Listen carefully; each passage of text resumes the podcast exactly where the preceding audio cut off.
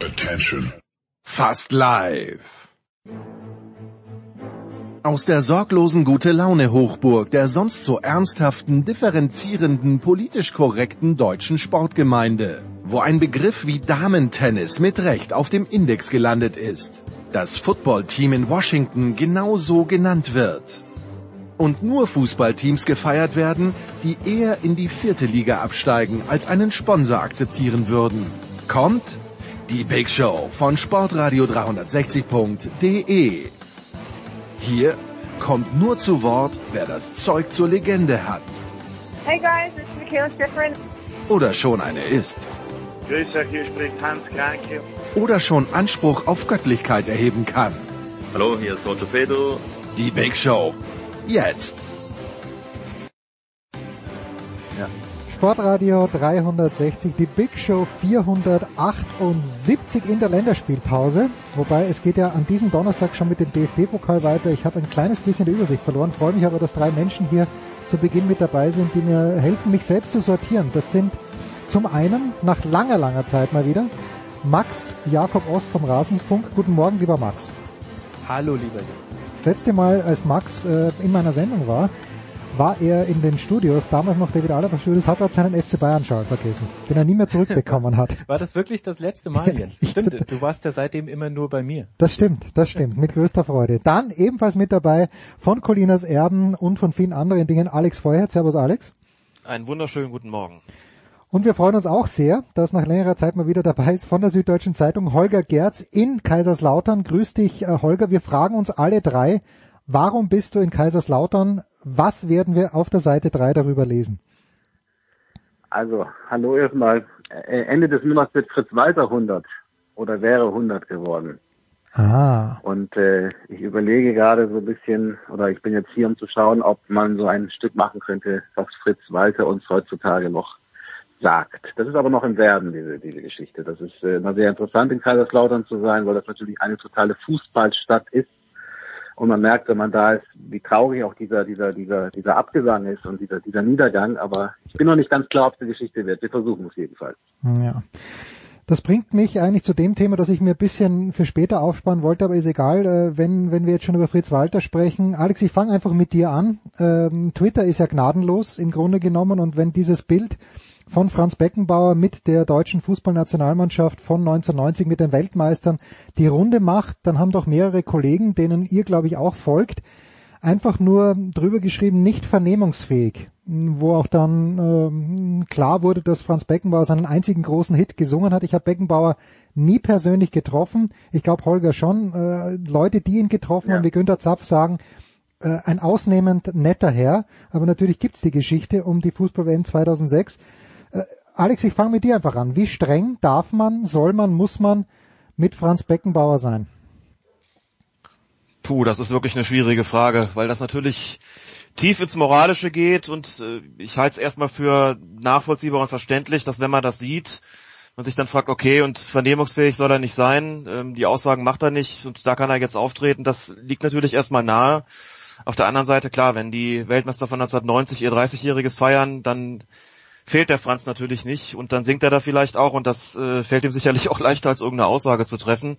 Aber es hat ja auch ein längeres Interview gegeben beim ZDF und klar, da hat man sich glaube ich vielleicht noch eher gefragt, warum sowas möglich ist und äh, warum es an anderer Stelle aber nicht geht und ich bin da immer so ein bisschen hin und her gerissen, ehrlich gesagt, denn man, man würdigt ja dann doch immer die Lebensleistung von solchen Menschen äh, zu denen gehört natürlich mehr als äh, Franz Beckenbauer 75 geworden ist kürzlich. Hat es auch viele gegeben, unter anderem den geschätzten Kollegen Peter Ahrens, die das, glaube ich, sehr gut hinbekommen haben, äh, da, ich will nicht sagen abzuwägen, aber doch verschiedene Facetten im Leben von Franz Beckenbauer sehr deutlich zu machen und dabei auch gewisserweise gerecht zu sein.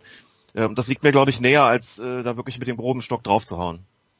Holger, du hast, glaube ich, zum 60. Geburtstag, das war dann noch im SZ-Magazin oder war schon der 65. Geburtstag, ein langes Stück geschrieben über Beckenbauer. Du hast ihn getroffen. Wie, wie streng kann man sein? Soll man sein? Ja, ich, ich schließe mich äh, im Prinzip dem an, was gesagt worden ist. Es ist, äh, es ist tatsächlich eine ambivalente Geschichte. Ne? Ich habe jetzt auch nochmal äh, kurz was gemacht zu, zu seinem Geburtstag und natürlich muss man ihn wertschätzen als, als, als den, einen der großen Fußballer in, in, Deutschland. Das tut ja auch jeder. Natürlich gibt es diese Lebensleistung. Aber es gibt natürlich auch äh, äh, die, die Geschichte mit dem, mit dem Sommermärchen. Ja, man, man kann, glaube ich, auch nicht zum Geburtstag einfach sagen, dass das, das hat nicht stattgefunden. Es ist ja, es ist ja ein Teil dieses Lebens. Ja, und ich bin natürlich jetzt auch wieder immer im, im Dialog mit den Lesern, äh, wo man schon merkt, die Leser wünschen sich natürlich auch, äh, dass man das geflissentlich unter den Tisch kehren solle. Ja, mhm, mhm, wünschen sich, dass der Franz halt als ja als Idol äh, in die Geschichte eingeht. Das tut er in Teilen ja auch. Ja, und und äh, aber ich tue mich damit auch, ich tue mich damit auch wahnsinnig schwer. Um zurückzukommen auf diese Auftritte also was man immer dazu sagen muss, äh, auch auch um den Franz noch mal ein bisschen das noch mal klarzustellen, Beckenbauer hat nichts dazu beigetragen, dass die, die Geschichte aufgeklärt wird, überhaupt mhm. nicht. Und es geht ja nicht nur äh, um, um sechs, um sieben Millionen, die berühmten. Es geht ja um ganz andere Fragen. Wie ist das mit dem Rechtehandel gewesen? Wie ist das mit Jack Warner? Da müssten wir jetzt schon sehr tief reingehen. Aber es ist ja nicht nur ein, ein Punkt. Ja, es sind, es sind ja viele Punkte. Und er hat eben nichts dazu beigetragen. Deswegen ist es schon bemerkenswert, wenn man sagt, äh, ja, er ist nicht vernehmungsfähig. Da gab es ja ganz andere Diagnosen. Es sei auch nicht mehr damit äh, zu rechnen, dass es eine Besserung geben würde. Und dann sehe ich, dass er singt und dann sehe ich, dass er Interviews gibt und dann höre ich, dass er irgendwie bei Golfturnieren irgendwie den Startschuss abgibt. Das ist natürlich schon merkwürdig. Und das Dritte, was hinzukommt, was mich immer natürlich sehr irritiert, ist die Zusammenarbeit auch mit der Bildzeitung. Ja, das haben wir jetzt ja auch wieder erlebt dass es da eine dreiteilige Serie gibt, die nichts anderes ist als Reinwaschung. Und das ist schon, das ist schon ein Problem, finde ich. Mhm. Max? Ja, das ist eben äh, ein ganz wichtiger Aspekt, finde ich. Also die sogenannte Investigativrecherche eines äh, Kollegen, den man nach der Investigativrecherche dann vielleicht gar nicht mehr als Kollegen bezeichnen kann. Das ist ein Teil des Bildes, das eben dann auch auf Franz Beckenbauer abstrahlt, eben diese Nähe zu Springer und äh, zu Bild und dem, was da eben dann nicht gesagt wird. Und gleichzeitig ist es, ich erlebe es ja gerade am eigenen Leib. Ich mache ja gerade einen äh, Podcast zum Leben von Uli Hoeneß, in der, der sich sehr ausführlich mit allen verschiedenen Etappen seines Lebens befasst. Und da wird auch der Steuerprozess eine Episode sein, natürlich, aber er wird eben eine Episode sein. Und warum kann ich das so zumindest halbwegs abschließend behandeln? Weil es dazu zumindest in dem Sinne, in dem wir das in einem Rechtsstaat haben, Transparenz gab. Es gab, äh, es gab Aussagen von Uli Hoeneß, es gab eine Anzeige, es gab einen juristischen Prozess. Juristisch ist dieser Fall behandelt. Und genau das fehlt bei Franz Beckenbauer. Und das verstehe ich auch ehrlich gesagt nicht, warum man da nicht irgendwann mal reinen Tisch macht oder aufräumt mit vielen Spekulationen auch. Ich bin mir ziemlich sicher, das sieht man ja auch an den Leser- und Leserinnenreaktionen, die der Herr Gerz bekommen hat, die Fußball Deutschland hätte es ihm wahrscheinlich verzeihen. Ja, Mai ist halt der Franz aber er hätte es wenigstens auf den Tisch legen können. Und dadurch, dass das immer noch im Verborgenen liegt und wir alle nur spekulieren können, muss das auch immer mitgesagt werden. Das ist immer das Aber, das zu jeder aktuellen Aussage von Franz Beckenbauer mitgetätigt werden muss. Und das zeigt sich dann letztlich auch, wenn er in der Toskana ein Liedchen singt. Franz Beckenbauer hat ein Liedchen gesungen, aber zum Prozess ist er nicht erschienen. Verhandlungsfähig war er nicht das, äh, was Holger beschreibt, das, was du beschreibst, äh, Max, das ist ein bisschen das auch, was Günter Zapf, der den Beckenbauer wohl auch ein paar Mal persönlich getroffen hat, auch vor ein paar Jahren hier gesagt hat und ich weiß, dass als, als Ergebnis dieser Unterredung, wo ich zu beschwichtigen versucht habe, Jürgen Schmieder, der liebe Kollege vom Holger, ein halbes Jahr mit mir nicht geredet hat. Weil ich, äh, weil, weil der Günther gemeint hatte, naja, äh, wenn es wirklich 6,7 Millionen gewesen sind, in Gottes Namen, dann äh, wäre es das auch wert gewesen, im Grunde genommen, dass die Fußball-Weltmeisterschaft 2006, so wie sie dann ausgefallen ist, nach Deutschland gekommen ist. Und ähm, ja, Schmiedi hat die Hände über den Kopf zusammengeschlagen, hat gesagt, nee, wäre es nicht gewesen. Ähm, ist, ist das so ein bisschen der Grundtenor, Alex, den, den, den die Fußballfans halt nun einfach haben, weil es halt der Franz ist? Ja, man kann, glaube ich, nicht unbedingt sagen, also zumindest nach meinem Eindruck äh, ist es nicht so, dass äh, in der in der Öffentlichkeit, die jetzt, sagen wir mal, jenseits der Medien existiert, das so das absolute Riesenthema gewesen ist. Ich habe schon den Eindruck, mhm. auch aus, aus vielen Gesprächen mit, mit äh, Leuten, die das mitbekommen haben, die gesagt haben, ja, war doch aber geil 2006 und sehen wir es ihm irgendwie nach und ist doch irgendwie der Franz. Also äh, das ist, glaube ich, so ein gesellschaftliches Problem, das an vielen Stellen auch bei anderen existiert, ähm, dass diese Ambivalenz, von der Holger Gerz gesprochen hat, die natürlich auch gegeben ist, gerne mal dahingehend überstrapaziert wird, dass man dann sagt, ach komm, lass wir es ihm doch nach, hat doch so viel Gutes getan. Das ist auch in der deutschen Geschichte, in der Aufarbeitung von vielen anderen Kapiteln so gewesen, dass man sich dann so ein bisschen geweigert hat, äh, da, das ins Verhältnis irgendwie zu rücken. Und das stört mich an Franz Beckenbauer natürlich auch. Wenn man den Leuten sagt, ja klar, irgendwie war es eine schöne Weltmeisterschaft, aber unter welchen Bedingungen ist das denn zustande gekommen und welche Mittel sind da angewendet worden? Und äh, das, das geht so halt nun mal nicht. Und das finde ich an der Stelle auch durchaus bedenklich, wenn man dann von der anderen Seite sozusagen die Ambivalenz nicht dahingehend gestattet, dass man auch sagt, ähm, da sind aber einfach, dass einfach was Unrechtmäßiges passiert. Und das kann man eben nicht einfach nachsehen. Also das gehört schon zum Gesamtbild dazu und ähm, deswegen muss man jetzt irgendwie nicht wie das bei Twitter, du hast das ja angesprochen, dann oft geschieht, irgendwie so mit dem, mit dem ganz groben Prügel draufhauen, aber das Gegenteil geht mal mit Sicherheit erst recht nicht. Und da hatte ich schon den Eindruck, es ist vielfach doch eine mediale Angelegenheit gewesen, ähm, und viel stärker als das, dass man irgendwie merkt, dass äh, sozusagen in der in der Fußball interessierten Bevölkerung ähm, da, da nennenswert, dass die Fußball interessierte Bevölkerung damit ein nennenswertes Problem ist, was da Problem hat, was da passiert ist. Mhm. Und das stört mich tatsächlich schon, weil da, weil ich da schon den Eindruck habe, da neigt man da doch dazu zu sagen, okay, ähm, wenn wir jetzt sagen, das war irgendwie unrechtmäßig und das ist nicht, ähm, da ist es nicht mit rechten Dingen zugegangen, dann müssen wir auch in Frage stellen, wie wir uns verhalten haben 2006. Können wir dann überhaupt noch sagen, dass wir das genossen haben? War es dann überhaupt noch eine schöne Weltmeisterschaft?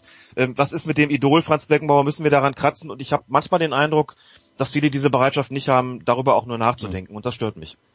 Darf ich da noch ganz kurz anschließen, Jens?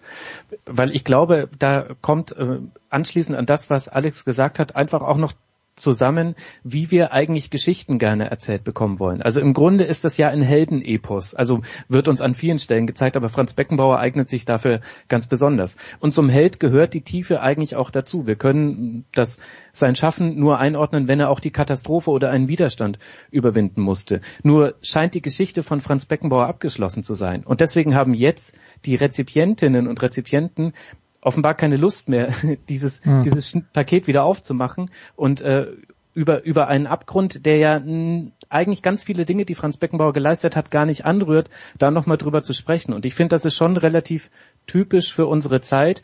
Wir wollen Geschichten abgeschlossen erzählt bekommen. Wir wollen im Chaos dieser Welt etwas einordnen können und dann passt einem das selber auch manchmal nicht, dass man sich denkt, ach Gott, der jetzt auch noch. Nee, das möchte ich jetzt nicht hören. Also ich glaube, daher kommt dann auch manchmal diese Reaktion in einem selbst auch. Da nehme ich mich jetzt auch nicht aus. Ja. Das ist äh, vielleicht nur ganz kurz, das ist glaube ich ein ganz richtiger und wichtiger Gedanke wieder mal. Ja. Ich finde auch der Beckenbauer, die Beckenbauer-Geschichte ist ja noch speziell, weil sie eine Geschichte des Gewinnens ist. Ja, das ist ja, mhm. wird ja auch immer wieder beschrieben. Das ist jemand, der klar, geiler Spieler, großer Trainer, all dieses, auch das, aber dann eben auch jemand, der die, berühmte Szene, den Ball auf den Rand des Weißbierglases legt und von dort äh, die Torwand äh, trifft. Nicht die Torwand trifft, sondern in, in die Torwand hinein trifft, ja. Äh, dem Beckenbauer gelingt alles, der hätte auch Bundespräsident werden können und so weiter und so weiter. Ja, der kann, der trifft sich selbst in der Luft und der kann 48 Spiele parallel sehen, haben wir alles erlebt und äh, kulminierte natürlich auch bei der WM 2006. Eine, fast eine heiligen, fast eine heiligen Figur, ne? Mhm. Und das ist eben das Bild, mit dem die Leute äh, gut gelebt haben, das ihnen gefallen hat. Und ich finde auch, dass jetzt kommt dieser Nachklapp, dass es eben nicht so war. Ja, und das ist ja auch das Entscheidende bei diesen 6,7 Millionen hin und her, ob das eine gute WM oder nicht war. Es ist eben nicht so gewesen, dass der Sohn eines Postobersekretärs aus Giesing hingeht und sagt, ich reinige jetzt mal gleichzeitig parallel noch die gesamte FIFA und wir schaffen das auch so. so. Äh, Deutschland schafft es auch auf gerechtem Wege und jemand macht die Welttour und äh, tanzt in Tonga und in Trinidad die, Tan die Tänze mit diesen Leuten und dann kriegen wir die WM. So war es eben nicht. Und deswegen ist diese Debatte um das Geld, was es gekostet hat, steht genau gegenüber der normalen Beckenbauer-Geschichte, die erzählt wird. Und natürlich möchten die, möchte die Beckenbauer-Fraktion auch ihre eigene Geschichte gerne behalten. Zum Beispiel die Bildzeitung möchte die Geschichte gerne behalten. Letzter Gedanke bei mir, wo man auch jetzt merkt, dass die Leser oder die Rezipienten einmal Probleme haben. Er ist nicht freigesprochen worden. Das muss man auch ganz klar sagen. Ja, es ist nicht bewiesen. Das Ding ist eingestellt worden. Das ist ein wichtiger Unterschied. Der Prozess ist eingestellt worden. Hm. Wenn man jetzt dieses Bild anschaut, Max, äh, da, da bleibe ich gleich bei dir, dann irritieren mich da mehrere Dinge. Erstens, wie jung Karl-Heinz Riedler immer noch ausschaut. Zweitens aber, äh, da steht auch Thomas Berthold, den man vor wenigen Wochen noch in Stuttgart gesehen hat auf einer Bühne, wo er im besten Fall interessante Thesen vertreten hat, aber im, im Zweifel äh, auch eher bedenkliche Thesen. Aber die Grundsatzfrage, die ich hier mal kurz stellen möchte, und ich glaube, ihr alle drei seid ja keine Leute, die, die, die, mit größter Lust mit dem Deutschland-Trikot vom TV Gerät sitzen. Und äh, es, die letzte Zeit ist immer in letzter, letzter Zeit ist immer die Rede davon, dass diese Entfremdung stattgefunden hat zwischen den Fußballfans und zwischen der DFB-Mannschaft. Ganz konkret die 1990er Mannschaft. Max, denkst du, du bist ja dann deutlich jünger als ich, aber ich habe es schon live erlebt, als Österreicher wohlgemerkt. Aber denkst du, dass diese 1990er Mannschaft, dass es da diesen engen Draht, den es jetzt offenbar nicht mehr gibt zwischen den Fans und Hashtag die Mannschaft, dass es den da noch gegeben hat? Ah, das vermag ich schwer zu beurteilen, weil damals ja auch die mediale Berichterstattung eine ganz andere war. Also heute, wenn wir, wenn wir mit dem Blick von heute auf die 90er Mannschaft schauen, und das hat man ja auch an den Reaktionen aufgehängt an diesem Foto ja sehr gut sehen können, dann gibt es da diesen Draht nicht mehr. Dann sind das einfach mittelalte weiße Männer und dann hat man genau einen solchen Bezug zu denen, wie man ihn zu durchschnittlich mittelalten weißen Männern hat. Ein paar von denen sind ganz okay, ein paar von denen sehen noch ganz fantastisch aus, wie Kalle Riedle, ein paar von denen sind Andi Brehme oder Thomas Berthold. Also da würde man jetzt als da würde ich mich jetzt nicht drum schlagen, mit ihnen in eine Diskussion einsteigen zu wollen, die nichts mit Fußball zu tun hat, weil ich Angst hätte, was da zurückkäme. Bei Thomas Berthold weiß ich sogar schon, da hätte ich äh, generell auch gar keine Lust gerade mehr drauf. Ich glaube schon, dass da etwas verloren gegangen ist und dass jetzt auch dieses 1990er Bild gerade halt sehr gut in den Zeitgeist passt. Also aktuell wer identifiziert sich denn gerade schon mit der Nationalmannschaft außer, außer Coca-Cola und hier äh, Dover Fanclub? Also deswegen glaube ich, ist das auch nochmal gerade so hochgekocht. Das hat jetzt nicht nur mit Beckenbauer zu tun, das hatte auch mit nicht eingehaltenen Abstandsregeln zu tun, aber vor allem deshalb, weil es gerade perfekt äh, gepasst hat. Schaut euch an, die sitzen in der Toskana, wie die Kaiser. wie Urlauber. Ja. ja. Und, äh, und, äh, und das ist perfekt äh, für all diejenigen, die gerade alles äh, kritisieren, was äh, der DFB, die Nationalmannschaft macht. Da gehören ja wahrscheinlich wir in der Runde auch in vielen Teilen mit dazu. Und ich, ich glaube, das ist aber dann halt der interessante Part, der dieses eigentlich unwichtige Thema, nämlich was machen die Weltmeister von 1990 heute in der Toskana, dann doch wieder zu einem interessanten Thema macht, nämlich was sagt es denn über unsere Haltung gegenüber der Nationalmannschaft und dem DFB aus? Ich würde da gerne, ja, bitte, gerne bitte. kurz, kurz, kurz reingerätschen, weil es auch um das Thema Entfremdung gegangen ist und vielleicht einen kleinen persönlichen Kontrapunkt setzen, ähm, wenn wir nochmal zurückdenken, wann die Weltmeister geworden sind, und das haben sie ja jetzt auch nochmal betont, dann reden wir natürlich auch über eine historisch sehr spezielle Zeit. Wir reden über den Zusammenbruch äh, des Ostblocks, wir reden über das Thema Wiedervereinigung, wir reden auch über die ganzen negativen Folgen, die damit einhergehen und äh, möchte jetzt da nicht, äh, nicht in die Suppe spucken, aber äh, was mich betrifft, ich war damals 21 Jahre alt und ähm, das, das eine ist immer so, da geht, da geht ein Staat unter wie die DDR, der repressiv war und der es auch verdient hatte, unterzugehen. Das ist vollkommen klar. Und auf der anderen Seite ist das Ganze einhergegangen mit einer nationalistischen Aufwallung sondergleichen. Und da ist natürlich die Nationalmannschaft, äh, also es hat natürlich einfach reingepasst. Die werden Weltmeister. Und ich habe damals mit 21 Jahren ähm, wirklich gedacht, okay, so dieses Wir sind wieder Wehrgefühl, so dieses Wir schließen jetzt die Nachkriegszeit ab und jetzt beginnt eine neue Epoche auch die Überlegung, was, was, was passiert da jetzt möglicherweise? Wie geht's Leuten, die migrantischen Hintergrund haben? Und inwieweit wirkt so ein, so ein Weltmeistertitel im Sinne dieses Wir sind wieder Wehrgefühls möglicherweise auch wie ein Katalysator für ganz schreckliche Dinge so. Das, äh, dafür können natürlich die Fußballspieler jetzt erstmal nichts, die streben nach dem maximalen Erfolg.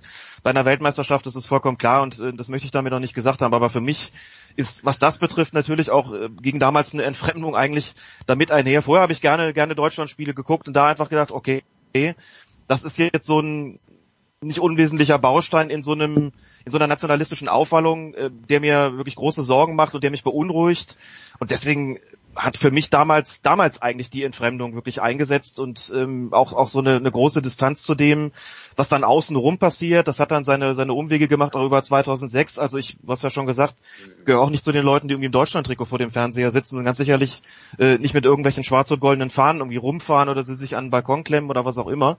Äh, und das hat 1990 bei mir durchaus seinen Anfang genommen und das ist dann auch das verbinde ich eben mit dem Weltmeistertitel von vor 30 Jahren. Das äh, mag da mein persönliches Ding sein, aber da komme ich nicht daran vorbei und deswegen, wenn ich solche Bilder sehe, muss ich immer auch noch daran denken und ähm, das hat mich seitdem auch nicht losgelassen.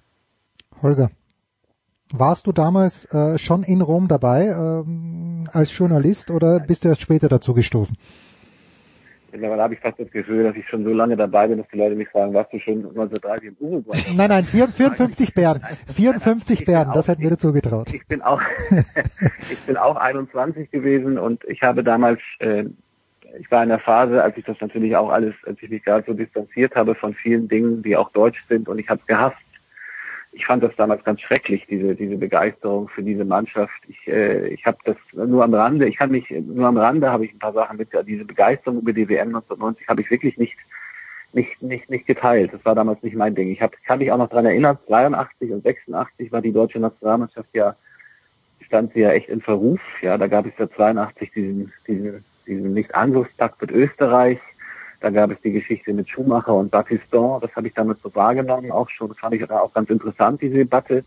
Aber 1990 fand ich wirklich, äh, fand ich äh, angestrengt nationalistisch und das hat, das hat mich überhaupt nicht gepackt. Deswegen habe ich zu dieser Mannschaft auch genau wie gar kein, gar kein emotionales, gar kein emotional tiefes Gefühl. Ich würde übrigens nur einen Hinweis geben, auch wenn wir jetzt sagen, Entfremdung von der Nationalmannschaft. Ja, dafür gibt es Gründe, aber ich habe das Gefühl, dass der deutsche Fan natürlich auch immer ein großer Fan des Erfolges ist.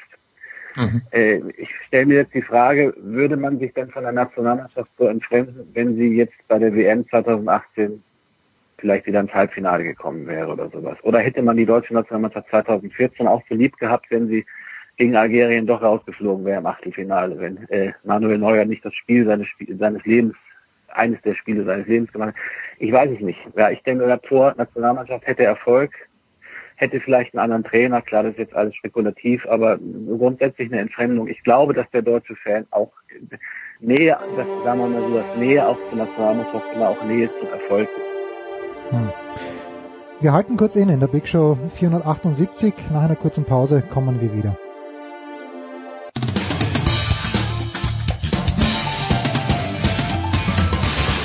Hi, hier ist Dritter Steffen und ihr hört Sportradio 360. Weiter geht's in der Big Show 478 mit Fußball präsentiert von bet365.com. Da könnt ihr heute noch ein Konto öffnen, Einzahlungsbonus von bis zu 100 Euro bekommen wir bei bet365.com.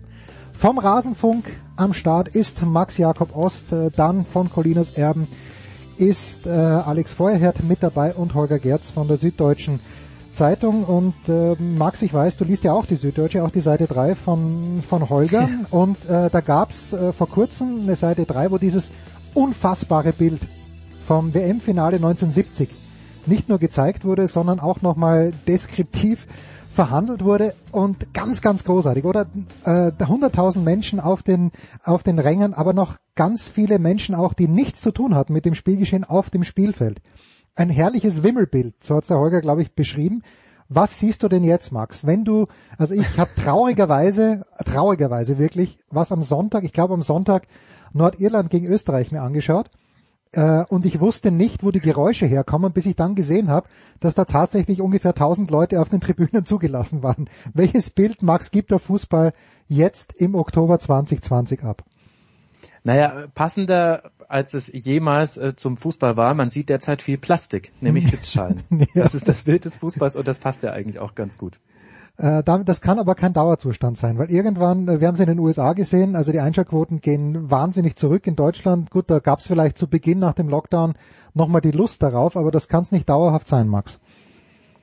Ja gut, das kann es nicht dauerhaft sein. Auf der anderen Seite ist aber halt äh, der Fußball nachrangig zur Eindämmung einer globalen Pandemie. Das wird halt jetzt noch so lange so sein, wie es notwendig ist. Und da müssen wir alle durch als Rezipienten, als Berichterstatter und auch die Fußballfans und Fußballvereine selbst. Dass die da ihre Partikularinteressen gerne vertreten wollen, das ist klar, das macht jeder, der mit dieser Pandemie wirtschaftlich auch eingeschränkt wird, aber das wird jetzt so lange noch so sein, wie es sein muss. So ist es halt. Also. Die Sonderrolle des Fußballs, Alex, äh, gibt's die denn wirklich oder war der Fußball nur einfach schlauer? Waren sie aggressiver? Haben sie mehr Geld? Dass sie das eben durchsetzen konnten, dass, äh, dass der Spielbetrieb viel früher aufgenommen wurde, als zum Beispiel bei den Handballern, als bei den Basketballspielern und die Eishockeyspieler, die haben sich sowieso selbst wahrscheinlich erst auf kommendes Jahr verschoben. Ja gut, ich glaube, da haben verschiedene Faktoren eine Rolle gespielt. Natürlich hat das, äh, hat der gesellschaftliche Einfluss eine Rolle gespielt. Das Geschick von Christian Seifert darf man sicherlich auch nicht vergessen. Ähm, sie haben ein Konzept vorgelegt, ähm, das zumindest die Politik überzeugt hat, haben gleichzeitig hat äh, Seifert schon recht leise Töne an, angeschlagen, gesagt, wir richten uns selbstverständlich äh, danach, was die Politik zulässt. Also ich glaube, da sind so ein paar Faktoren zusammengekommen. Interessant ist übrigens jetzt auch, ähm, kann man vielleicht nochmal dran denken, ähm, dass da damals gesagt worden ist, wir werden auf keinen, wir wollen auf keinen Fall diejenigen sein, die ähm, wenn die Testkapazitäten eng werden, dann diejenigen sind, die es, äh, die es auf jeden Fall beanspruchen. Ähm, das kommt jetzt möglicherweise bekommen wir jetzt eine Situation, wo diese Kapazitäten noch mal knapp werden. Ich habe nicht das Gefühl, dass das noch mal ein Thema sein wird, wie es das vor ein paar Monaten gewesen ist, als es schon mal so war. Also da bin ich bin ich auch gespannt, äh, ob der Fußball, wenn jetzt noch mal weitergehende Maßnahmen beschlossen werden, also wie er da sozusagen überhaupt noch mal positioniert wird, ob es noch mal dazu kommt, dass man sagt, okay, wir müssen das noch mal unterbrechen, wir müssen das noch mal aussetzen ich würde vermuten, nein, genauso wie ich damals vermutet habe, dass es im Mai tatsächlich wieder losgehen wird. Aber das betrifft ja auch nur den, den Profibereich. Äh, wenn man vielleicht ganz kurz, nicht das noch sagen darf, in den Amateurbereich geht, äh, auch da ist ja wieder der Spielbetrieb aufgenommen worden. Äh, in den meisten Verbänden war es ja so, dass die vergangene Saison abgebrochen wurde und jetzt die Saison neu gestartet worden ist. Auch da ist es eigentlich ganz interessant zu beobachten, wie geht man damit um. Und ich bin ja am Wochenende unterwegs, um Schiedsrichter zu beobachten ähm, in, also wirklich von der Bezirksliga bis hoch zur, zur Männerregionalliga, Frauenbundesliga und, und Jugendbundesliga und äh, das ist sehr, sehr unterschiedlich, wie damit verfahren wird. Ich habe äh, Spielorte erlebt, da ist wirklich penibel drauf geachtet worden, dass alle Vorschriften eingehalten werden. Da ist sogar die Maskenpflicht äh, auf den Tribünen kontrolliert worden. Und ich habe Fälle erlebt, äh, gerade im unterklassigen Amateurfußball, da hat man das Gefühl gehabt, Corona gibt's überhaupt nicht. Am gesamten Platz ähm, eigentlich niemand mit einer, niemand mit Mund-Nasenschutz außer mir als Schiedsrichterbeobachter oder eben den Schiedsrichtern, die dann in der in der Kabine waren und äh, auch da stellt sich natürlich immer die Problematik irgendwie wie wie geht man miteinander um, wie wird da überhaupt auf Abstände geachtet oder auf andere Vorschriften. Also das ist äh, wenn man es von außen betrachtet erstmal ganz interessant, was den Umgang betrifft. Natürlich sind die Leute froh, dass sie diese Abwechslung haben. Das wird auch schwierig sein, ihnen das das irgendwie zu nehmen. Ich bin auch froh, dass ich äh, am Wochenende wieder raus kann, ähm, aber da merkt man schon auch so eine gewisse Sonderrolle hat der Fußball schon. Das ganz sicherlich eben nicht nur ähm, im Profibereich, sondern auch bei den Amateuren. Letzter Satz noch dazu, dass es gegenüber anderen Sportarten so ist, mag aber auch damit zusammenhängen, dass natürlich sozusagen in Hallen, also Indoor sozusagen, äh, sich nochmal eine ganz andere Problematik stellt als, äh, als, als draußen, wo man sagt, okay, da ist die Ansteckungsgefahr natürlich geringer, wobei ich jetzt auch schon Bilder gesehen habe äh, aus der Handball-Bundesliga, wo ich gedacht habe, aha, also das sieht mir jetzt aber nicht nach Abständen aus. Ähm, wie, wie geht das eigentlich? Also da sind ganz viele Leute auf relativ engem Raum, ähm, auch nicht mit Masken, aber das ähm, ja, ist, ist es, glaube ich, so eine Praxis, die sich irgendwie etabliert hat, die ja nicht nur für Sport gilt, sondern auch ansonsten, ähm, wo manchmal auch so eine Verunsicherung, glaube ich, dann existiert und man tut halt das, was man darf und macht sich, glaube ich, immer weniger Gedanken darüber, was man vielleicht auch aus, aus eigenem Antrieb tun sollte, äh, um das Ganze einzudämmen. Und dazu gehören vielleicht auch Dinge, die man Dinge zu, nicht zu tun, die man tun darf, aber vielleicht besser nicht tun sollte. Und das ist, glaube ich, im Fußball eher ähm, in geringerem Maße der Fall. Ja, das, was du ansprichst, fiel mir auch auf. Ich habe da mal reingeschaut, HSG Nordhorn gegen die Füchse Berlin in einer relativ kleinen Halle. Und ich war über die Sitzanordnung einfach erstaunt, weil da teilweise, also handgezählt bis zu zehn Leute eng aneinander gesessen sind, keiner Maske getragen hat. Aber gut, vielleicht hat die HSG Nordhorn da ein Konzept, von dem wir nichts wissen. Holger, haben wir weil äh, nach dem, was Söder und Merkel und wer auch immer jetzt am Mittwoch verkündet haben, da, da wurde der Sport ja mit keiner Silbe erwähnt. Ähm, dünkt dich der Sport sicher im Moment, gerade auch der Amateursport. Ich erlebe das ja mit dem Hockeyspiel meiner Tochter, wo natürlich penibel drauf geachtet wird, was die Leute draußen machen, aber wenigstens können sich die Kinder bewegen. Dünkt dich der Sport sicher, Holger, oder erwartest du, dass wir früher oder später hier auch wieder einen Hammer vorgesetzt bekommen? Ja, der Hammer wäre ja dann, dass es wieder eingestellt wird, der, der, der Spielbetrieb. Ne? Genau, ich, äh, genau. Finde, finde auch, ja, das kann ich mir vorstellen. Ich weiß, ich bin kein Virologe und äh, ich weiß nicht, wie sich das weiterentwickelt. Da gibt es ja sehr viele verschiedene Inf Informationen, dass auch die, was die Höhe der, der Zahlen, die natürlich schrecklich ist, wieder zu tun haben mit der, mit der Höhe der Testung. Das muss man sehen, das weiß ich nicht. Aber äh, sicher ist, glaube ich, im Moment gar nichts. Mir ging es auch so, äh, dass ich mich gefragt habe, hm, man, man fühlt sich da in so einer gewissen Normalität offenbar schon wieder fast zu Hause. Ich habe mich auch gefragt, warum sitzen die alle so eng? Ich habe mich übrigens auch noch in einem anderen Zusammenhang das gefragt. Wo man, wo man gemerkt hat, dass es, dass, dass dieser, dieser Corona, dass man das Gefühl hatte, Corona sei eigentlich schon wieder vorbei. Das war jetzt bei der letzten Transferphase äh, zusammen mit meinem Lieblingsverein Werder Bremen. Werder Bremen hat ja, wie wir wissen, keinen neuen Spieler verpflichtet und äh, das wurde dann auch wieder so verhandelt. Frank Baumann kriegt sich hin und das sind alles Idioten und wie schrecklich auch im Forum, da mag man gar nicht mehr reinlesen, aber tatsächlich ist es natürlich auch so, dass Werder Bremen zu den Vereinen gehört, die finanziell wahnsinnig leiden unter dieser Krise. Ja, da geht es um 30 Millionen, die fehlen. Und das wurde zum Beispiel in, in den, in den, in den, auch teilweise auch in den Berichten darüber überhaupt nicht, überhaupt nicht mehr thematisiert. Ja, da hatte man fast das Gefühl, aha, das ist das alte Thema, schlecht gewirtschaftet worden, man hat die falschen Spieler eingekauft und darum hat man keinen Sechser geholt und einen Achter hätten wir auch noch gebraucht und eigentlich vielleicht auch noch einen anderen Torwart. Hm. Schwierig, fand ich, ja. Auch irgendwie bemerkenswert. Auf der einen Seite glaube ich, der Fußball den wir so brauchen, um uns Gefühl zu haben, dass es doch irgendwie weitergeht. Das ist die positive Seite, dass wir uns unterhalten, dass wir wieder einen Treffpunkt haben am Samstag, dass wir über etwas reden können. Alles völlig in Ordnung, auch alles wichtig für so eine Gesellschaft, die sonst über vieles ja auch nicht mehr reden kann. Auf der anderen Seite hm, habe ich gemerkt, wie schwierig das werden wird, glaube ich, für die Leute, sich darauf einzustellen, wenn jetzt tatsächlich nochmal der Hammer fällt und irgendwie was abgebrochen wird. Das ist, äh, da mag ich mir die Konsequenzen gar nicht vorstellen. Mhm. Max, lass uns, weil Werder Bremen schon gefallen ist, du coverst ja mit dem Rasenfunk wirklich die ganze Bundesliga in einer Ausführlichkeit, die schlicht und ergreifend Wahnsinn ist. Ähm, was darf Holger Gerz Hoffnung machen? Und übrigens auch Jürgen Schmieder, der auch ein ganz großer Bremen-Fan ist. Aber was darf vor allen Dingen Holger Gerz Hoffnung machen? Sie haben ja jetzt ja zwei Spiele gewonnen, die sie, also ganz ehrlich, das Spiel auf Schalke, Schalke hat so große Chancen gehabt zu Beginn der zweiten Halbzeit, also es glaube ich 0-2 gestanden ist. Max, das hätten sie ohne weiteres auch verlieren können, aber wie, wie, wie kannst du das Leben von Holger Gerz besser machen mit deiner Expertise, Max? Ach, ich wünschte, ich könnte das jetzt einfach nur mit äh, Worten tun, dann könnte ich mal was zurückgeben für die ganzen schönen Texte. Naja, allein, dass man diese Spiele gewonnen hat, die du da genannt hast, das ist ja schon mal der erste Hoffnungsschwimmer, den man heranziehen kann, weil genau diese Spiele werden in der letzten Saison mit einer ziemlich hohen Wahrscheinlichkeit verloren gegangen. Es ist gerade nicht schön anzuschauen, was Werder macht und es steht auch immer noch auf wackeligen Füßen. Da muss man dann allerdings auch sich selbst immer wieder ein bisschen zügeln. Ich bin da auch der Erste, der, der motzt, weil ich halt einfach immer alle Spiele sehe am Wochenende und dann, dann stört es einen natürlich auch, wenn man nicht so schönen Fußball vorgesetzt bekommt. Aber man muss gucken, wo kommt Werder Bremen her? Aus einer absoluten Katastrophensaison mit historischem Ausmaß. Und dann, wenn man Punkte holt, die zwar noch auf wackeligen Füßen stehen, auf tönenden Füßen, aber man holt diese Punkte dann ist das das Erste, was einem Hoffnung machen kann. Und wir haben ja auch immer wieder den Effekt, dass sich Mannschaften manchmal von ihrer Spielweise, von ihrem Auftreten den Ergebnissen anpassen. Im Negativen passiert das oft, dass man nach einer Ergebnisserie, in der man oft Niederlagen hat, aber eigentlich ganz gut gespielt hat, plötzlich auf einmal auch beginnt schlechter zu spielen. Und im Positiven kann es das aber auch geben. Und vielleicht passiert das ja bei Werder Bremen. Diese Nibelungentreue, Alex, zu Florian Kofeld. Äh, bei Schalke sehen wir ja, wie viel Kohle das Schalke kostet, die abgelösten Trainer dann auch noch weiter auszuzahlen. Denkst du, das hat vielleicht auch eine ganz kleine Rolle gespielt oder nimmst du den Bremern ab, dass die, die Liebe zu Florian Kofeld so heiß ist wie noch am ersten Tag?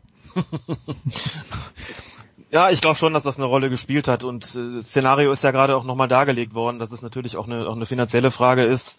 Ähm, auf der anderen Seite, ich stecke da jetzt ehrlich gesagt bei, dem, bei Werder Bremen nicht so drin. Äh, mag schon auch sein, dass man da Gespräche geführt hat und gesagt hat, okay, ähm, die Ergebnisse sind jetzt nicht so, wie wir sie gerne hätten, aber grundsätzlich sind wir doch davon überzeugt, äh, wir haben einen Trainer, der ein Konzept hat, sich mit uns identifiziert und was weiß ich, also das, äh, das mag schon, mag schon auch eine Rolle gespielt haben, aber ganz sicherlich hat man sie, äh, angesichts der Tatsache, dass es auch eine finanzielle, ähm, finanzielle Schwierigkeiten gibt und natürlich überlegt, okay, können wir uns das überhaupt leisten? Und natürlich vielleicht auch die Frage gestellt, was bekommen wir denn eigentlich stattdessen?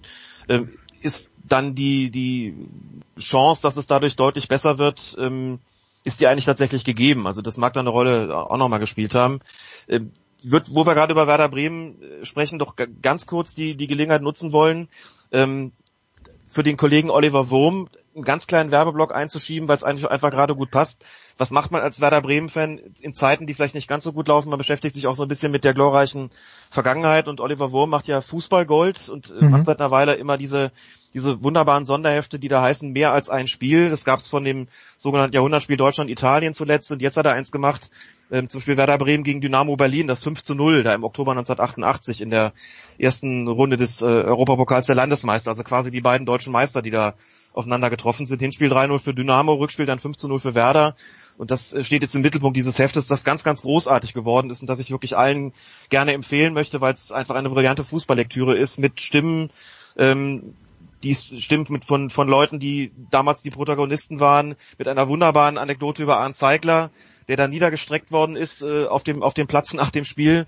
Mehr verrate ich da nicht. Äh, mit einer Taktikanalyse von Tobias Escher. Also und Oliver hat mir gesagt, so gut läuft das Heft leider nicht und inhaltlich, inhaltliche Gründe kann es nicht geben. Ähm, Holger Gerz hat ja das, das, das erste Heft davon besprochen, dieses äh, Deutschland-Italien 1970 und ich finde, das zweite ist äh, eigentlich genauso gut geworden. Vielleicht findet es jetzt noch ein paar Leser mehr, wenn man hier mal drauf hingewiesen Nee, nee, Alex, wo, wo kann man es kriegen? Wie kriege wie krieg ich das Heft? Also, soweit ich weiß, zum einen an den Kiosken, ähm, Doch, ja, beziehungsweise okay. an den Bahnhöfen, ja, ähm, weiß nicht, wie viele Kioske in Deutschland das dann führen. Und zum anderen aber auch direkt äh, über fußballgold.de, da kann man es bestellen. Ähm, kostet sieben Euro und Na komm, das mach ich doch zwei oder drei Klicks erledigt. Ja, ist klar. Holger, dieses eine Spiel, man sagt ja immer, äh, nicht der Fan selbst sucht sich den Verein aus, sondern der Verein sucht sich die Fans.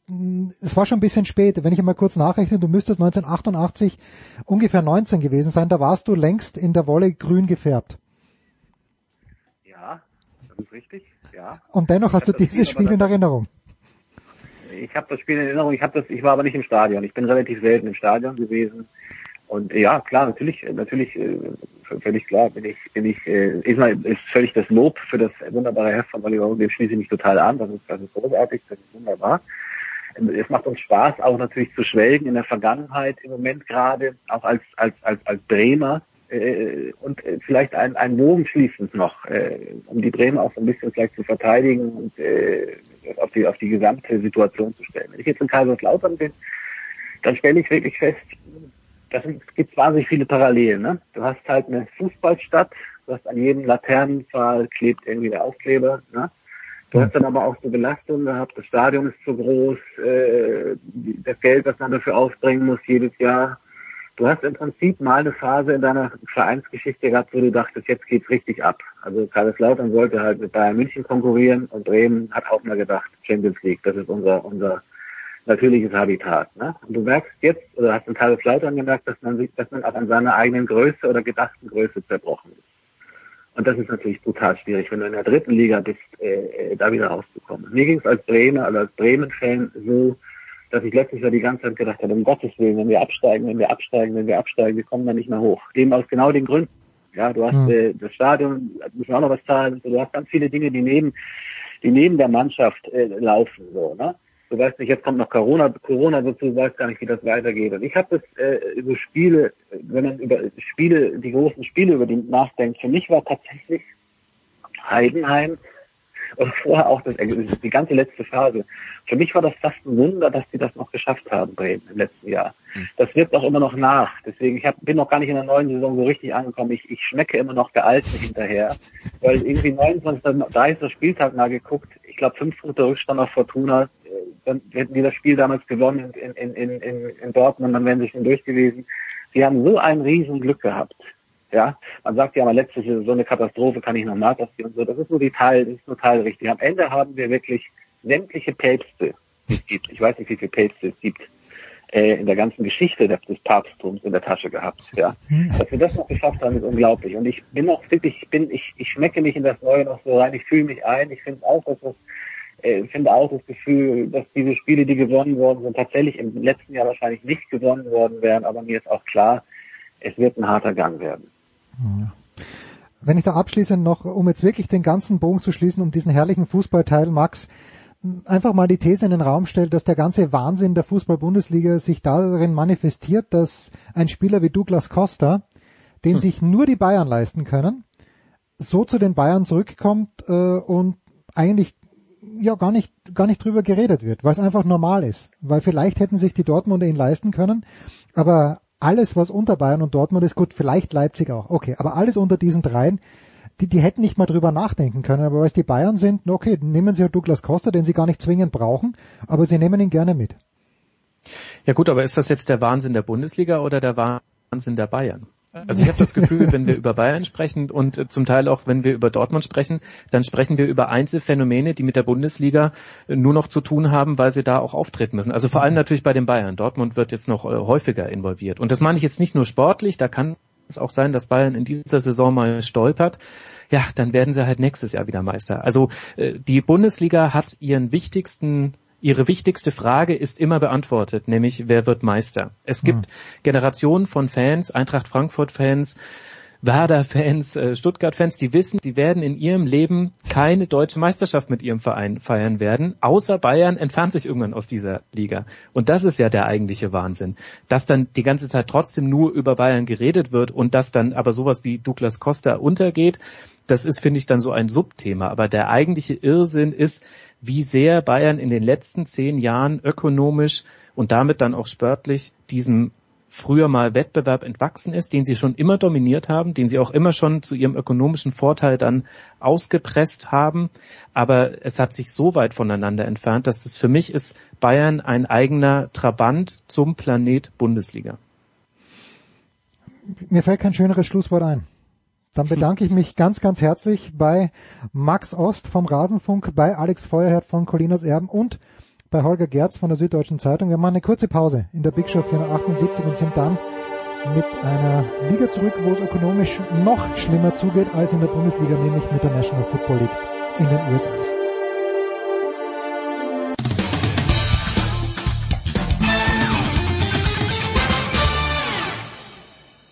Hallo, hier ist Dirk Nowitzki und ihr hört Sportradio 360.de. In der Big Show 478 geht's weiter mit Football mit der NFL und da übergebe ich wie immer übergebe ich mich wie immer gerne an Nicolas Martin. Servus Nicolas. Hallo. Und äh, mit Nicolas über die NFL werden diskutieren zum einen von der Zone Franz Büchner. Servus Franz. Hallo, Grüße. Und Andreas Renner ebenfalls von der Zone. Servus Andreas. Hallo. Nicola, take it away. Uh, ihr dürft die Steelers ruhig loben. Also das, uh, das, das ist das die einzige Vorgabe. Ich mache keine Vorgaben, aber man darf, man muss mit Lob nicht sparen für die Pittsburgh Steelers. Bitte. Das wäre jetzt auch so quasi der der Übergang gewesen, den ich aufgegriffen hätte, Franz. Also es besteht ja für den Producer überhaupt keinen Grund, sich zu übergeben bei den Steelers. Ähm, es besteht vielleicht beim Producer auch ein Grund zum Schmunzeln, wenn er sieht, was mit Le'Veon Bell bei den Jets passiert ist, oder? ja du, wenn, wenn der Producer schadenfreudig äh, veranlagt ist, dann äh, Er ist Österreicher, er kennt nichts anderes. ja, ähm, das stimmt, ne, das stimmt. Läuten wir jetzt den, den großen, den groß, die großen Return-Glocken ein für Le'Veon Bell nach Pittsburgh? Ich, ich glaube ja eher nicht. Äh, aber ja, ähm, das ist natürlich auch so ein eigenes Kapitel wieder gewesen. Ja, das, das ist allerdings wahr. Kein, kein Bell für die Jets hat ja eh nicht funktioniert. Hm, kann man jetzt mal gespannt sein, wo er landet. Ne? Was, was ich ja in der Situation interessant finde, ist, wie gut muss Mike Tomlin im Umgang mit schwierigen Spielern sein, wenn der gleichzeitig Le'Veon Bell und Antonio Brown im Team hatte, die von Pittsburgh weggegangen sind, weil sie unzufrieden waren, um um sich dann gleich die Nase blutig äh, zu schlagen im nächsten Team. Äh, Antonio Brown mittlerweile nicht mehr in der NFL und Le'Veon Bell ist auch bald an dem Punkt, äh, wo sich keiner mehr für ihn interessiert. Also ähm, das zeigt einfach nochmal im Nachhinein, wie, wie sehr Mike Tomlin da in der Lage war, äh, etwas zusammenzuhalten, was, äh, glaube ich, äh, von, von ihren, ihrer natürlichen Tendenz schon ganz stark auseinandergedriftet ist. Und ähm, ja, bei, bei Le'Veon Bell muss man jetzt einfach mal sagen, der ist natürlich auch nicht äh, viel eingesetzt worden bei den bei den New York Jets, aber ähm, ich glaube, der Laufdurchschnitt äh, letztes Jahr war war 3,4 Yards oder irgend sowas in der Preislage. Da frage ich mich dann jetzt mal ganz im Ernst, wer wer will den noch? Er, vor allen Dingen mit mit äh, all dem Gepäck, was er mitbringt. Es fühlte sich aber insgesamt sowieso wie ein Riesenmissverständnis an, weil ich glaube, Gates wollte ihn gar nicht und äh, teuer war auch noch. Also irgendwie, das, das passte ja von vornherein nicht. Ich meine, über ja, Gates und die Jets kann man noch ganz andere, kann man auch Blöcke füllen, ja, aber ja. Also dass, dass ein General Manager einen äh, einen äh, Spieler, egal welche Position, verpflichtet, den der Head Coach nicht haben will, wo der Head Coach nicht sagt, hey, finde ich super, das ist schon mal, das ist schon mal äh, Irrsinn. Ne? Also damit, da, damit lädst du dir die Probleme ins eigene Haus ein. Wenn es dann noch ein schwieriger Spieler ist wie Le'Veon Bell, äh, der dann äh, möglicherweise auch beleidigt reagiert, wenn er nicht so eingesetzt wird, wie er das selber für für richtig hält. Also das ist äh, der hausgemachtes Problem. Das ist einfach äh, Idiotie. Aber reden wir, glaube ich, auch äh, von, ähm, äh, von dem alten General Manager, der diese Verpflichtung gemacht hat. Inzwischen ist ein neuer da, der allerdings auch Gaze nicht verpflichtet hat. Und da sind wir wieder in diesem, in diesem Karussellspiel, wo man dann einfach sagt, wenn das halt auf den zwei führenden Positionen nicht zusammenpasst, dann äh, ist halt grundsätzlich was falsch. Und äh, das, das Problem sind dann eigentlich auch nicht der General Manager oder der Coach, sondern derjenige, der sie verpflichtet hat, was in dem Fall vermutlich auf den Besitzer zurückgeht. Und das ist halt, da, da, da muss man halt äh, die ganze Geschichte mal auf eine Linie bringen bei den New York Jets und dann wird es auch wieder besser. Ja, und dann kommt man zum Punkt, dass 0 und 5 vielleicht kein Zufall ist. Gut, also ja. so viel, so viel zu den Jets und zu Bell. Andreas, wenn wir auf das äh, Spiel am Dienstag schauen zwischen den Tennessee Titans und den Buffalo Bills, die Titans, die über zwei Wochen kein Spiel bestritten haben, die zwischendurch auch gar nicht trainieren konnten, schlagen die Bills mehr als deutlich. Offense, Defense äh, funktioniert. Ähm, man könnte zum falschen Schluss kommen, dass Training absolut überbewertet ist. Ne? Ja, also ich habe mir natürlich dann auch, nachdem ich vorher gehört habe, was so die Prognosen waren für dieses Spiel und dass die Titans ja eigentlich keine Chance haben, Weißt du, es ist halt nur mal wieder so eine Illustration, weil wir spekulieren ja auch immer, wenn zum Beispiel sich Teams für die Playoffs qualifizieren, wie viele freie Wochen vorher gut sind oder schlecht sind, kommen sie aus ihrem Rhythmus, äh, ist es äh, äh, brauchen sie eine Pause und so weiter und so fort und was dann da am Ende vielleicht entscheidend ist oder nicht. Die Wahrheit ist, wir haben überhaupt keine Ahnung, wie sowas funktioniert und kein Mensch kann das sagen. Und ähm, was dann, äh, was dann letzten Endes den Ausschlag gibt, dass es bei den einen so funktioniert und bei den anderen nicht, ist, äh, ist und wird weiter äh, pure Spekulation bleiben.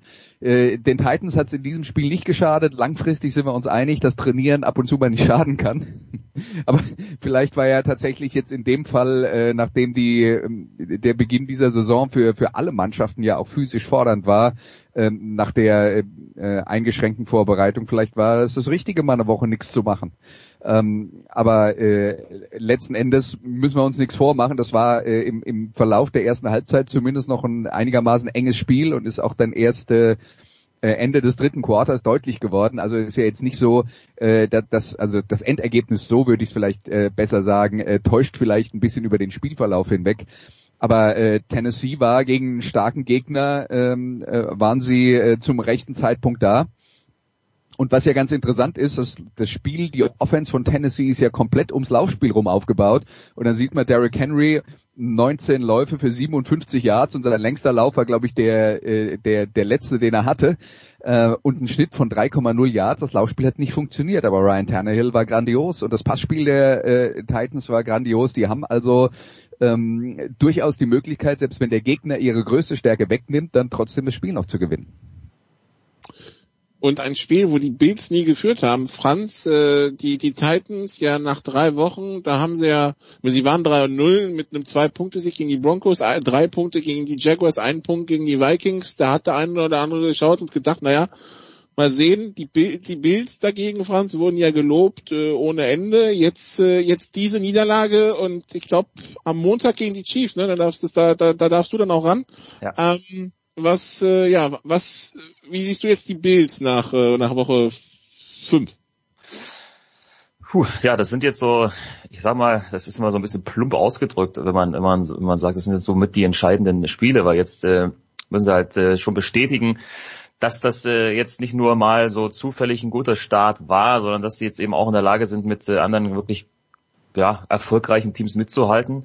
Mal gucken, ähm, müssen wir mal durchgehen. Jets, Dolphins zum Anfang ähm, waren auch schon ja, mehr oder weniger eng, also drei Punkte Sieg gegen Miami, gut Rams, Raiders sind jetzt nicht so eine schlechte Kundschaft. Ähm, die hat man dann auch knapp besiegt. Jetzt eine ja, vom Ergebnis her deutliche Niederlage gegen, gegen Tennessee. Äh, also jetzt mit Chiefs, gut dazwischen nochmal Jets, aber dann auch Patriots, Seahawks so in den nächsten Wochen. Da kann man mal gespannt sein. Das ist jetzt tatsächlich dann äh, so ein bisschen die Phase Phase der Saison, wo man dann mitbekommt, ob diese Mannschaft in der Lage ist, ähm, das zu bestätigen aus den ersten vier Wochen oder ob äh, sie sich jetzt irgendwie runterziehen lässt von dem, von dem schlechten Ergebnis gegen Tennessee, weil so ein bisschen ja, wackelig ist das ja, ist das ja durchaus noch. Gerade wenn man auch so ein bisschen aufs Laufspiel guckt. Ich glaube, sie haben vier Rushing Touchdowns bisher erzielt, drei durch Josh Allen. Ähm, das ist mir ein bisschen zu dünn, auch wenn ja Singletary schon letzte Saison eigentlich gezeigt hat, dass er durchaus der Spieler sein kann, um den herum man das aufbauen kann. Aber naja, die, die Produktion, zumindest was eben die, die Endzone angeht, lässt da auch noch ein bisschen ja, zu wünschen übrig. Und ich glaube, da gibt's halt durchaus äh, so ein paar Baustellen. Das hat jetzt auch das Spiel gegen Tennessee nochmal aufgezeigt, die sie jetzt dann anpacken müssen. Und das sind dann jetzt eben diese herausfordernden Spiele. Wenn sie davon sagen wir mal, die Hälfte gewinnt, sind sie, glaube ich, immer noch in einer ganz guten Position. Ja, aber das wird natürlich jetzt schon, schon recht knackig eben, besonders äh, mit diesen Spielen nacheinander gegen Tennessee, jetzt gegen Kansas City.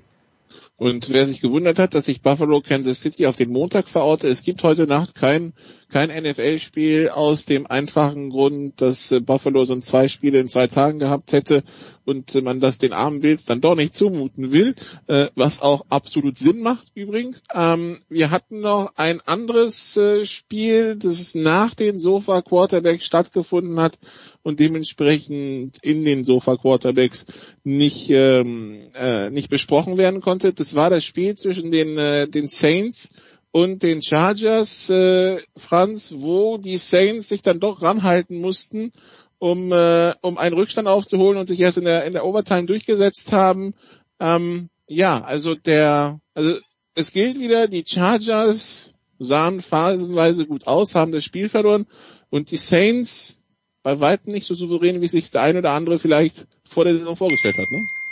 Ja, das äh, setzt sich tatsächlich so fort. Also man hatte ja auch schon nach den ja, ersten drei Wochen ein bisschen äh, diesen Eindruck vielleicht gewinnen können nach diesem 1 und 2 Start und man dann eben auch sagen muss, äh, Spiele gegen die gegen die Raiders und gegen die Packers, ähm, ja, in der Verfassung, wie sich diese zwei Mannschaften ja durchaus präsentieren, können die eben auch mal verloren gehen, wenn es enge Spiele sind. Also ja, aber logischerweise ist das natürlich so, dass äh, die Saints einer großen Erwartungshaltung immer entgegenspielen müssen und ähm, ja, da vielleicht ein bisschen drunter liegen, wobei sie jetzt auch drei Siege haben, zwei Niederlagen. Aber es sind schon, es sind schon enge Spiele. Auch gegen Detroit waren es ja am Ende nur sechs Punkte Vorsprung. Ähm, jetzt, wie du es gesagt hast, gegen die Chargers hätten sie fast verloren. Äh, Gerade so noch in die Overtime gerettet, dort dann gewonnen.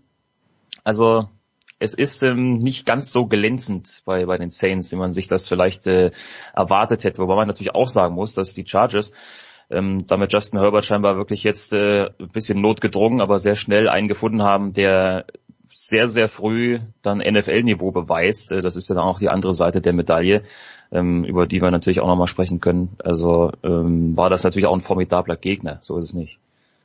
Ein Gegner, ja, der aber wieder Andreas ein knappes Spiel verloren hat irgendwie. Also so, ja, das ist ärgerlich. Ja, das ist ärgerlich. Ähm, aus Sicht der Chargers ist aber, glaube ich, äh, was bleibt aus den letzten äh, drei, vier Wochen ist, es ist ärgerlich, dass man die Spiele verliert, aber man sieht, dass die, dass die, äh, das Fundament für die Zukunft da ist. Ähm, da muss man nicht mehr suchen, denn Justin Herbert hat jetzt äh, hat, hat gezeigt, dass er, äh, dass er äh, quasi am Spieltag, nee, also eine Minute bevor es losgeht, erfährt, dass er, äh, dass er, dass er ran muss in seinem ersten Einsatz, sofort da war, dann danach dreimal hintereinander gute Leistungen gebracht hat, seine, seiner Mannschaft in jedem Spiel eine Chance gegeben hat, äh, das Spiel zu gewinnen. Das heißt, da ist jetzt das Fundament für die äh, Zukunft da. Oder ich habe es gestern in, in, einem amerikanischen Podcast gehört, man gesagt, die Hauptspeise ist noch da, ist, ist schon da.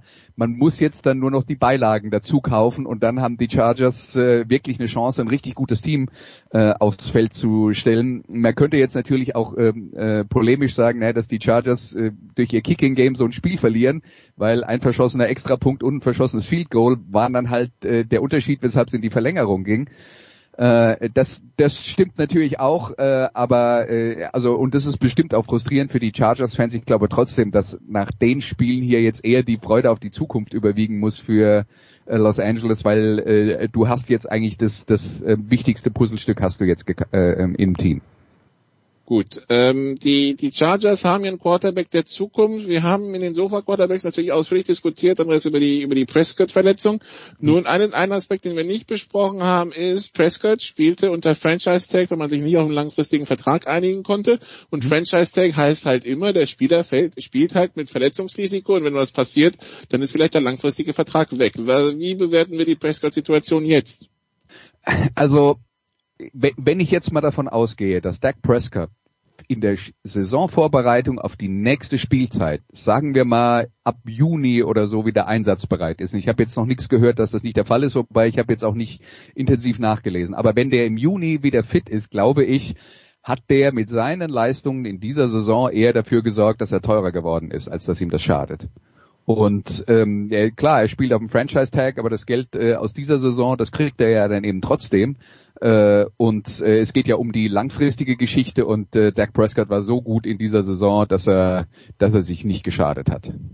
Okay, also wir drücken Dak Prescott natürlich die Daumen, versuchen dieses Bild dieses verstauchten Knöchels so schnell wie möglich aus den Köpfen zu bekommen, Franz, ja.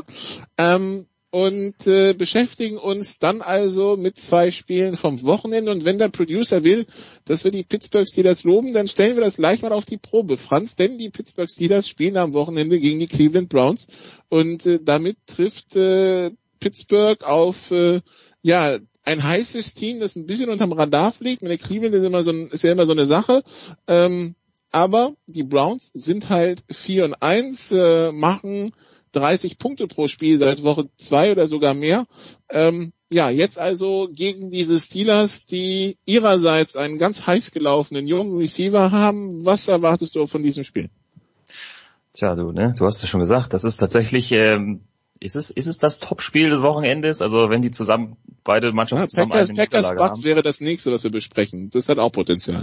Ja, also ich meine, du hast ja gesagt, ähm, das, das könnte sehr unterhaltsam werden, allein schon aufgrund der Punktausbeute, die beide Teams jetzt so hingelegt haben und äh, Cleveland nach diesem äh, doch recht bescheidenen Saisonauftakt, wenn natürlich auch gegen Baltimore, aber ja, da jetzt eben so loszulegen äh, in der Offensive, Halleluja. Das ist echt nicht verkehrt. Ähm, ist ja auch so ein Team, muss man sagen, da gibt's ja auch so den ein oder anderen schwierigen Charakter drin. Also wirklich den ein oder anderen. Ähm, nicht nur OBJ, nicht nur vielleicht Jarvis Landry mit so Abstrichen, äh, Kareem Hunt würde mir auch noch einfallen, ähm, mit Kevin Stefanski als neuer Headcoach. Und in der Defense haben sie auch noch ein paar. Ja, also vielleicht hat der ja auch irgendwie so eine Magie ganz schnell irgendwie gefunden, mit solchen Spielern umzugehen. Äh, auf jeden Fall kann es natürlich nicht schaden, dass die jetzt viermal in Folge gewonnen haben. Und ähm, das wird schon ein Härtetest für die für die Steelers, eben gerade in der in der Defense. Ähm, haben wir bei den Browns auch gesehen, dass die so ihre Problemchen haben in der Offensive und dass die eben momentan Spiele gewinnen, weil sie eben mehr Punkte machen als der Gegner. Das auf Dauer sicherlich auch nicht gut geht und ähm, gerade gegen Pittsburgh wird das sicherlich ähm, dann eben wiederum auch für die Browns eine schwierige Geschichte, aber das ist doch mal ein Division-Duell, das, äh, das es wirklich in sich haben sollte. Ja, aber äh, also ich, ich sehe dann halt auch die Herausforderung für die Browns, weil Pittsburgh hat nach den äh, ähm, meisten äh, statistischen Kategorien die beste Defense der Liga, vor allen Dingen in der Laufverteidigung sind sie richtig gut und das Angriffsspiel der Browns ist ja drauf drum angele äh, drumherum angelegt um das Fundament Laufspiel. Ähm, also das, äh, das, das wird äh, natürlich auch für die äh, Cleveland Browns eine enorme Herausforderung. Ich sehe auch eher ein enges Spiel aber ähm, äh, eine echte Herausforderung für, äh, für Cleveland gegen diese Pittsburgh Defense. Und die Wahrheit ist ja, wenn man eine Defense hat, die auf so einem Top-Niveau spielt, dann heißt das halt im Umkehrschluss, dass man eigentlich in jedem Spiel eine Chance hat zu gewinnen, selbst wenn die Offense nicht so gut drauf ist. Und das ist, äh, soll, sollte alle Pittsburgh-Fans eigentlich beruhigen. Also, der, der Producer freut sich dann schon auf Sonntag. Äh, Andreas, wie sehr kann sich Tom Brady am Sonntag auf das Duell mit den Packers freuen? Ähm, also die, die Bucks, die ja schon zehn Tage nicht mehr gespielt haben, weil es ja dieses Spiel gegen Chicago am Donnerstag nach letzter Woche gab, was, ähm, nennen wir es mal, unglücklich verlief aus, aus Sicht von Tampa Bay. Jetzt kommt also Green Bay mit Aaron Rodgers. Ähm, wir haben ja schon gegen, gegen die Chargers so ein Shootout gesehen. Blüht das nächste? Also ich habe halt den Eindruck, dass äh, Tampa Bay ein Shootout gewinnen müsste, um dieses Spiel gewinnen zu können, weil die Packers äh, die die beste Offense äh, in dieser Saison waren, auch wenn die Dallas Cowboys ein paar Yards äh, mehr gemacht haben. Aber äh, bei den Packers äh, greifen ja wirklich offensiv alle Rädchen ineinander und man hat den Eindruck, die Offense von äh, Head Coach Matt LaFleur im zweiten Jahr, ähm, also nochmal 30 bis 50 Prozent besser als in der letzten Saison, als sie ja sowieso schon 13 Spiele gewonnen haben. Äh, das ist, äh, das ist schon eine herausragende Qualität und äh, was, was braucht äh, Tampa, um da dagegen zu halten. Ich glaube, was sie, äh, was sie vor allen Dingen schaffen müssen, ist die eine, den einen Schwachpunkt zu attackieren, den Green Bay vielleicht hat, ist die Laufverteidigung. Da kann man vielleicht was machen, äh, dass man das Laufspiel etabliert, dass man äh, lange Drives hinlegt und ähm, ja, man muss selber regelmäßig, äh, regelmäßig scoren. Also äh, ein 16 zu 13 erwarte ich in dem Spiel nicht. Franz, was erwartest du? Hm. Also es ist ja schon beeindruckend, wie äh, Green Bay da in der Offensive agiert, wenn man mal bedenkt, dass ja auch in den letzten Wochen kein Devontae Adams zur Verfügung stand, ähm, Mercedes Lewis auch nicht, Alan Lazard, also das sind ja schon einige sagen wir mal, von den größeren Namen dieser Offensive ausgefallen und äh, Aaron Rodgers und Co. haben es dann trotzdem möglich gemacht, extrem viele Punkte jeweils zu erzielen. Auch das spricht natürlich für diese Mannschaft. Deswegen äh, kann ich mich da Andreas auch nur anschließen. Ja, also also das sind die beiden Spiele, die man sich wahrscheinlich am Wochenende auf dem Kalender ankreuzen sollte. Ich meine, natürlich kann man auch Katastrophentourismus machen und die Jets einschalten, aber wir würden halt diese beiden Spiele empfehlen jetzt. Bin mir nicht ganz sicher, welches der beiden ich mir anschauen werde. Äh, Im Zweifel aber das der Steelers. Aber 19 Uhr Steelers, es gibt eigentlich keine Entschuldigung jetzt, ne? wenn man ganz ehrlich ist. Außer die Rückfahrt aus irgendeinem Feriendomizil. Das ist die einzige Entschuldigung, die ich hier anbringen könnte. Aber ich werde werd versuchen, dran zu bleiben. Ja, danke. Ihr drei, Nikola wird nächste Woche äh, höchstwahrscheinlich äh, wieder ein kleines bisschen ausführlicher hier im Start sein. Andreas auch. Äh, Andreas, ja, die Frage natürlich an dich. Am Wochenende Musik. Was gibt's am Sonntag im Musikradio 360?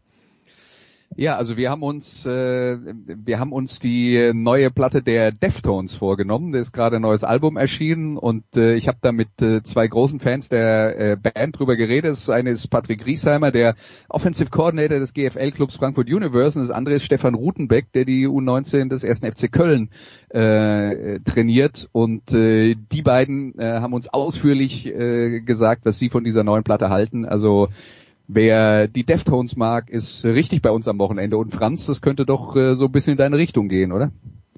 Ja, wollte gerade sagen, ja. Ich habe jetzt zwar noch nicht, noch nicht viel gehört äh, von dieser Platte, aber das ist natürlich jetzt mal ein guter Punkt, das zu ändern. Ja, und wir werden auch in der Sendung am Sonntag fünf, fünf der zehn Songs auf der Platte spielen, da bekommst du schon mal einen richtig guten Eindruck. Wir freuen uns. Sonntag ab 12 Uhr online hier bei Sportradio 360. Danke Nicola, danke Franz, danke Andreas.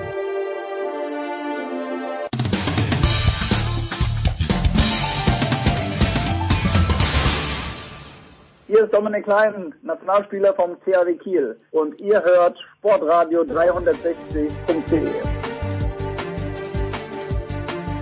Herrschaften, es geht weiter in der Big Show 478 mit nicht One of Our Favorites, sondern My Favorite, mit Michael Körner. Michael, ich grüße dich. Guten Morgen. Ist das deine Standard-Anmoderation für alle deine Gesprächspartner? Ja, alle außer Matthias Stach. okay. da wollen wir jetzt nicht näher ins Detail gehen. Äh, ich habe, Michael, vor kurzem bin ich äh, mit dem Hund hier durch die Straßen gegangen und dann sehe ich ein junges Paar mit einem Wohnmobil. Und äh, es ist ein schönes Wohnmobil, also eines, wo ich sage, das hätte ich auch gerne. Und äh, ich bin normalerweise ja sehr schüchtern, wie du weißt, bleibe aber stehen in diesem Fall und äh, frage dieses junge Paar, wie schaut das denn aus? Was habt ihr für einen Führerschein? Habt ihr, also in Österreich ist es der A-Führerschein, aber habt ihr den LKW-Führerschein? Und die sagt nein weil äh, dieses Teil ja nicht 7,5 Tonnen hätte oder weniger als 7,5 Tonnen. Wie sieht es bei dir aus, lieber Michael? Hast du den Lkw-Führerschein oder ist dein Wohnmobil auch noch für den Normalsterblichen fahrbar? Äh, interessante Einstiegsfrage, auf die ich tatsächlich nicht vorbereitet war. Ich weiß, ich weiß. Es ist im Grunde ganz einfach zu erklären, da ich ja ein noch etwas älterer Jahrgang bin und mein Führerschein aus dem Jahre 1900 86 stammt, darf, äh, glaube ich jedenfalls, äh, befähigt mich das zur, ähm, zum Fahren eines Fahrzeugs bis 7,5 Tonnen. Ja. Das, die junge Generation hat ja diese Beschränkung bis 3,5 Tonnen. Und ähm, ich habe trotzdem ein Wohnmobil bis, also meins ist bis 3,5 Tonnen, mhm. was also auch die diesem mit dem neuen Führerschein gefahren werden könnte. Denn äh, der Nachteil ist, also ich, natürlich könnte ich größere und schwerere fahren, aber wenn du unterwegs bist und giltst quasi als LKW, bis 300 Tonnen bist du ein PKW, hast du natürlich auch die Nachteile, die ein LKW hat, also sprich höhere Mautgebühren, mhm. ähm, gewisse Straßen, die nicht befahren werden dürfen, etc. Und äh, insofern, ja, ich bin aber das letzte Mal einen siebeneinhalb Tonner gefahren, als ich vor 20, 30, vor 30, 32 Jahren, ich weiß es nicht mehr, irgendwann von zu Hause ausgezogen bin. Also ich habe ihn bisher noch nicht so oft gebraucht. Ich hoffe, das beantwortet deine Frage. Ja, natürlich, selbstverständlich. Darf, darf man sich den Sommerurlaub von dir so vorstellen wie damals Franz Beckenbauer bei der WM 2006? Du fährst durch Deutschland, wirst überall begeistert empfangen und denkst dir, wie schön ist dieses Land? Ähm, ja, Schon, streiche, ja? Deutsch, streiche Deutschland, setze Italien, ansonsten war das alles zu 100% richtig. Okay. Gut. Michael, wir wollen natürlich, wir müssen und äh, äh, die Abteilung Basketball ist seit Dienstag wieder am Start äh, bei Magenta Sport. Wir müssen natürlich auch über die BBL sprechen, aber zuerst äh, Jürgen Schmieder hat in der Süddeutschen Zeitung in seiner Nachbesprechung des NBA-Finals den großen Satz geschrieben oder den, er hat einfach hingeschrieben, LeBron James ist nach wie vor der beste Basketballspieler der Welt. Würdest du das unterschreiben und wenn ja, warum nicht? Ja, das würde ich zu 100 Prozent unterschreiben. Ähm, LeBron James ist aus meiner Sicht äh, der aktuell beste Basketballer der Welt. Ich meine, man muss ja auch bedenken, der Kerl ist ja auch schon deutlich über der 30 mittlerweile. Und äh, die Leistungen, die er abruft, sind wirklich von einer beängstigenden Konstanz. Und nicht nur das, jetzt waren sie auch noch in der in den Playoffs wirklich überragend. Ähm, ich bin auch einer derjenigen, der immer schon gesagt hat, äh, in der äh, Auswahl zum besten Basketballer aller Zeiten, hm. also dieses, diese berühmte Diskussion Jordan, Bryant oder, oder James, ähm, da sehe ich ihn auch nicht dramatisch weit hinter den beiden Erstgenannten. Also für mich ist das ein, ein sensationeller Basketballer. Er hat das ganze Paket. Ähm, ich habe halt immer wieder ein Mini-Problem und das macht's mir halt, also ich finde dann halt ab und zu so ein Psycho-Haar in der Suppe. Und wenn du dir als 17-Jähriger ein Tattoo so groß wie ein dreieinhalb Tonner in dem Fall, danke für die Alliteration, äh, auf deinen Rücken tätowieren lässt, wo drauf steht der Auserwählte, dann ja, also, ich weiß, ich weiß. Der hat, ja. Ego, er hat ein Ego, den dürfte ich auch mit meinem Führerschein nicht fahren. Hm. Also das ist mir dann echt, echt so ein bisschen ein drüber. Aber von der Leistung her gibt's überhaupt keine zwei Meinungen. Der Typ ist echt sensationell. Er gibt geile Interviews eigentlich. Er hat eine super Einstellung. Er gibt Geld äh, in die Community zurück.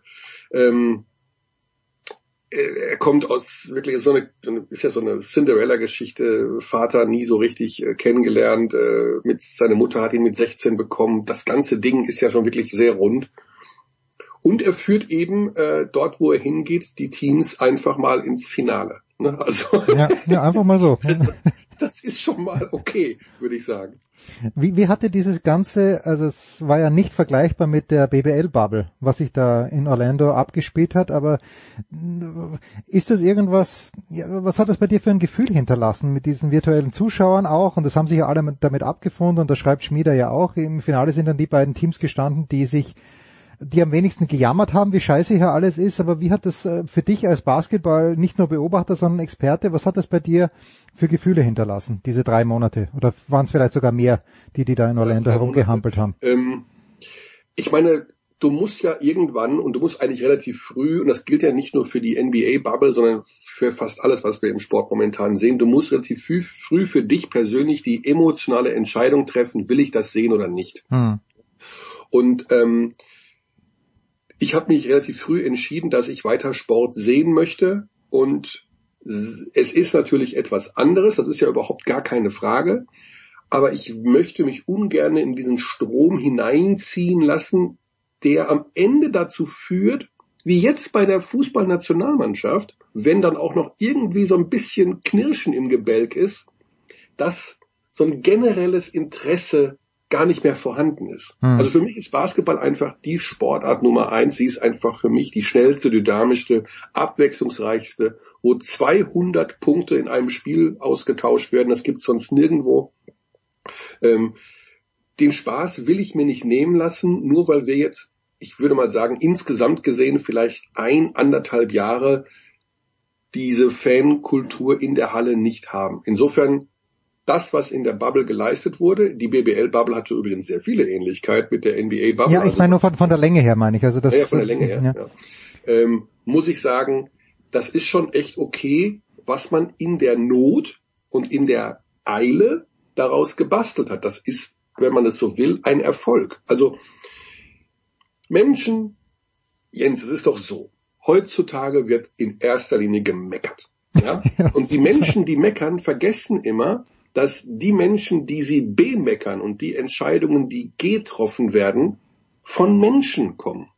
Das ist ja nicht, es wird an allem rumgemosert, aber man vergisst immer, dass das, was getan wird, von Leuten passiert, die den gleichen, der gleichen Spezies angehören wie ich selber. Das heißt, da sind gute Sachen bei, schlechte Sachen bei. Da kann man dafür und dagegen sein.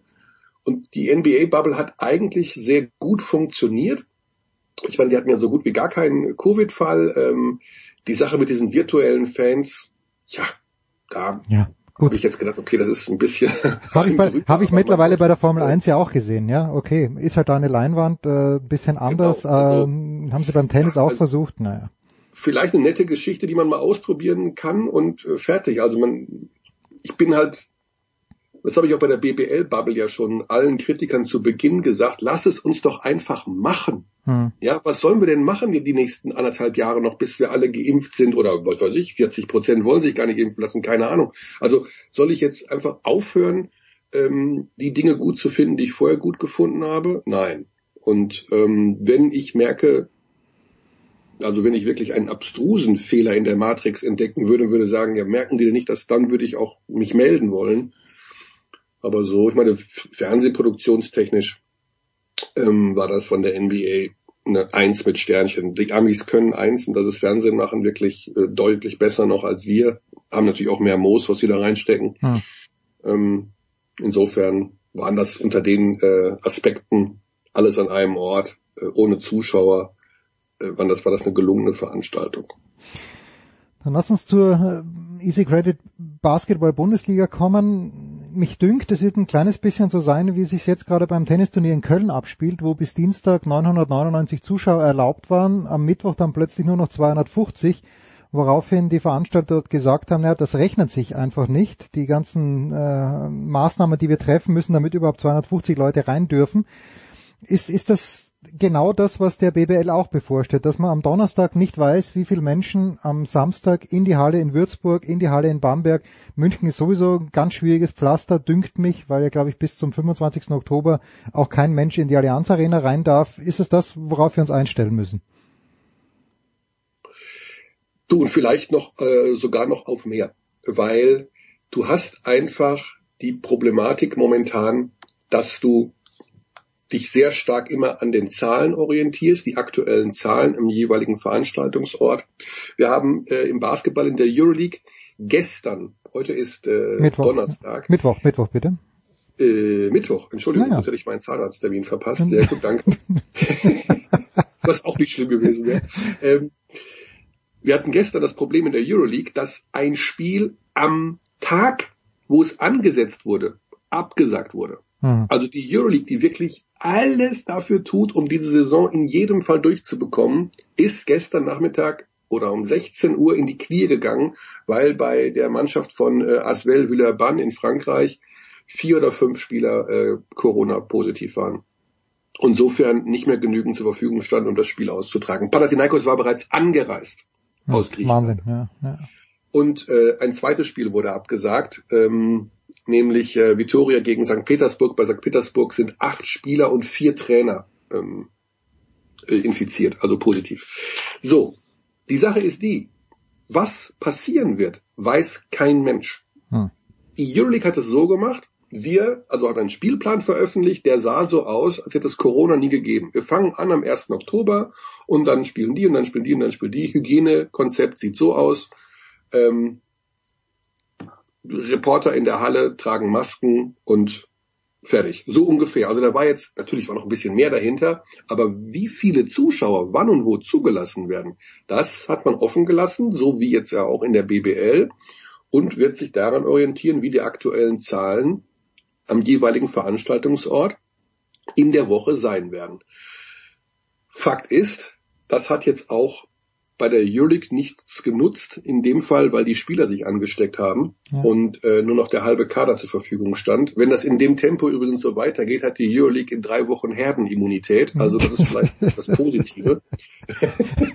dann, also das ist wirklich Wahnsinn. Wir haben bei Kimki vier Spieler oder drei, vier Spieler bei ZSKA drei und so weiter. Das zieht sich ja durch die ganze Liga.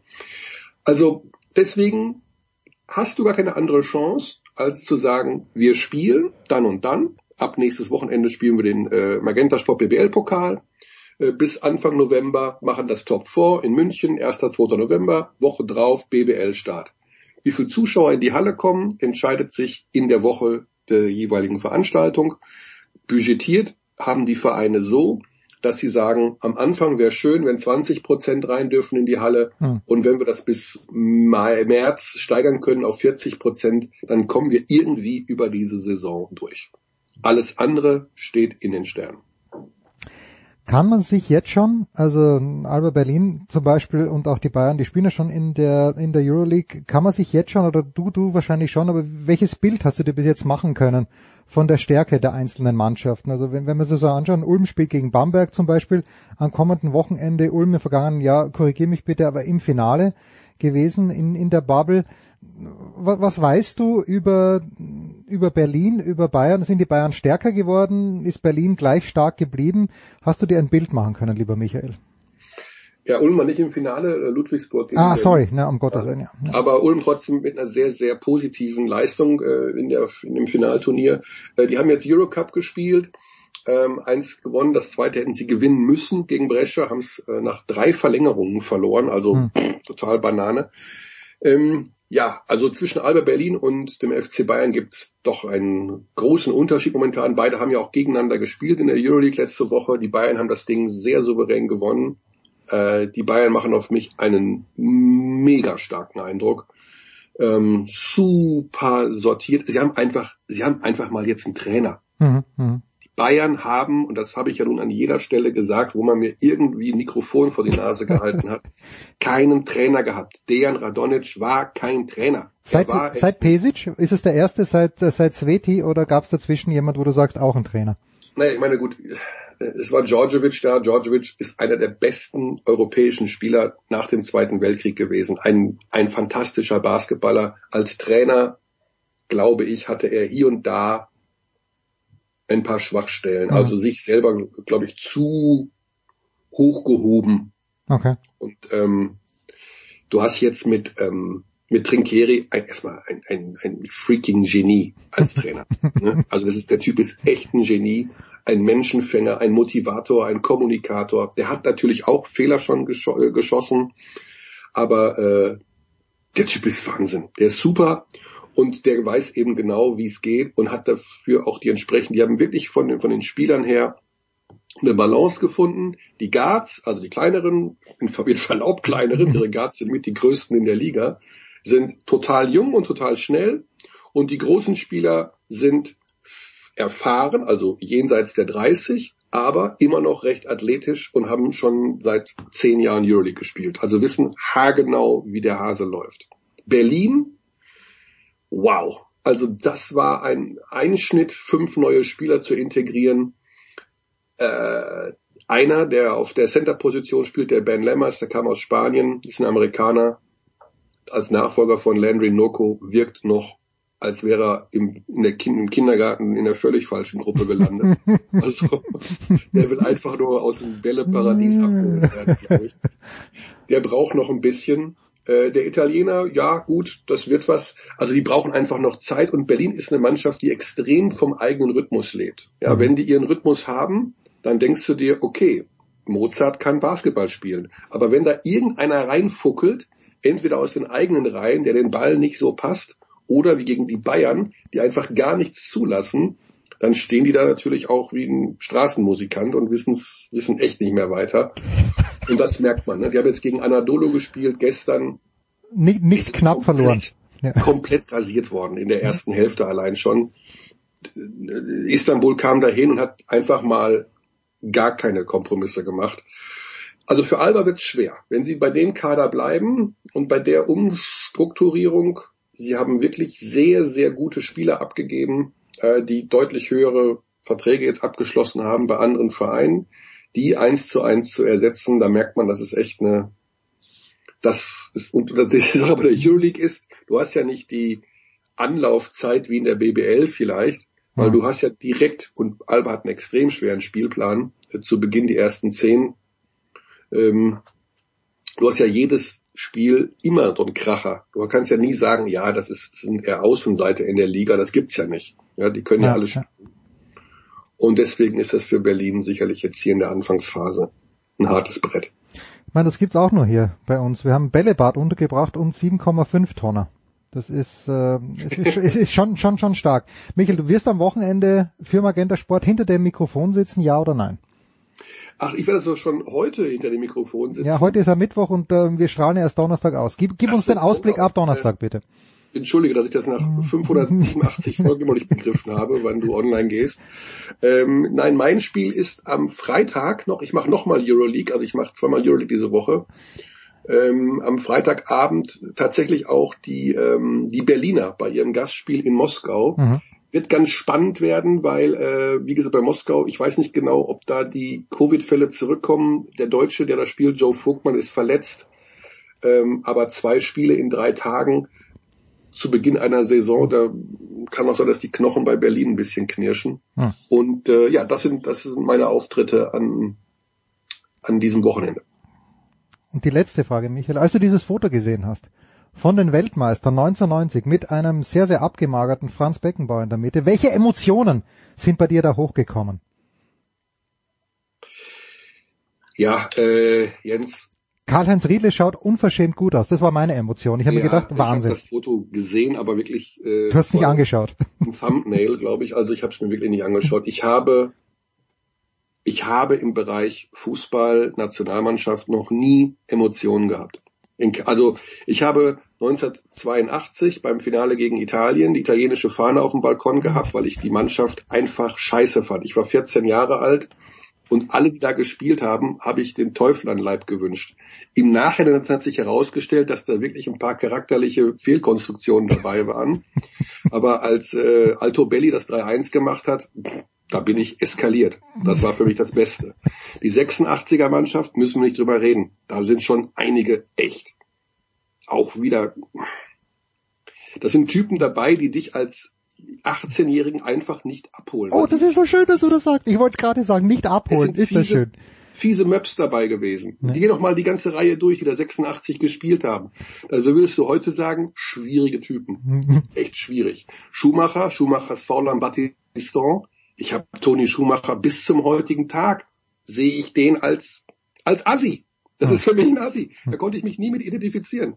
Die 90er Mannschaft, mal ganz ehrlich, der glückliche Freistoß, äh, der, der Elfmeter gegen die Tschechei, Tschechoslowakei damals, der abgefälschte Freistoß gegen England äh, mit einem Gaza, den ich geliebt habe. Gascoigne hat geheult, da habe ich geheult. Ähm, ich habe es ihnen auch damals nicht gegönnt. Für mich war auch im Finale Argentinien die bessere Mannschaft und der Elver, wissen wir alle, war kein Elver, der hat sich fallen lassen. Also das sind so Sachen, da habe ich keine positive Emotion, dafür bin ich zu sehr Sportler. Und äh, ja, jetzt äh, Weltmeisterschaft 2014. Ich habe das 7 zu 1 gegen Brasilien auf dem Kreuzfahrtschiff gesehen, äh, in so einem, äh, in so einem Eventtheater da. Äh, die sind alle komplett eskaliert und mein Vater und ich saßen da und haben gesagt, na ja, spielen schon ganz ordentlich, aber mhm. wahrscheinlich wird Brasilien morgen in Flammen aufgehen. Ähm, also wie gesagt, ich habe in meiner Jugend und meiner frühen Erwachsenenzeit nie ein Verhältnis zur deutschen Nationalmannschaft aufbauen können. Das hat sich bis zum heutigen Tag nicht gelegt. Das ist so ein, so ein nicht ein schönes, aber es ist so ein bewegendes Stichwort, ah, Schlusswort, das du uns hier gibst. Michael Körner, Magenta Sport, am Freitagabend ist er zu hören mit den Berlinern bei Kimki Moskau, die hoffentlich zwölf Leute. Ah, ZSK, ah, ZSK, die hoffentlich, na, dann ist ja okay, weil die werden ja zwölf Leute aufs Parkett bekommen. Bei Kimki schaut ja, die, haben auch, die haben auch Covid-Fälle. Ah, okay, dann ist ja gut.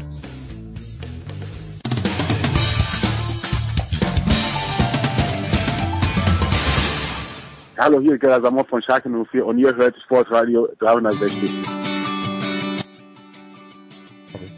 Big Show 478, weiter geht's mit dem amerikanischen Sport und äh, auch in dieser Woche freue ich mich, dass wir ein bisschen über Major League Baseball plaudern können. Lang wird's ja nicht mehr der Fall sein, denn wir sind kurz vor dem großen Finale und dabei ist, wie schon in der vergangenen Woche, Tom Heberlein vom SED. Servus Tom.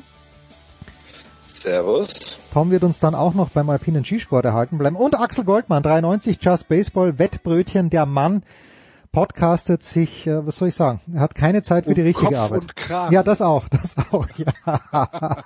Axel, grüß dich. Also wir kommen natürlich gleich zu den äh, äh, Championship Series, aber Tom, in dieser Woche die traurige Nachricht, er ist natürlich in den vergangenen Jahren, also zumindest aus meinem Blickfeld verschwunden, aber Joe Morgan ist verstorben, Second Baseman für die Cincinnati Reds in den 1970er Jahren, sehr, sehr erfolgreich, aber natürlich dann auch als TV-Kommentator oder als Experte, als Colorman, sagt man, glaube ich, in den USA, Aller für, ja. für, für, für Sunday Night Baseball an der Seite von John Miller und hat dann auch äh, ab und zu für andere Sender ähm, die World Series kommentiert. Ja, Joe Morgan, was muss jemand, der sich im Jahre, sagen wir mal 2015 begonnen hat für Baseball zu interessieren, was muss der über Joe Morgan wissen, Tom? Ja, man muss über Joe Morgan wissen, dass er 22 Jahre lang in der Major League Baseball gespielt hat. Ähm, die ersten zehn Jahre war er bei den Houston Astros. Dann ist er äh, nach äh, Cincinnati gekommen und war integraler Bestandteil der sogenannten Big Red Machine.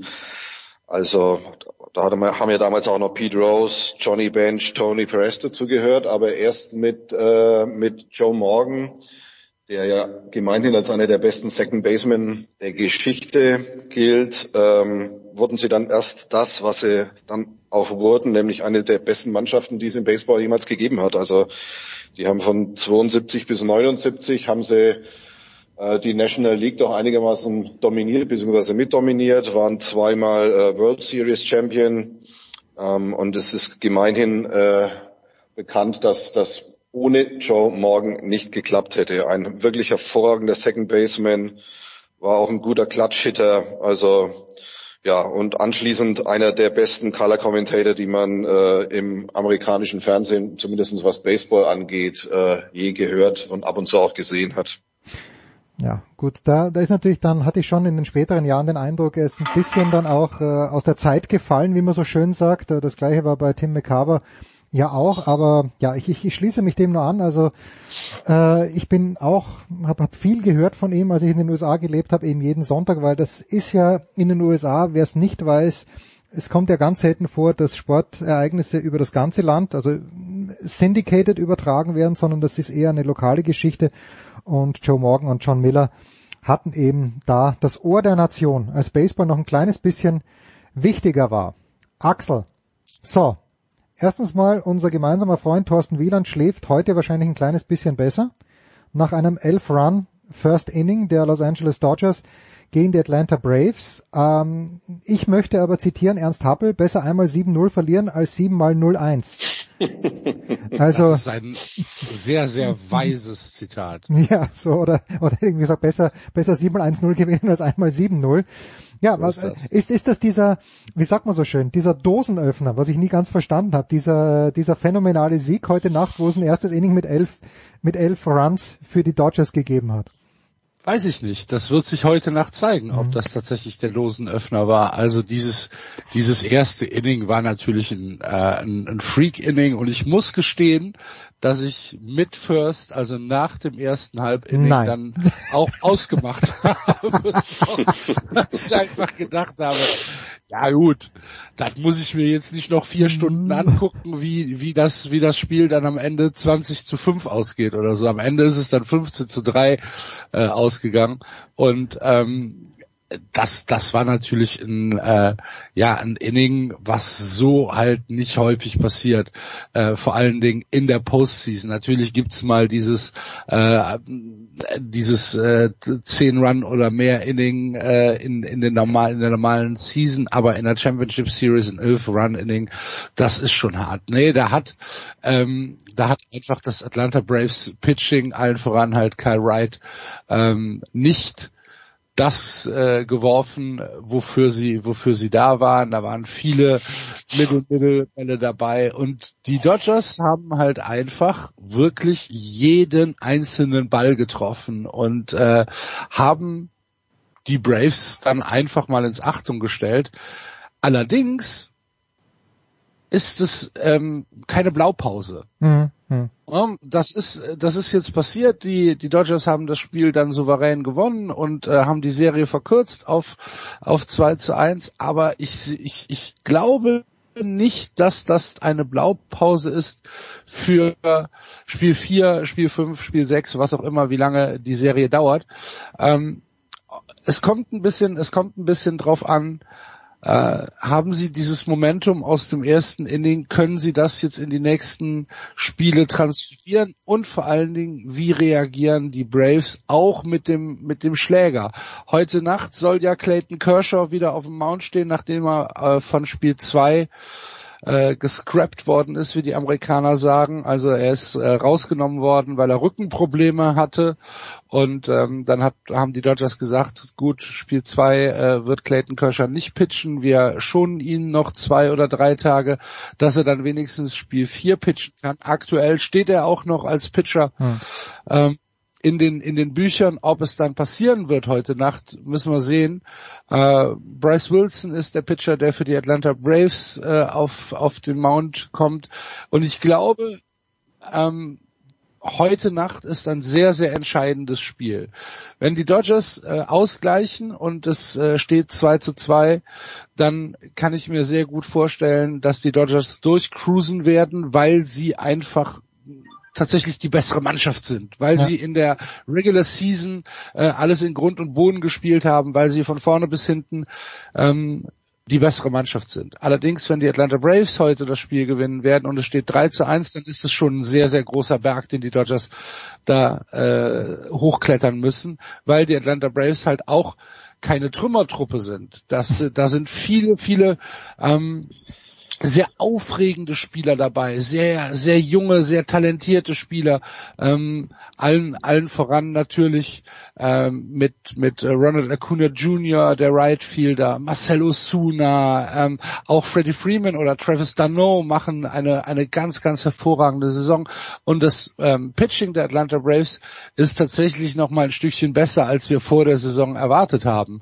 Ähm, da sind ähm, wirklich gute Performance dabei gewesen. Wenn heute Nacht dieses Spiel, also ich lasse mich dazu hinreißen und sagen, sage, wer heute Nacht gewinnt, wird auch die Serie gewinnen und in die World Series eintreten. Äh, ein Sehe ich nicht ganz so. ja, bitte, Tom, bitte, bitte. Ich glaube, ich glaube, ich glaube, wenn die Braves, wenn, ich glaube, wenn die Braves gewinnen, gebe ich dir völlig recht, Axel, weil ähm, danach kommen Max Fried und Ian Anderson und an denen musste erstmal vorbeikommen. Die haben, die haben einen super Rekord in der, in der Regular Season, 19-4, wenn die auf dem Mount gestanden sind. Ähm, und das erinnert mich ein bisschen so an letztes Jahr, als äh, praktisch äh, Strasbourg und Scherzer die, die Nationals dadurch äh, geworfen haben.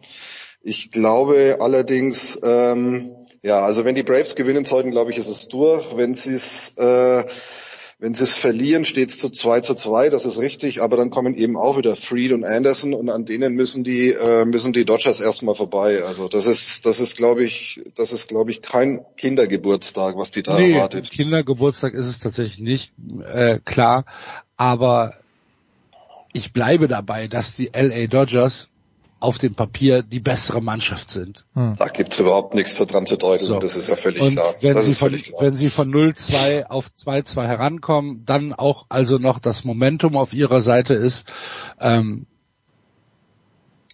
glaube ich halt ja. halt einfach, dass sie, dass sie, dass sie, dass sie, aber wir werden es sehen. Das ist halt einfach nur mein Tipp. Ich tippe, wer, wer heute Nacht gewinnt, äh, wird in die World Series einziehen. That's why they play What? the games. Und Momentum, das ist wieder so ein, ich, ich weiß gar nicht, wer das Zitat gebracht hat, is, is only as good as tomorrow's starting pitcher. Und äh, wenn Clayton Aber das Kershaw, stimmt im Baseball ja irgendwie. Bestimmt ein schlauer Mann. Ja, aber also Momentum im Baseball ist schon so eine Sache. Äh, in der Offensive schon, finde ich schon, oder? Wenn du äh, 15 Runs hast am Dienstag oder am Mittwoch und du gehst Donnerstag wieder raus und, und äh, du hast einen Lauf und du, du presst dann auch nicht, wie die Amerikaner so schön sagen, weil wenn du nämlich keinen Lauf hast, dann willst du sie ja erzwingen. Du darfst aber, man darf ja eins nicht vergessen bei dem Ganzen. Im zweiten Spiel das hätten die Dodgers ja fast noch gewonnen, weil da ist Atlantas Pitching ja im neunten Inning ja auch schon komplett zusammengebrochen und äh, da hatten die Dodgers das Ding ja fast noch gedreht. Also das ist, es ist ja nicht nur das erste Inning des, äh, des gestrigen Spiels, sondern es ist ja auch das äh, letzte Inning des Spiels zuvor. Wie gesagt, sie haben es nicht mehr ganz umgedreht, aber da haben sie, glaube ich, ja auch äh, fünf Runs nochmal rausgehauen und es war kurz vor knapp, dass die Braves dieses Spiel dann noch verlieren auf dem letzten Drücker. Also ja, Momentum hatten sie schon im, am Ende des zweiten Spiels. so. Wir Insofern, haben, ja. Ja, die, die Braves haben trotzdem, muss man natürlich auch, äh, auch mal festhalten, die Braves haben achtmal gespielt in dieser Postseason und erst einmal verloren. Das war gestern. Ich kann mir nur vorstellen, Axel, dass auch ähm, äh, Rob Manfred und wer auch immer äh, für die TV-Rechte äh, zuständig ist, schon ein kleines bisschen drauf hofft, dass äh, das LA-Team ins Finale kommt. Weil bei aller Liebe Tampa Bay gegen Atlanta, ich weiß nicht, ob, es, ob, ob sich da die Fußnägel aufrollen vor lauter Freude. Atlanta, Atlanta ist, glaube ich, irgendwie. Ähm, ist das der viertgrößte Markt, oder? Für, ja, äh, ich ja. glaube nicht, nicht insgesamt, aber ich glaube ähm, irgendwas schon in den Top Ten äh, ist er halt schon. Also die Metropolenregion Atlanta ist äh, oder oder ähm, äh, Georgia da unten, äh, das, das ist ja, das ist jetzt nicht der Sumpf wie in wie in St. Petersburg, äh, wie wie bei den Tampa Bay Rays. Da leben schon noch ein paar Menschen, aber ähm, natürlich wünschst du dir als Commissioner oder als MLB wünschst du dir natürlich zwei Big Market Teams und ähm, bigger als LA ist eigentlich nur noch New York und äh, darum wünschst du dir natürlich LA als äh, als MLB-Commissioner. Äh, zum Glück muss der Sport darauf keine Rücksicht nehmen. Nein, nein, nein, nein, nein. Gar nicht. Übrigens 11.000 Zuschauer gestern, sehe ich gerade.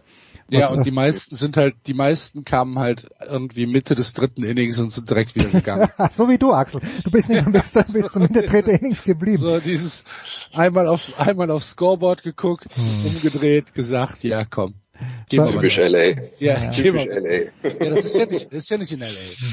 Nee, nee, ja, das, das ist schon richtig, aber das, ich sage, das, das wäre typisch LA, weil bei den Dodgers ist es, wenn die zu Hause spielen, ist ja auch aufgrund der Verkehrs- und der Parkplatzsituation ist es also so, die Leute kommen ungefähr erst zum dritten Inning und müssen dann aber am siebten Inning schon wieder gehen, um nicht im Stau zu stehen, was sie aber grundsätzlich ja immer tun. Also das ja. macht aber nichts. Wenn man, wenn man im Dodger Stadium schon mal war, da steht man gerne im Stau, finde ich. Und wie das auch wunderbar funktioniert mit dem Abfluss des Verkehrs, als dass man draußen ist. Ja.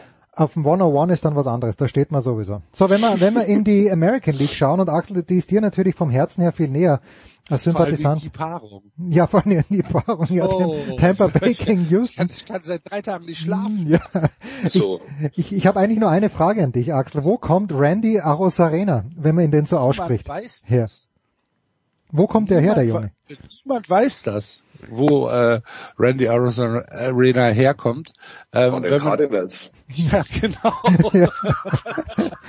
Ey, nein, das ist doch, das ist wieder mal so ein typischer, das ist doch wieder mal so ein typischer Trade von, von den Rays, oder? Die holen sich irgendjemanden, den kein anderer auf dem Schirm hat und, und machen ihn groß. Ob das jetzt, äh, der eben erwähnte Arena ist oder ob es Tyler Glasnow ist, ob es Manny Margot ist die holen sich immer irgendwelche Leute von irgendwelchen Teams. Also wenn ich der General Manager von irgendeinem der anderen 29 Teams wäre und die Rays rufen an und sagen, du, wir hätten den ganz gerne, dann würde ich mir dreimal überlegen, ob ich bei dem was übersehen habe. Aber es passt natürlich wie Faust aufs Auge, dass der zu den Cardinals kommt, weil die Cardinals sind ja auch immer so ein Team, ähm, die geben halt, die geben halt Leute ab und auf einmal holen die aus ihrem Farmsystem irgendeinen Double A oder Triple A den kein Mensch auf dem Schirm hat und der macht dann irgendwie ein, äh, ein 335er äh, Betting Average und ein über 1000er OPS und äh, ist dann auf einmal der neue der neue Superstar. Das ist das machen die Cardinals ja in schöner Regelmäßigkeit. Also seit wir Just Baseball machen, das ist jetzt da mittlerweile auch das achte Jahr, äh, sind die Cardinals immer immer immer immer hm. für äh, solche für solche Aktionen bekannt, dass die einfach Leute hochziehen, ähm, wo du denkst, wo ja wo kommt der denn jetzt schon wieder her? Das gibt's doch gar nicht. Und dass die Rays ähm, da anscheinend ein Näschen für haben, ähm, hat, hat der Tom ja gerade schon gesagt, ja, das ist halt so. Die können's dann halt. Ja. ja, bei den Rays weiß man ja auch, dass die ja, ähm, dass die ja auch nicht nur auf Statistiken schauen, sondern dass die halt, es mag ein bisschen altmodisch sein, aber dass die natürlich auch gucken, ob ein Spieler charakterlich, also menschlich äh, in die Truppe reinpasst.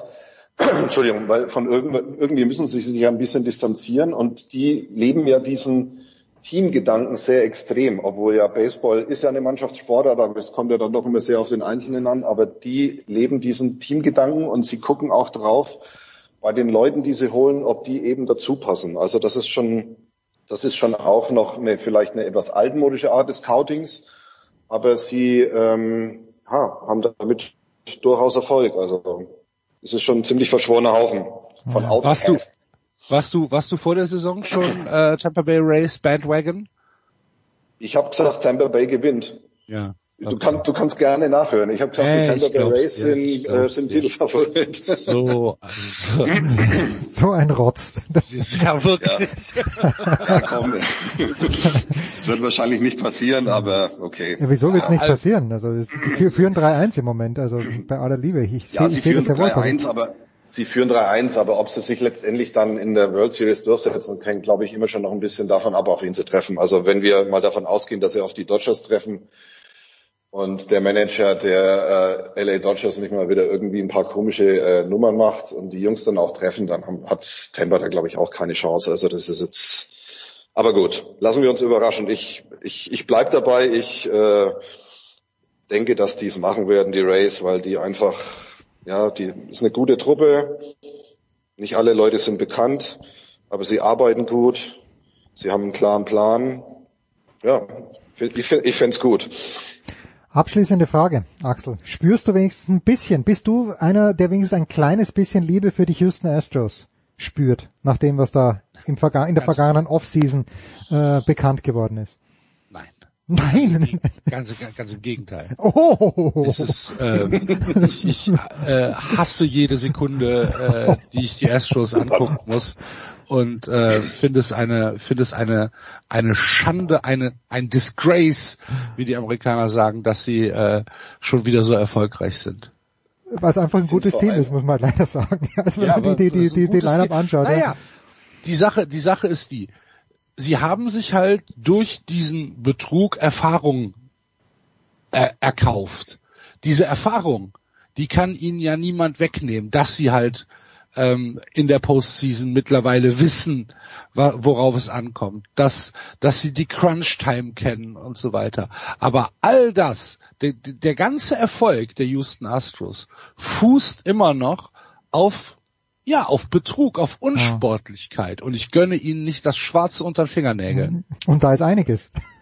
Ja. Ich finde ich es ja vor allem, ich finde ja vor allem, hat eigentlich schon irgendjemand mal sich gefragt, warum eigentlich nur AJ Hinch und äh, der Kollege Cora irgendwie drangegangen sind oder Jeff Luno, gut, äh, die haben stehen letztendlich in der Nahrungskette ganz oben. Aber von den Spielern, die ja da auch mitgemacht haben, ist nie jemand bestraft worden. Ja. Finde ich absolut unmöglich. Geht nicht. Geht einfach Aber- nicht. Ist, ist tatsächlich so.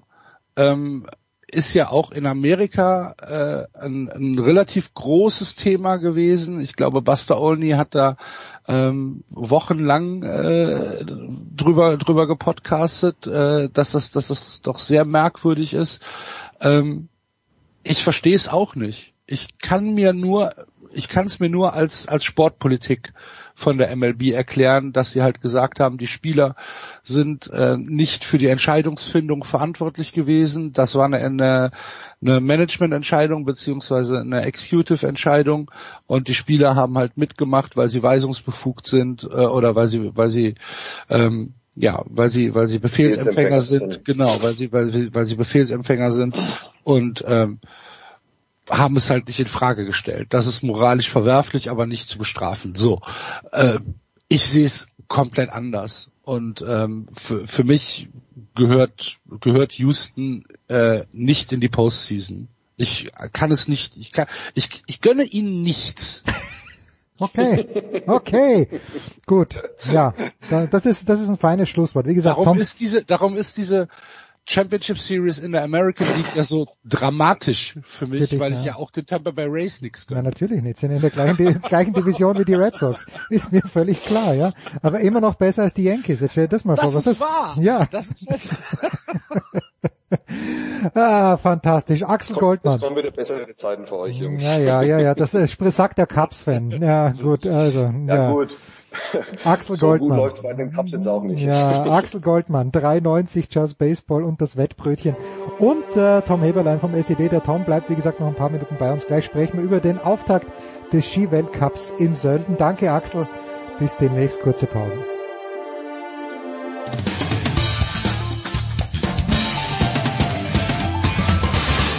Hello, this is Marcos Bagdatis and you're listening to Sport Radio 360.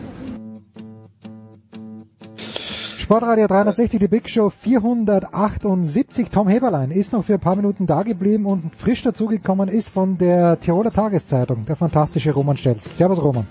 Servus, hallo.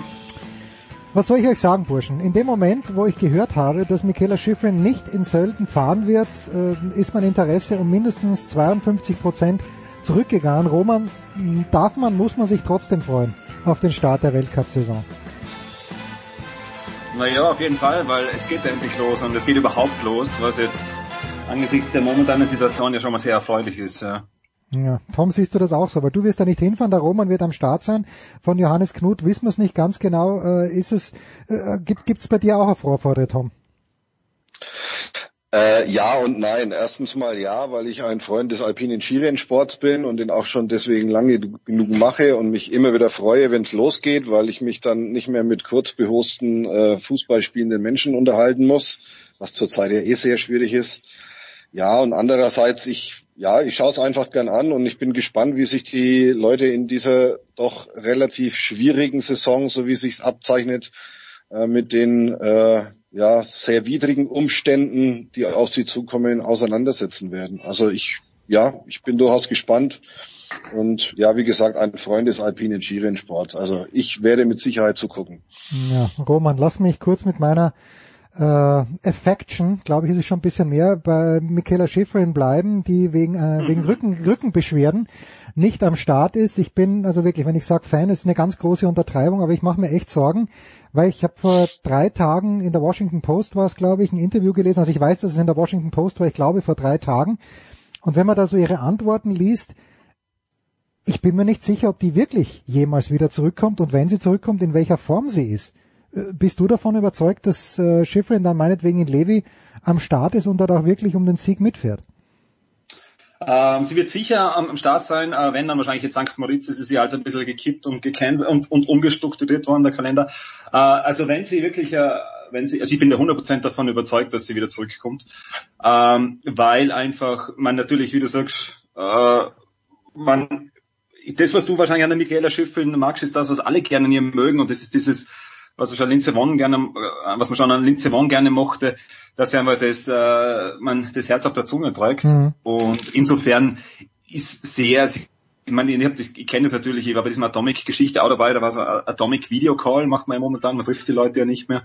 Ja. Äh, und dort war auch, dort war auch ein Thema, dass dass sie einfach gesagt hat, man, sie war kurz davor aufzuhören, weil der, weil der Papa der Chef gestorben ist. Man wissen eh alle im März oder, oder ich glaube Februar oder vielleicht sogar noch früher, jetzt bin ich mir noch mal ganz sicher.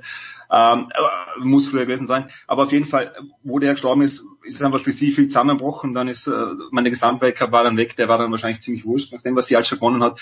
Aber sicher wird sie wieder kurz kommen. Ich meine, die hat noch so viel vor sich und äh, witzigerweise dazu, weil ich jetzt gerade Lindsay Vonn erwähnt habe, äh, witzigerweise habe ich da ein Interview gewesen mit Lindsay Vonn, also ein Video-Interview in Amerika, wo sich die so richtig echauffiert hat, weil sie Michaela Schifrin als Größte dargestellt wurde. Mit Recht, mit Recht. Ja, ja, aber mit Recht, mit Recht. Weil Schifrin ist eine perfekte Skifahrerin und so sehr ich die Vonn auch irgendwie mochte, weil sie einfach crazy war. Und wie du, du hast ja, glaube ich, hier mal gesagt, je schlechter Lindsay Vonn in Form ist, desto mehr riskiert sie. Das war natürlich geil anzuschauen, aber die bessere Skifahrerin ist natürlich die Schifrin.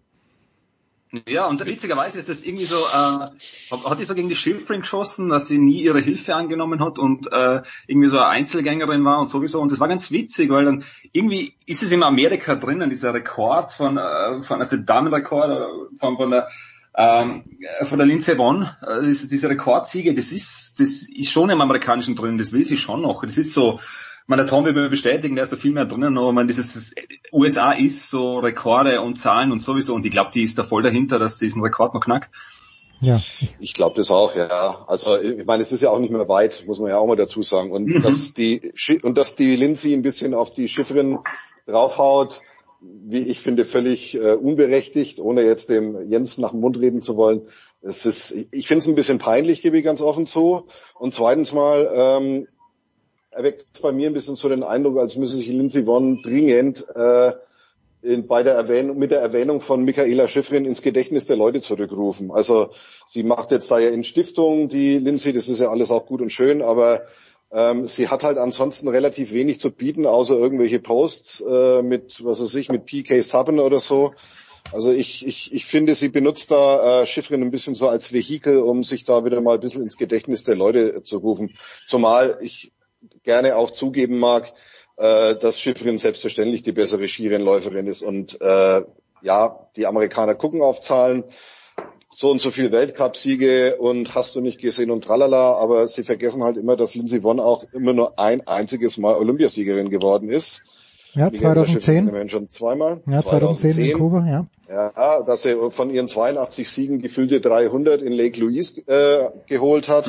Also ich, ich, äh, ich, es ist einfach so, dass, dass ja, Michaela Schifrin ist die bessere Skirennläuferin. Da braucht sich Lindsay Vonn jetzt gar nicht darüber aufregen. Also das muss man ganz eindeutig sagen. Ansonsten stimme ich dem Roman zu.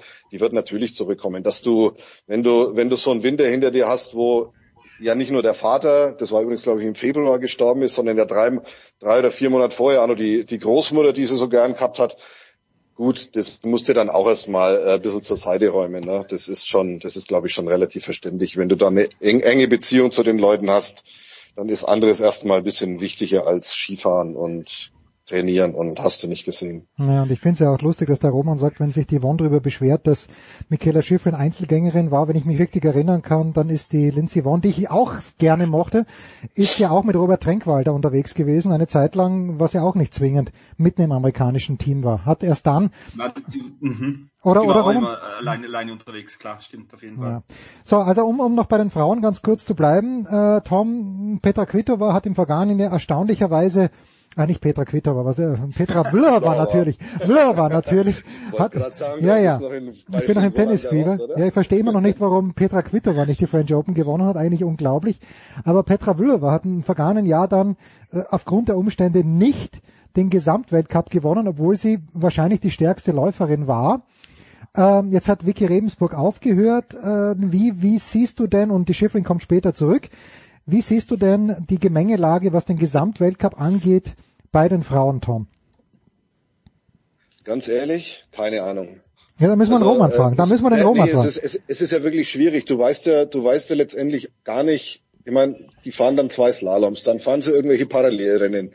Und dann weißt du nicht, ob sie dann überhaupt noch fahren und was sie fahren und was abgesagt wird und was noch verschoben wird, weil der wieder dahin reist und der sich da wieder den Virus eingefangen hat. Also grundsätzlich glaube ich, auch wenn Schifferin später zurückkommt und ich gehe mal davon aus, dass sie wahrscheinlich schon in Levi zurückkommt, ähm, ich, also ich sehe nicht, dass jemand anders außer ihr dieses Ding gewinnen kann, wenn sie die Saison anständig durchzieht. Ja, aber Frau Vlhova ist Blocher, in, war in all, Frau Blocher war in allen Ehren. ja, aber die ist in der Abfahrt schon besser geworden, Roman, oder? Im letzten Jahr. Also die Speed-Wettbewerbe ist ja nicht so, dass die hier vier Sekunden hinten ist und um jeden Punkt kämpfen muss, sondern Na, na, Vlhova na, ist ja Top-Ten-Fahrerin. Ja. Na voll, aber ich muss trotzdem, na sicher, die, die Petra Vlhova, aber das ist natürlich auch das, das Hendrik Christoffersen Schi- Schicksal, gell? Das wird da die Vlhova leider äh, ereilen, außer es ist eben das, das, das Gegebene, was eben der, der Tom auch noch angesprochen hat mit der, mit der, mit der Oma und dem Papa, eh klar. Äh, das wär, also, wenn wenn sie sich da selber so emotional bremsen lässt, wenn man so, so sagen will, äh, also bremsen lässt in dem Sinn, dass sie nicht startet, weil trainieren wird's wie eine Wahnsinnige, das ist ihr, das ist sie, das wird, wenn sie fahrt, dann voll, Vollgas glaube ich auch, dass die Blöcher, weil das Hendrik Christoffersen Schicksal hat, wie, wie bei Marcel Hirscher, da gibt's einfach jemanden Besseren und der Bessere ist wahrscheinlich der Beste, beziehungsweise die Beste, die es gegeben hat oder gibt. Also insofern glaube ich auch, wenn es halbwegs normal läuft, äh, sonst macht sich, also wird's die Schiffen machen, sonst äh, Federica Brignone auf jeden Fall, klar. Why not? Die ist ja unheimlich stark geworden in, in fast allen Disziplinen, muss man sagen. Auch wie die Blöcher war. Ähm, wenn's, wenn's einigermaßen also wenn es nicht nur Skifahren ist, wäre es ein interessanter Dreikampf, ja. Wäre es wirklich ein sehr interessanter Dreikampf. Ansonsten glaube ich nicht, dass die, dass die Skifahren zu biegen ist, wenn es halbwegs normal abläuft. Wendy Holdener wollen wir nicht vergessen. Die ewige ja. Zweite. Immer irgendwo, äh, ich glaube ein Rennen hat sie mal gewonnen, aber die Wendy ist, ist auch sehr, sehr sportlich unterwegs. So, was machen wir mit den, mit den Männern? Tom, was machen wir mit den Männern? Henrik Christoffersen ist erwähnt worden. Dann äh, haben wir ein paar Norweger, außer Christoffersen. Wir haben keine Österreicher, die ich hier sehe, weil ich glaube nicht, äh, dass der Sportskamerad Schwarz, der alte Blackie, hier irgendwelche Meter hat. Ähm, ist es ist dieses Jahr das Jahr für Christoffersen oder ist es Pointerot, die beide im letzten Jahr gedacht haben, der Hirscher ist nicht mehr da, da werde ich doch ganz elegant Weltcupsieger. Gesamtweltcupsieger sind es dann doch nicht geworden. Tja, auch da muss ich vorausschicken, du weißt nicht, was alles stattfindet in dem Jahr. Ähm, aber ich glaube, dass der Kollege Christofferson den Kollegen Pontoro nicht wieder, wo man so schön sagt, biegen wird. Behaupte ich jetzt einfach mal. Pontoro ist einfach, ist einfach der komplettere Skifahrer und er kann halt einfach, er kann halt einfach vor allem in den zwei schnellen Disziplinen halt die Punkte dann letztendlich auch noch aufholen äh, und auch in der Kombination natürlich aufholen, die auf den Christoffersen vielleicht im, im, im Slalom, im Riesenslalom verliert. Ob der Kilde nochmal so eine Saisonrunde haut, wie er es in der letzten Saisonrunde haut, wage ich auch zu bezweifeln. Also ich lege mich da fest, Pontoro und kein anderer. Jetzt hat aber Christophers, ich habe ein paar Bilder gesehen auf Instagram, Roman, und du kennst den ja wirklich sehr, sehr gut, den Henrik mich dünkt, also entweder hat er uns schreiben wollen, dass er ein bisschen blatt worden ist, oder er hat ganz viel Muskelmaske zugelegt. Was ist, was, was ist das, Roman? Werden wir Henrik, Henrik Christoffersen ab und zu auch äh, bei den Speed-Disziplinen öfter sehen? Nee, auf jeden Fall. Also ich habe jetzt ehrlich gesagt nicht die Möglichkeit gehabt, mit ihm zu reden weil ich äh, keinen Kontakt zu ihm gekriegt habe. Vielleicht war er ein bisschen sauer von den letzten Interviews, war ja nicht immer nur ähm, war ja nicht immer nur positive Was? Sachen, über die wir geredet haben. Kann ich mir also, gar nicht vorstellen. So. Es gibt natürlich sehr viel, ja, es gibt natürlich hinter, also es passiert natürlich im Hintergrund bei Christoffersen wahrscheinlich momentan mehr als auf der Piste selber. Äh, aber ich meine jetzt momentan vielleicht nicht mehr, aber in der, in der Vergangenheit. Aber ich glaube auf jeden Fall, dass er, ähm, also dass der Christoffersen ist mein Tipp auf dem Gesamtweltcup, da widerspreche ich ihm, äh, am Tom, weil er jetzt einfach, äh, man jetzt hat dann eigentlich fast gewinnen müssen, gell? man hat ihm wirklich äh, nahegelegt, das Ding zu gewinnen, wenn man so sagen kann. Dann ist natürlich sehr, sehr viel dazwischen gekommen, der Pinter war natürlich auch sehr stark. Und dann hat natürlich am Schluss ein Kilde gewonnen, verdient natürlich, der war auch in drei Disziplinen stark, darf man nicht vergessen, mindestens drei Disziplinen, wenn man die äh, Parallelen dazu nimmt. Äh, aber ich glaube, dass der Christophersen jetzt so einen Ehrgeiz hat, an dem wieder, wieder, wieder Jens anspricht, man hat wirklich, glaube ich, viel drin und wirklich eingebissen und ich glaube, dass der das, das, das, der das heuer macht. Und ich glaube, dass, dass der Christophersen schlussendlich einen, einen Strich durch die Rechnung gemacht hat und das hat er wahrscheinlich immer noch, äh, ist einfach diese ist Nervosität, darf man es jetzt vielleicht nicht nennen, aber diese letztes Quäntchen äh, mentale Stärke, wenn man so sagen kann, weil man, dass er, dass er vor jedem, vor jedem Rennen äh, speien gehen muss, wie er ja schon öfters mal mhm. äh, äh, also bestätigt hat. Man, das hat er glaube ich jetzt abgelegt, aber das ist natürlich auch nicht das beste Zeichen. Gell? Einer Djokovic wird sich das jetzt auch nicht erlauben oder oder oder Nadal, gell? Ich meine jetzt um aufs Tennis auszuweichen. Aber also wenn er sich das niederlegt und das wird er wahrscheinlich niederlegen, weil jetzt ist er glaube ich auch schon, ach, strafst, strafst du mir lügen, glaube ich 26. Ähm, und ich glaube aber, dass der das heuer macht aber wie der Tom vollkommen richtig sagt, man weiß nicht, was stattfindet. Es finden mehr Technikrennen statt als Speedrennen. Das ist aber nur dem geschuldet, dass sie irgendwas überhaupt wollten heuer, dass überhaupt irgendwas zustande kommt. Ja. Der Kalender ist ja ziemlich, ziemlich hin und her. Also eben die Damen Levi und dann die Herren, glaube ich, weil die sehr nach Lech und Zürs. Äh, man, es wird dann die Frage sein, gell, was man, was man durchbringt. Gell, dann ist Wetter, Wetterthema meistens und dann ist natürlich Speed immer, immer wetteranfälliger als Technik. Gell. Also prinzipiell spricht natürlich sehr viel für Techniker gell, heuer. Ja, die letzten Jahre ja auch schon, wenn wir uns das einmal mhm, äh, so ja. angeschaut haben. Äh, aber die Deutschen, und da ist es der letzte Ausblick, Tom, die Deutschen äh, sind eher im Speed zu Hause und damit vor allen Dingen Thomas Dresen, der ja im vergangenen Jahr für mich das beste Rennen, das er gefahren ist, war, warte mal, was der dritte Platz im Super-G von Saalbach? Äh, oder bringe ich da was durcheinander? Ähm, Nö. Bringst du nicht. Ja, weil das war Wahnsinn. Auf dieser Scheißpiste noch Dritter zu werden, das hat mir unfassbar gut gefallen. Ähm, was weiß man denn von Thomas Dresen nach diesem Sommer, Tom? Ja, man weiß von Thomas Dresen, dass er äh, viel Rad gefahren ist, okay, dass er viel Motorrad gut. gefahren ist, ja. dass er ein Haus gebaut hat mit seiner Freundin, dass er... Ähm, in Österreich aber, oder Tom? Oder der wohnt doch in Salzburg, oder wo wohnt er? Äh, das ist, glaube ich, lass mich nicht lügen, ich glaube, es ist Oberösterreich. Ah, okay. Oder? Scharnstein, ja. Ja, genau, das ist, glaube ich, Oster Das Oberösterreich. ist Oberösterreich, ja, genau. Mhm. Gott sei Dank. ja, du, ähm, bei dem ist es halt einfach so, ähm, also man hört relativ wenig. Die hatten natürlich auch die Schwierigkeit, wie alle anderen Nationen natürlich auch, dass sie sich äh, den Gletscher da halt äh, teilen mussten mit gefühlten 15 anderen Nationen, dass sie alle nicht nach Südamerika fahren konnten. Also insofern musst du auch erst mal gucken, wie die, äh, wie die Speedfahrer überhaupt mit dieser Saison zurechtkommen oder wie sie in die Saison überhaupt reinkommen. Das Training in Nordamerika fällt das immer auch aus, was sie ja immer hatten, bevor da in Lake Louise und in Beaver Creek gefahren wurde. Mhm. Ähm, ja, um die, um nochmal auf die Frage zurückzukommen, man hört relativ wenig, aber das muss ich ganz ehrlich sagen, das muss uns jetzt beim Kollegen Dresen nicht weiter beunruhigen. Ich meine, der fährt ja im ersten Training bei der Weltcup-Abfahrt auch schon mal, ja, besichtigungsmäßig den Berg runter, nur um dann äh, zwei Tage später einen rauszuhauen. Ähm, ich glaube, dass er gut vorbereitet sein wird. Ich glaube, dass er ähm, am Material mit Sicherheit wieder einiges gemacht hat. Ähm, ja, also ich, ich denke schon, dass er, ich denke schon, dass er an der Saison, die er im letzten Jahr hatte, anknüpfen kann.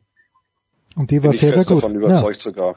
Ja, nee, man muss halt auch einfach dazu sagen, der ist ja für einen Abfahrer halt immer noch sehr jung. Hm. Und, ähm, und wie er, wie er mit, mit den Abfahrten umgeht, wie er mit so einem Rennwochenende umgeht, wie er auch mit Rückschlägen umgeht, ähm, wie er an so Wochenenden herangeht, ich, ich finde, das ist, das, das riecht immer ganz stark nach alter Hase ähm, und ähm, ist sehr bemerkenswert. Also er macht sich auch immer relativ wenig Kopf, sondern er macht sich nur die Gedanken, die er sich machen muss und das sind meistens die richtigen. Hm. Also ich, ich, ich finde, ähm, ja, Prototyp eines guten Abfahrers. Naja, und das macht auch Spaß, ihm zuzuschauen, finde ich, so wie er technisch fährt. Genauso wie dem Vincent Griechmeier. Ähm, zu den Österreichern ein Wort vielleicht noch, Roman, und aber die erste Frage zu den Österreichern. Hat sich, ist Hirscher komplett weg? Also der Vater ist ja noch dabei, aber zeigt sich der Hirscher überhaupt noch irgendwo oder hat er so abgeschlossen mit dem alpinen Skiweltcup, dass er wirklich komplett weg ist? Ja, da kann ich gleich bei dir Werbung machen für ORF1 Fernsehsendungen Klein gegen Groß oder Groß gegen Klein. Ah, okay, okay, okay. Da tritt er an äh, im Motocross gegen einen jüngeren Burschen im Motocross. Ich habe nur den, ganz kurz die Headline gesehen, aber das ist jetzt wieder mal durch die Medien gegangen. TV-Comeback von Marcel Hirscher. Witzigerweise werden wahrscheinlich einige vergessen haben, dass er dieses äh, dieses Österreich-Serie gehabt hat, äh, wo er die, die schönsten Orte in Österreich vorgestellt hat. Also er ist schon präsent. Gell? Äh, Interviews hat er keine gegeben. Ich habe angefragt. Ich glaube, Jens, du hast auch probiert, äh, Ja, ja, aber Kontakt das- zu haben. Äh, er hat alles abgelehnt. Also er hat nicht nur spezifische Anfragen abgelehnt, sondern alles, äh, sprich auch größere Medien in Österreich. Ähm, also er ist schon ganz weg. Papa Hirscher ist jetzt wieder Mike Bircher. Mike Bircher ist jetzt ein neuer Riesendorlauf äh, für die Riesendorlauf-Gruppe zuständig und, und äh, der Ferl Hirscher, Papa Hirscher ist auch im Hintergrund, werkt mit, also werden wir mal schauen, was das Hirscher-Know-how äh, für die für das Riesendorlauf oder für die Technikergruppe überhaupt bringt. Äh, ja, vielleicht bringt es den, den, den letzten Schritt nach vorne. Ansonsten, meiner Vincent Kriechmeier, also alle, was Technik, äh, Speed betrifft, Entschuldigung, ist immer gut aufgestellt. Der Vince Kriechmeier, äh, Matthias Meyer, Mhm.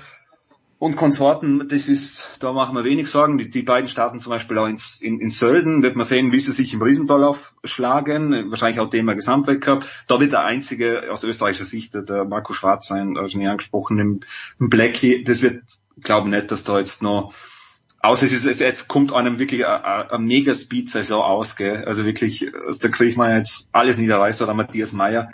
Ansonsten glaube ich nicht, dass das ein Thema ist, aber im Speed sehe ich kein Problem. Ja, Riesendorlauf ist natürlich wieder die Gefahr, dass wir Söldner haben und dass wir danach reden, wir haben nichts, wir haben keine guten, keine guten Fahrer, gell? wir haben keine gute Startnummer, also wirklich keine, keine ganz gute Startnummer. Also das kann schon wieder ein Problem werden, gell? wird man sehen. Manuel Feller ist natürlich immer heiß, heiß auf einen Ausreißer in beide Richtungen. Ja, genau, aber auch nach unten, auch nach unten, muss man leider Fehler sagen. Ja. Genau. Also um, um kurz zu beantworten, glaube ich am ehesten Marco Schwarz äh, beziehungsweise Kriechmeier und Meier im, im Gesamtpaket erfolgreich sind. Ja, aber man sieht ja jetzt erst, wie unglaublich gut Marcel Hirscher war, diese Konstanz und natürlich auch Christoffersen und Pointerot, diese Konstanz wirklich bei jedem Rennen um den Sieg mitzufahren, das ist einfach absurd, weil jemand wie Schwarz, der kann vielleicht bei fünf Rennen im, im ganzen Jahr um den Sieg mitfahren, aber Christoffersen, Pointerot und Hirscher, was halt wirklich bei 25 Rennen pro Jahr. Herrlich, Burschen. Tom, danke dir. Danke, Roman. Wir machen eine kurze Pause, dann geht's weiter in der Big Show 478.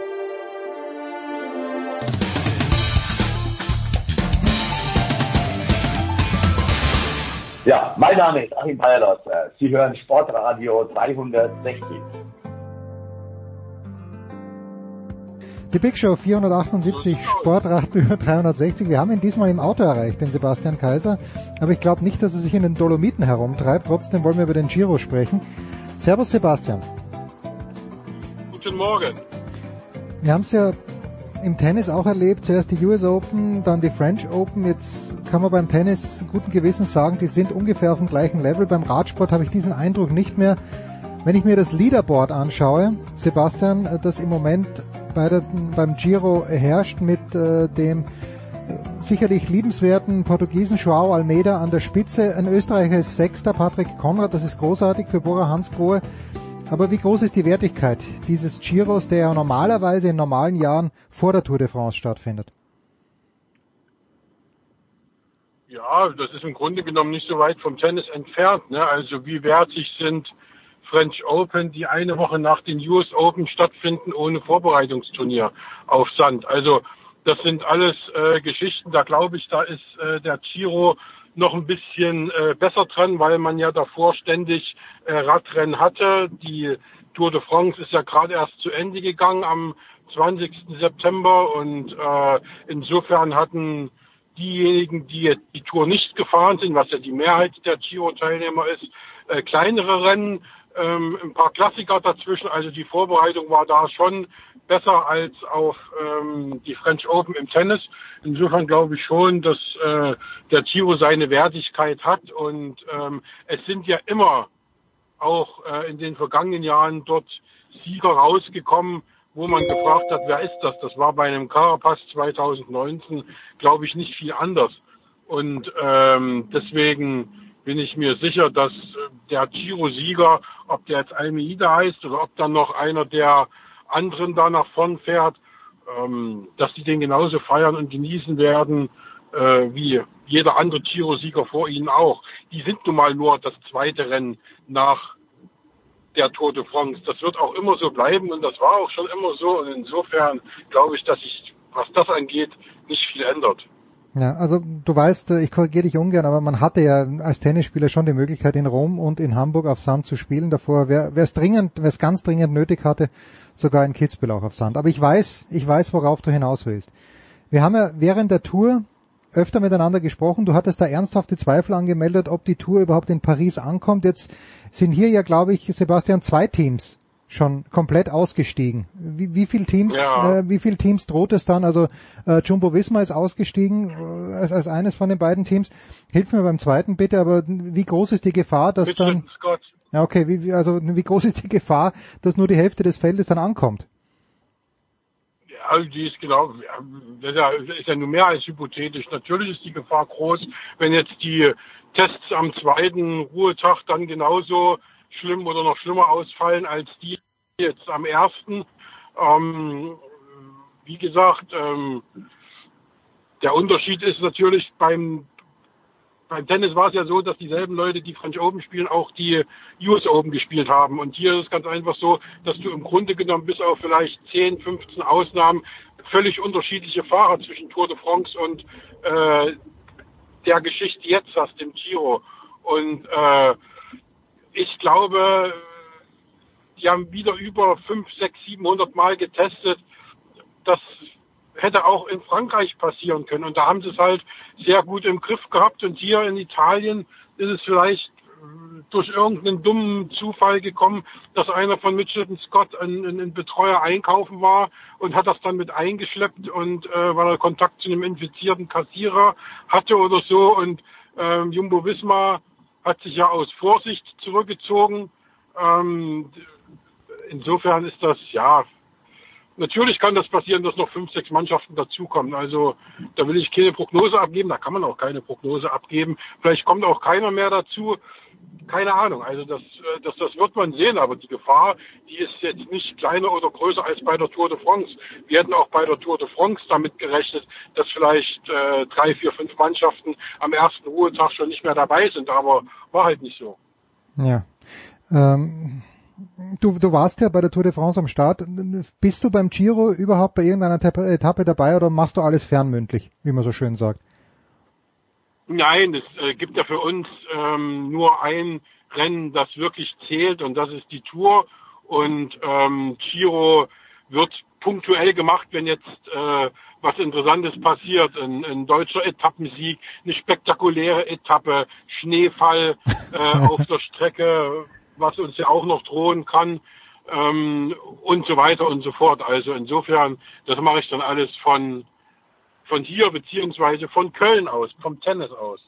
Oh ja, da sehen wir uns ja vielleicht. Also die, wenn du wenn du Schneefall an, wenn du Schneefall ansprichst, äh, der das Ziel am Samstag, 24. Oktober in Sestriere, das äh, das das dünkt mich bisschen wintersportlich, ehrlicherweise.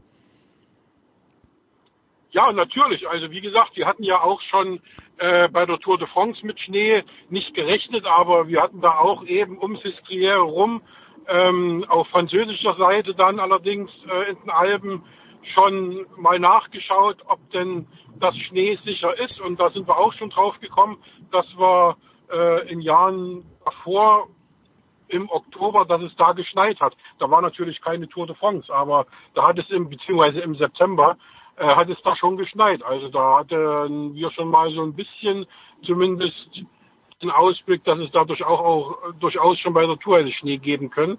Aber jetzt beim Giro ist es natürlich nicht mal unwahrscheinlich. Ich glaube, ja. dass es sogar wahrscheinlicher ist, dass äh, man beim Giro noch Schneeflocken sieht, als dass man keine sieht. Ja, und nächsten Mittwoch, äh, da freut sich natürlich der Skifahrer in mir, Sestriere, ja.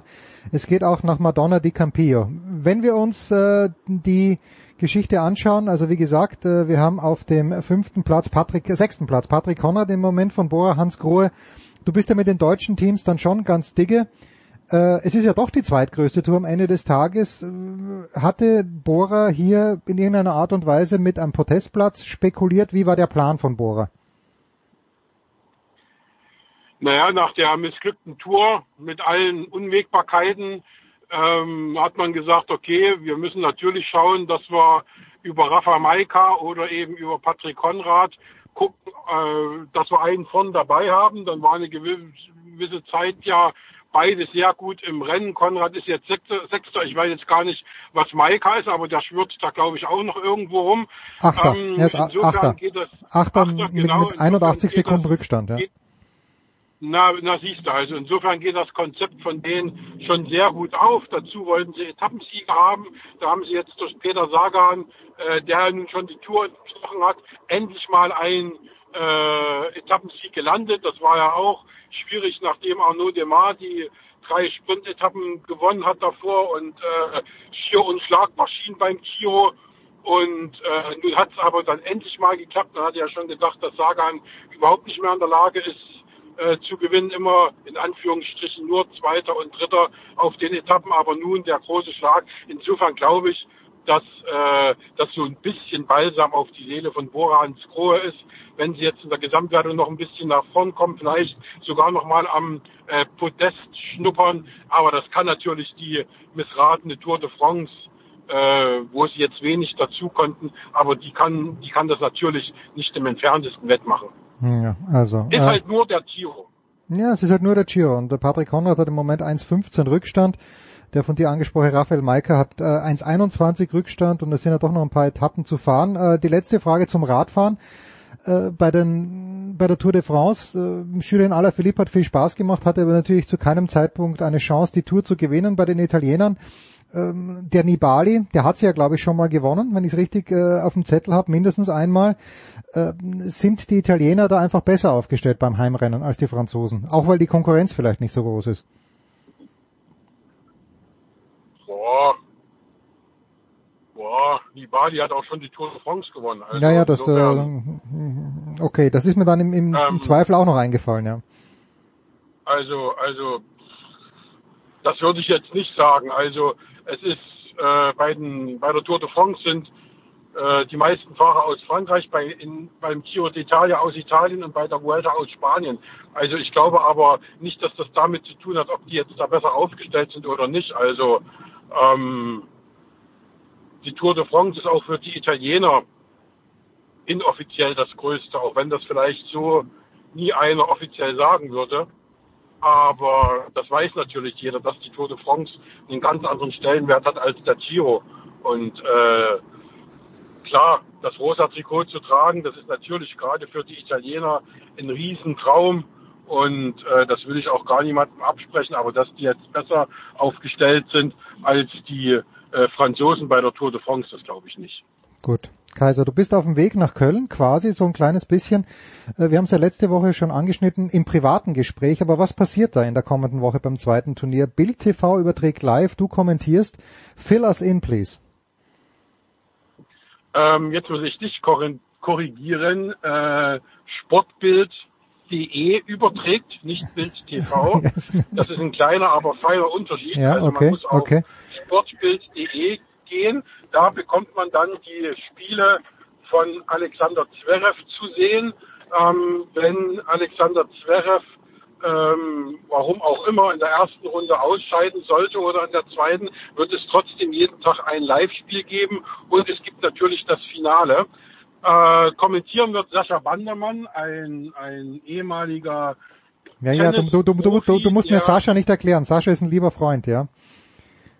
Ne, also, aber dem Hörer muss man es vielleicht erklären, der ihn nur vom Eishockey äh, von Sport 1 kennt. Ähm, und äh, ja, der hat also schon mal den Schläger geschwungen und weiß, wovon er redet. Insofern haben wir da einen ganz guten Einkauf getätigt, glaube ich. Ja, und äh, jetzt schauen wir halt mal, ähm, was dabei rauskommt. Ich glaube, dass das super ist, dass äh, Köln und äh, Emotion, diese österreichische ähm, Agentur, sich dazu durchgerungen haben, in Deutschland an einem Ort gleich zwei Turniere zu spielen. Das ist ja auch dieses Länderspielmodell im Fußball, dass man jetzt immer zwei Länderspiele an einem Ort macht. Ähm, ja, ist vielleicht auch ein Modell für die Zukunft, um das viele Reisen ein bisschen einzudämmen. Die Diskussion gab es ja auch schon vor Corona, da allerdings im Hinblick aufs Klima. Ja, da muss man jetzt mal schauen, was, äh, was dabei rauskommt. Ähm, Zverev hat ja heute beim ersten Turnier sein erstes Spiel ähm, wird schon durch sein, wenn der Podcast ausgestrahlt wird. Dann gibt's ja nächste Woche das zweite, wo ich hoffe, dass er ins Finale kommt. Der ist ja an Nummer eins gesetzt. Die Konkurrenz wird nochmal ein bisschen stärker als diese Woche, als es Dan Wawrinka, der nicht so schlecht drauf ist, der wird dazukommen aus St. Petersburg. Ähm, auch Diego Schwarzmann, der jetzt noch da in Russland ist, der wird auch dazukommen und spielen. Yannick Sinner gegen den Zverev in Paris ja verloren hat, der wird da sein. Also das Feld nächste Woche ist schon ähm, sehr erlesen, muss ich sagen, trotz dass es eben nur ein 250er Turnier ist. Ja, und schauen wir mal, ob dann in kommende Woche Zuschauer erlaubt sind. In dieser Woche ist er reduziert worden von Dienstag auf Mittwoch auf 250, woraufhin dann Edwin Weindorfer gesagt hat, nee, das rechnet sich nicht. Äh, Aber die Hoffnung für nächste Woche besteht. Kaiser, wir sehen uns wahrscheinlich in Köln. Ich freue mich, wir machen eine Pause in Das der Big Show. wäre, das, wäre, das wäre ein Fest. Ja, natürlich. Big Show 478, Pause.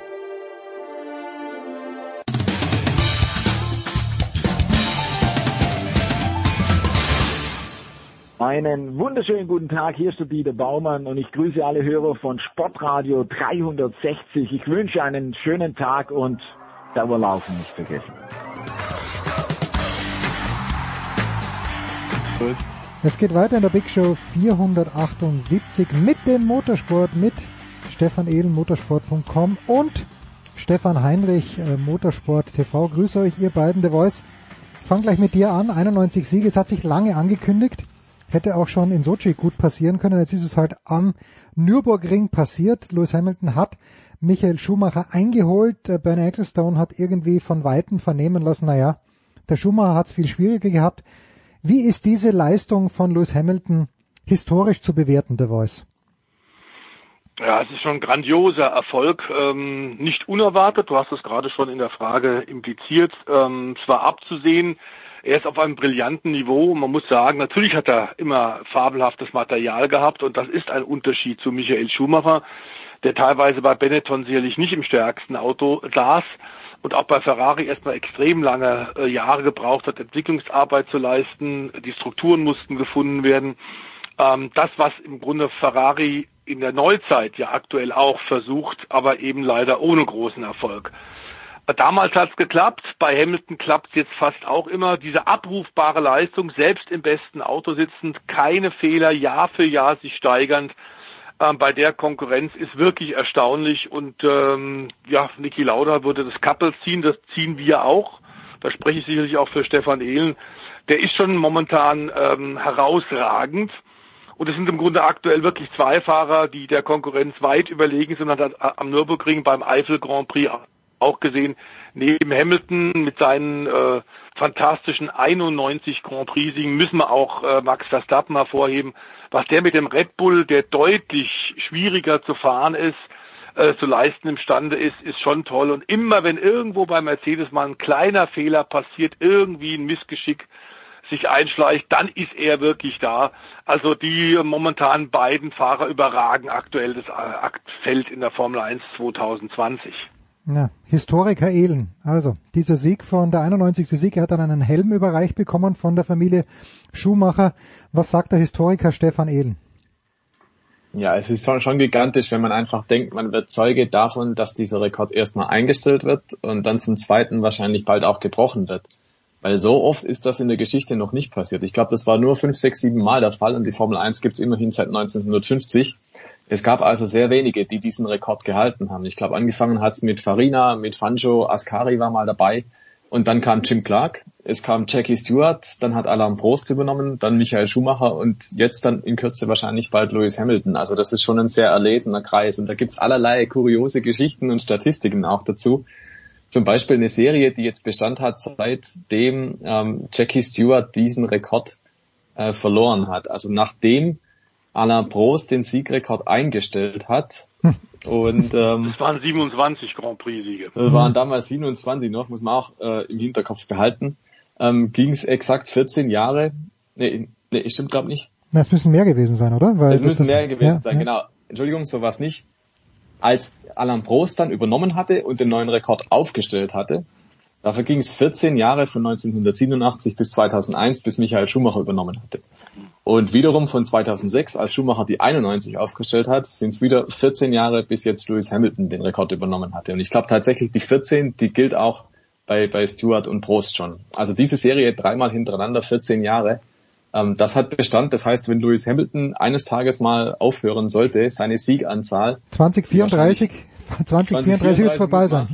Ab ja. dann läuft der Countdown für 14 Jahre, dann haben wir einen neuen Rekordhalter. okay. Nein, also es ist, es ist völliger Wahnsinn, diese, diese Marke. Man darf auch nicht vergessen, Michael Schumacher und Lewis Hamilton zusammen mit dann 182 Siegen, das sind fast 20 Prozent der Formel 1 Historie zusammen. Muss man sich mal im Kopf einfach mal durchspielen, ne? Mhm. Also diese zwei Fahrer, wie bestimmend die für die gesamte Formel 1 Geschichte sind. Und man kann das nicht hoch genug einschätzen. Man kann es auch im gleichen Atemzug nicht miteinander vergleichen, geht gar nicht. Ähm, das Problem haben wir immer wieder mit Fahrern aus anderen Epochen, dass es einfach nicht funktioniert, weil andere Voraussetzungen. Und der wahrscheinlich fairste Vergleich, den es nur theoretisch gibt, wäre, wenn beide zur exakt gleichen Zeit im gleichen Team mit dem gleichen Auto gefahren werden. Gibt's nicht. Ähm, es stimmt schon, vermeintlich hat es Lewis Hamilton jetzt ein bisschen einfacher und es liegt ganz einfach daran, dass die technische Dominanz von Mercedes seit 2014 einfach ungebrochen stark ist. Da muss man ein Kompliment machen an Mercedes, dass sie das so einwandfrei hinkriegen und perfekt abrufen können Jahr für Jahr. Aber diese Konstanz, und das geht hauptsächlich auf den Antrieb zurück, das gab es in früheren Jahren einfach nicht. Das muss man einfach dazu sagen. Früher war ein Vorteil vielleicht über ein Jahr, vielleicht über zwei Jahre, aber dann war er vielleicht auch mal wieder weg. Und dieser Antriebsvorteil, der schleppt sich im Prinzip durch seit 2014. Also wenn man irgendwas suchen wollen würde, um es irgendwie zu vergleichen wollen würde, man wird es hinkriegen. Die beiden Fahrer sind auch total unterschiedlich. Schumacher und Hamilton, die ticken ganz gegensätzlich. Es sind beides großartige Rennfahrer und vielleicht muss man es auch dabei belassen. Ja, machen wir gerne.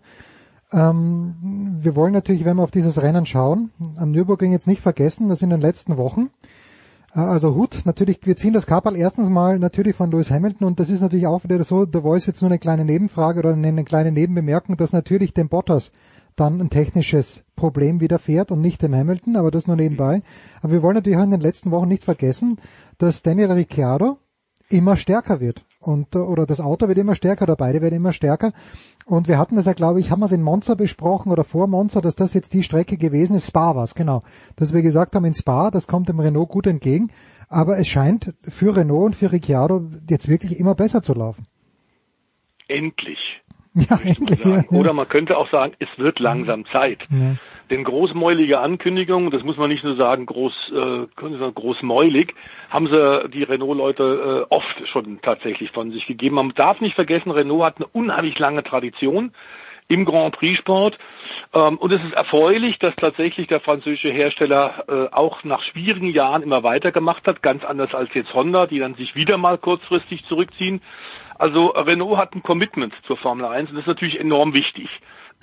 Fakt ist aber auch, dass es lange gedauert hat und ich glaube, dass die irre Erfahrung vom Ricciardo tatsächlich Renault jetzt im zweiten Jahr dieser Kooperation äh, Ricciardo Renault weitergeholfen hat. Der hat ganz offenbar im vergangenen Winter ähm, klare Weichenstellungen äh, vorgenommen, hat den Ingenieuren deutlich gezeigt, wo es fehlt. Und das Auto, du sagst es, wird rundum auf jede Art von Rennstrecke, bei jeder Art von Wetter besser und besser. Wobei wir sagen müssen, Ricciardo ragt da auch hinaus, denn der hochgelobte Ocon ist nirgendwo. Hm.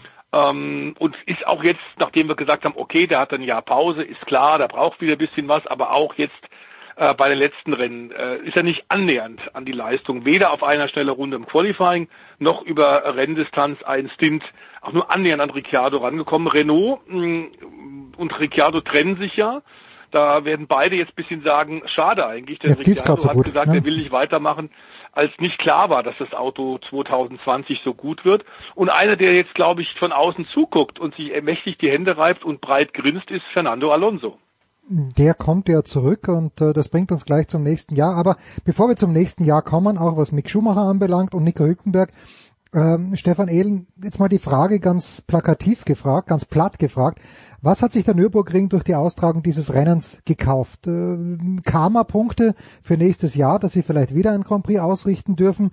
Notnagel? Gibt's, traut man sich irgendeine Prognose abzugeben? Ja, das kommt im Prinzip ganz darauf an, was Liberty Media nächstes Jahr mit dem Kalender anstellen will und inwiefern dann Deutschland als äh, wichtiger Markt empfunden wird. Also ich glaube tatsächlich, der Nürburgring hat sich insofern bewährt, dass man da wieder eine 1A-Veranstaltung auf die Beine gestellt hat. Fürs Wetter kann man nichts. Also da ja. kann man auch oft genug nur betonen, ähm, die Formel 1 hat gesagt, wir wollen im Oktober kommen. Alles klar, sie dürfen kommen. Und das Wetter ist, wie es ist. Ne? Also äh, da kann man eh keine Garantien geben in der Eifel. Es wird auch strahlender Sonnenschein bei 20 Grad sein können. Ähm, grundsätzlich glaube ich, der Nürburgring hat also Werbung dafür gemacht. Das Rennen war nicht schlecht. Ähm, das Qualifying, alles hat auch gepasst. Ähm, jetzt muss man halt schauen, kommen da die Erwartungshaltungen zusammen? Also der Nürburgring wird wahrscheinlich sagen, Formel 1 nur, wenn sie Sinn macht, sprich, wenn es auch ein bisschen was dabei zu verdienen gibt. Das war auch schon das Credo vorher. Und Liberty Media wird sagen, also gut, eine gewisse Antrittsgebühr, das brauchen wir schon. Das Gute ist im Prinzip, man fängt jetzt bei Null an. Also der Nürburgring hatte keinen bestehenden Vertrag, weil man ja lange raus war seit 2013 man kann jetzt im Prinzip also sich frisch hinsetzen und neu verhandeln. Ich glaube, die Erwartungshaltung ist schon beim Nürburgring, dass man sagt, wir hätten die Formel 1 gerne wieder, aber die Verlautbarung war zuletzt immer nicht um jeden Preis. Und deswegen glaube ich, darf man gespannt sein. Grundsätzlich weiß Liberty Media jetzt, was sie vor Ort erwartet, was man da alles machen kann. Und man hat ja auch wieder gespielt mit die Nordschleife, Flair, hm. berühmteste Rennstrecke Deutschlands und so. Also man schmückt sich schon gern mit den Attributen, die es da gibt. Und dementsprechend könnte ich mir auch vorstellen, dass man sich denken kann, ja, da fahren wir mal wieder hin. Aber ob das in der Saison nach Corona, wenn es denn ein normaler Rennkalender gibt, auch wieder der Fall ist, oder gibt es nicht vielleicht andere Rennstrecken, die ein bisschen mehr Geld zahlen, das müssen wir sehen. Jetzt wird es natürlich einem deutschen Grand Prix gut zu Pass kommen, The Voice, wenn Mick Schumacher in der Formel 1 fahren würde. Ich lese, dass Dr. Helmut Marko gemeint hat, ein Debüt in der Formel 1 käme 2020 noch zu früh. Stimmst du A mit diesem äh, Diktum von Dr. Helmut Marko, mit dieser Einschätzung überein und B, ja, was, was würde es bedeuten für den deutschen Markt? Äh, Stefan Eden spricht ja an. Als, als Schumi Senior gefahren ist, äh, da war die Hütte voll und da hat, äh, waren auch die TV-Rechte teurer als jetzt. Ja gut, das ist genau wie bei Boris Becker im Tennis, deiner äh, Spezialsportart, lieber Jens. Ähm, ein, ein Becker-Boom gibt's auch nur einmal, ein Schumi-Boom gab's auch nur einmal. Wir haben es beim Vettel gesehen, trotz vier Weltmeisterschaften ähm, äh, hat das nicht ganz so einen enormen Schub gegeben wie damals, als der Erste kam in mhm. der Autonation Deutschland, auf den man jahrzehntelang hingefiebert hat. Und bei Jochen Rindt haben die Österreicher und wir uns ja immer gestritten, wo der eigentlich hergekommen ist und für wen er eigentlich gefahren ist. Er ist mit Österreicher Lizenz gefahren sollte man sagen. Und in Graz aufgewachsen. In Graz aufgewachsen. Das ist so natürlich, ist ja. Geboren in Mainz, aber das ist das ewige Dauerthema. ja. Fakt ist tatsächlich, ohne Diskussion gab es mit Schumacher tatsächlich den ersten und der erste ist natürlich dann besonders herzlich auch gewesen, denn der war sehr, sehr bodennah, ähm, hat sich immer mit, mit den, den normalen Fans getroffen und hat da auch für viel, viel gesorgt, viel Glaubwürdigkeit und Authentizität gehabt.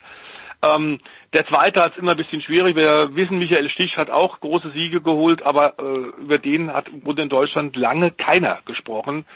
Ähm, und das ist so ein bisschen das Problem für die, die jetzt kommen. Mick Schumacher, ich glaube, er tut sie wird sich keinen Gefallen tun, in diesem Jahr noch äh, in ein Auto reinzuspringen, äh, das jetzt die Stammfahrer hervorragend innen auswendig kennen. Da gibt's dann immer schräge Vergleiche, die ihm eigentlich nicht gut tun konnten. Der kann im Grunde nichts gewinnen. Ähm, wenn er am Freitagtraining nochmal fahren sollte, ähm, dann wäre das, glaube ich, gut. Das wäre sinnvoll. Äh, er muss auch, das haben wir, glaube ich, auch hier bei Sportradio, lieber Jens, bei dir im Motorsport-Talk schon gesagt, er muss nicht die Formel 2 unbedingt gewinnen, auch wenn er momentan führt und es sehr clever und vor allem sehr regelmäßig clever macht.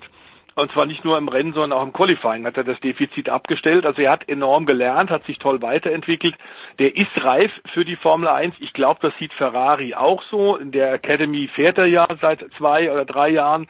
Äh, insofern würde 2021 völlig reichen. Sollte es eine Kombination geben, wie er momentan so ein bisschen kolportiert, aus Fahrerlagerkreisen, dass Kimi Räikkönen äh, eventuell weitermacht, könnte ich mir eine Fahrerpaarung Kimi Räikkönen und Mick Schumacher ähm, dort bei Alfa Romeo Schrägstrich Sauber hervorragend vorstellen. Ähm, Reken äh, wird da mit Sicherheit mit Rat und Tat helfen, äh, denn Schumi war auch jemand Besonderes für ihn, den Sohn Marker. Äh, davon kann der Mick auch wirklich nur profitieren. Und es wäre ein Team in der, in der Tat, bei dem man auch äh, von einem Mann, jungen Mann mit so einem großen Namen nicht in der ersten Saison gleich äh, tolle Ergebnisse äh, Rennwochenende für Rennwochenende fordern kann, weil wir sehen, wo Alfa Romeo momentan steht, nämlich relativ weit hinten. Also ich glaube 2021 äh, ist dann eine, eine Win-Win-Situation für alle, für die Formel 1, für die deutschen Fans, aber ich glaube nicht nur, denn man darf nicht vergessen, nicht nur die deutschen Fans, darf nicht vergessen, dass Schumi Phänomen weltweit war. Ähm, gerade weil er von ganz unten gekommen ist, ganz nach oben, das ist auch so ein bisschen diese Tellerwäsche, dieser Tellerwäsche-Mythos, den die Amerikaner auch so gerne äh, rezitieren und auch die Amerikaner in Amerika ist Michael Schumacher extrem populär, wie eigentlich fast überall auf der Welt. Also das ist ein ein äh, äh, ein Sportheld, der weit über die deutschsprachigen Grenzen hinausgeht und sein Ruf nach wie vor wie Donnerhall wahrscheinlich auch ein bisschen diese, dieser Mythos natürlich mit dem Skiunfall zusammenhängt, dass man eine Menge Leute sagen, das ist ja kaum zu glauben. Das ist ja auf so hohem Niveau so erfolgreich Formel 1 gefahren, hat sich bis auf einen Beinbruch in Silverstone nie was zugezogen und dann fährt der Ski und dann verletzt er sich so schwer. Äh, das hat mag möglicherweise zu seiner Legendenbildung auch beigetragen haben. Aber ich glaube, Mick im nächsten Jahr, davon können wir eigentlich ausgehen, dass der tatsächlich dann äh, Formel 1 fahren wird. Und ich wüsste nicht, warum er es in diesem Jahr noch übers Knie brechen sollte. Hm. Ja, und dann bleibt aber doch noch ein Deutscher übrig. Es ist, äh, der Name ist schon gefallen. Ich fühle mich ja vom Typ her ähm, Sebastian Vettel, Stefan Ehlen total nah, weil das ist so ein richtiger Grandler, der, also da, da komme ich mich als Österreicher, fühle ich mich total abgeholt von Sebastian Vettel. Und vierfacher Formel 1 Weltmeister nächstes Jahr, okay, er fährt weiter im Aston Martin, hat aber auch, und das schätze ich schon auch am Vettel, oder bin, bin ich da ein kleines bisschen verblendet, Stefan Ehlen, der findet dann schon auch kritische Worte und man hört da ganz selten, also vor dem Rennen jetzt am Nürburgring hat er gesagt, ja, er hat schon Fehler gemacht. Das höre ich jetzt nicht so von wahnsinnig viel Sportlern. Ja, das hört auch nicht allzu oft. Ähm, er war ja bisher immer sehr diplomatisch mit Ferrari und findet jetzt mehr und mehr deutliche Worte, jetzt wo es dem Ende hinzugeht. Und wenn man da zurückgeht an die Red Bull-Zeit von Sebastian Vettel vor allem, also die Jahre bis 2013, da hat er auch in Pressekonferenzen, in Interviews teilweise endlos philosophiert, weil es halt lief, es hat gepasst und er hat natürlich dementsprechend auch ähm, seine Sicht der Dinge dann geschildert. Ja, und jetzt bei Ferrari inzwischen, da sind die Pressetermine doch recht kurz geworden bei ihm auch. Und er antwortet relativ schmallippig dann auch auf welche Fragen. Und da kommen dann halt solche Sachen dabei raus wie, naja gut, ähm, wir hatten uns quasi ja auch nichts erwartet und nichts ist es geworden. Und solche Sachen wie Erwartungen ja, erfüllt. Manöver, Erwartungen erfüllt. genau. Und solche Sachen wie, ja gut, das Manöver da mit diesem Abflug, es ging halt in die Hose. Also hätte er früher länger drüber fabuliert, ob es jetzt ein Fehler gewesen wäre oder nicht, aber in diesem ja, Fall ist es tatsächlich oft, so. glaube ich, ins, ins ironisch-sarkastische, was wir früher von ihm so nicht gehört haben. Genau, er hat früher eigentlich immer sich bemüht, da ähm, möglichst deutlich eine Aussage zu treffen. Und wenn er Witze gemacht hat, dann quasi mit Ansage. Und jetzt ist es so ein bisschen anders. Aber ja, der Sebastian Vettel, ich glaube schon, dass der innerlich auch den Umschwung dann herbeisehen, dass er bei Alfa, äh, Alfa Romeo, sage ich schon, dass er bei Aston Martin dann einfach mit einem frischen Blatt Papier anfangen kann, neu reinstarten. weil ich glaube einfach die Situation Vettel Ferrari, die ist abgenutzt. Und das Thema, das weiß auch Sebastian Vettel, das sagt er auch so. Seine These ist quasi, das wird eh nichts mehr. Und damit ist jetzt im Prinzip auch alles gesagt. Der muss halt dieses Jahr noch irgendwie hinkriegen und diese letzten Rennen einfach noch machen. Man kann natürlich immer wieder sagen, ach, das hätte man sich sparen können, da hätten sie gescheiter jemand anders reingesetzt und auch für einen Vettel wäre es vielleicht besser gewesen, als sich da rumzuärgern. Aber die Situation ist, wie sie ist, der Vertrag wird erfüllt und dann muss er da durch. Und der Nürburgring, das war so ein bisschen auch ein Sinnbild. Der Charles Leclerc, sein Teamkollege, der sagt, oh, die Updates, die haben angeschlagen, habe ich gespürt, fährt im Qualifying auf Platz 4 und im Rennen auf P7. Der Vettel tut sich schwer, kommt von Startplatz 11 und wird am Ende Elfter. Ja, und das sind dann halt so Sachen. Also da muss man sich dann schon fragen, wie viel Anteil dann auch der Fahrer da hat. Und ich glaube einfach bei Sebastian Vettel, da ist sehr viel Kopfsache dabei der ist nicht nur mit dem Herzrennfahrer, sondern auch mit dem Kopf und der Kopf spielt momentan halt nicht mit, zusätzlich zu dem, dass das Auto einfach grottig ist. Ja. Umso mehr muss man eigentlich, das vielleicht noch kurz anzufügen, das was Stefan gesagt hat, dem ich absolut zustimme, äh, dass Leclerc wirklich grandios fährt. Für mich ist er momentan der drittbeste Fahrer, und zwar besser als das Auto. Aber man muss auch sagen, er liebt dieses Fahrverhalten des Autos sehr viel mehr als Vettel. Der Vettel braucht kein unruhiges Heck.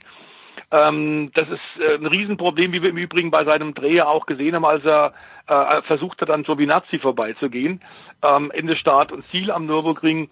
Klassisch, dann ist der Abtrieb plötzlich äh, abgerissen, der Luftzug und da sieht man, wie sensibel dieses Auto ist und wirklich, wirklich grottig. Es ist einfach eine Katastrophe und er wird durch Updates auch nicht dramatisch besser.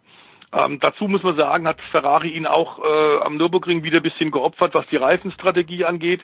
Man hat da gleich äh, ihm deutlich schlechtere Chancen als Leclerc gegeben, aufgrund der Reifen, die er am Start und dann auch nach dem Boxenstopp bekommen hat. Also er wird mehr oder mehr und mehr jetzt tatsächlich zum zweiten Fahrer degradiert. Er ist nur noch Wasserträger und einem vierfachen Weltmeister gefällt sowas natürlich auch nicht. Ich glaube durchaus, dass er nach wie vor das Beste versucht rauszuholen. Was äh, nach wie vor zu diskutieren ist, warum Ferrari ihm so früh vor Beginn der Corona-Saison schon gesagt hat, der Vertrag äh, 2020 äh, wird nicht verlängert. Das versteht keiner in der gesamten Formel 1, wem, wem, wem immer ich gesprochen habe, weil da war im Grunde die Luft eigentlich schon raus. Und warum das notwendig war, ist überhaupt nicht zu verstehen. Hat Ferrari auch da wieder mal einen Riesenfehler gemacht wie ich tatsächlich finde, und das haben wir ein paar Mal auch schon gesagt, Ferrari hat ein Riesenproblem. Diese Idee, nur mit Italienern wieder Weltklasse zu werden, wird nicht funktionieren. Die brauchen gute Leute von draußen. In der Formel 1 brauchst du die allerbesten Experten und da ist es völlig egal, was die für einen Pass haben, woher die kommen. Die wirst du aber so nach Maranello nicht kriegen. Das ist auch klar innerhalb von, von äh, etwa einer Autostunde rund um Silverstone sind acht Grand Prix-Teams und dort wohnen die ganzen Experten. Man hatte mit John Barnard in den 80er Jahren, da kann der Stefan wahrscheinlich als Historiker der Formel 1 auch noch ein bisschen was zu sagen, in Guildford im Süden von äh, London tatsächlich auch schon mal ein, ein äh, Ferrari Center Great Britain mhm. und hat da ähm, tatsächlich den John Barnard und diverse Experten, etwa knapp 100 Leute, wirklich arbeiten lassen. Das waren alles Briten, die für Ferrari gearbeitet haben und das Chassis gemacht haben ähm, während die Ferrari-Leute tatsächlich die Italiener in Italien, in Maranello, den Motor gemacht haben. Ähm, Frage, ob sowas auf Dauer auch wieder sinnvoll wäre. Ich glaube schon, Flavio Brigatore, äh, Montesemolo, alles Leute, die sich bei Ferrari gut auskennen, sagen das auch. Ich glaube tatsächlich, mit diesem Weg, den Pinotto aktuell geht, nämlich auch weiterhin nur auf Italiener zu setzen, werden die auch im nächsten Jahr keinen Schritt nach vorne machen. Es ist, der Fisch stinkt vom Kopf her und die Fahrer haben es auszubaden, der eine mehr, der andere weniger. Ja, John Barnard, den ich immer gerne verwechselt habe mit Dr. Christian Barnard, der die erste Herzoperation. Der Herzchirurg aus ja, Südafrika. Ja, so, wunderbar. Das war der Formel 1 Teil. Wir machen noch weiter mit Motorsport, verabschieden uns von Stefan Ehlen. Danke dir. Stefan, kurze Pause und dann kommen wir zurück mit Eddie Milke und mit The Voice zur DTM und zur MotoGP.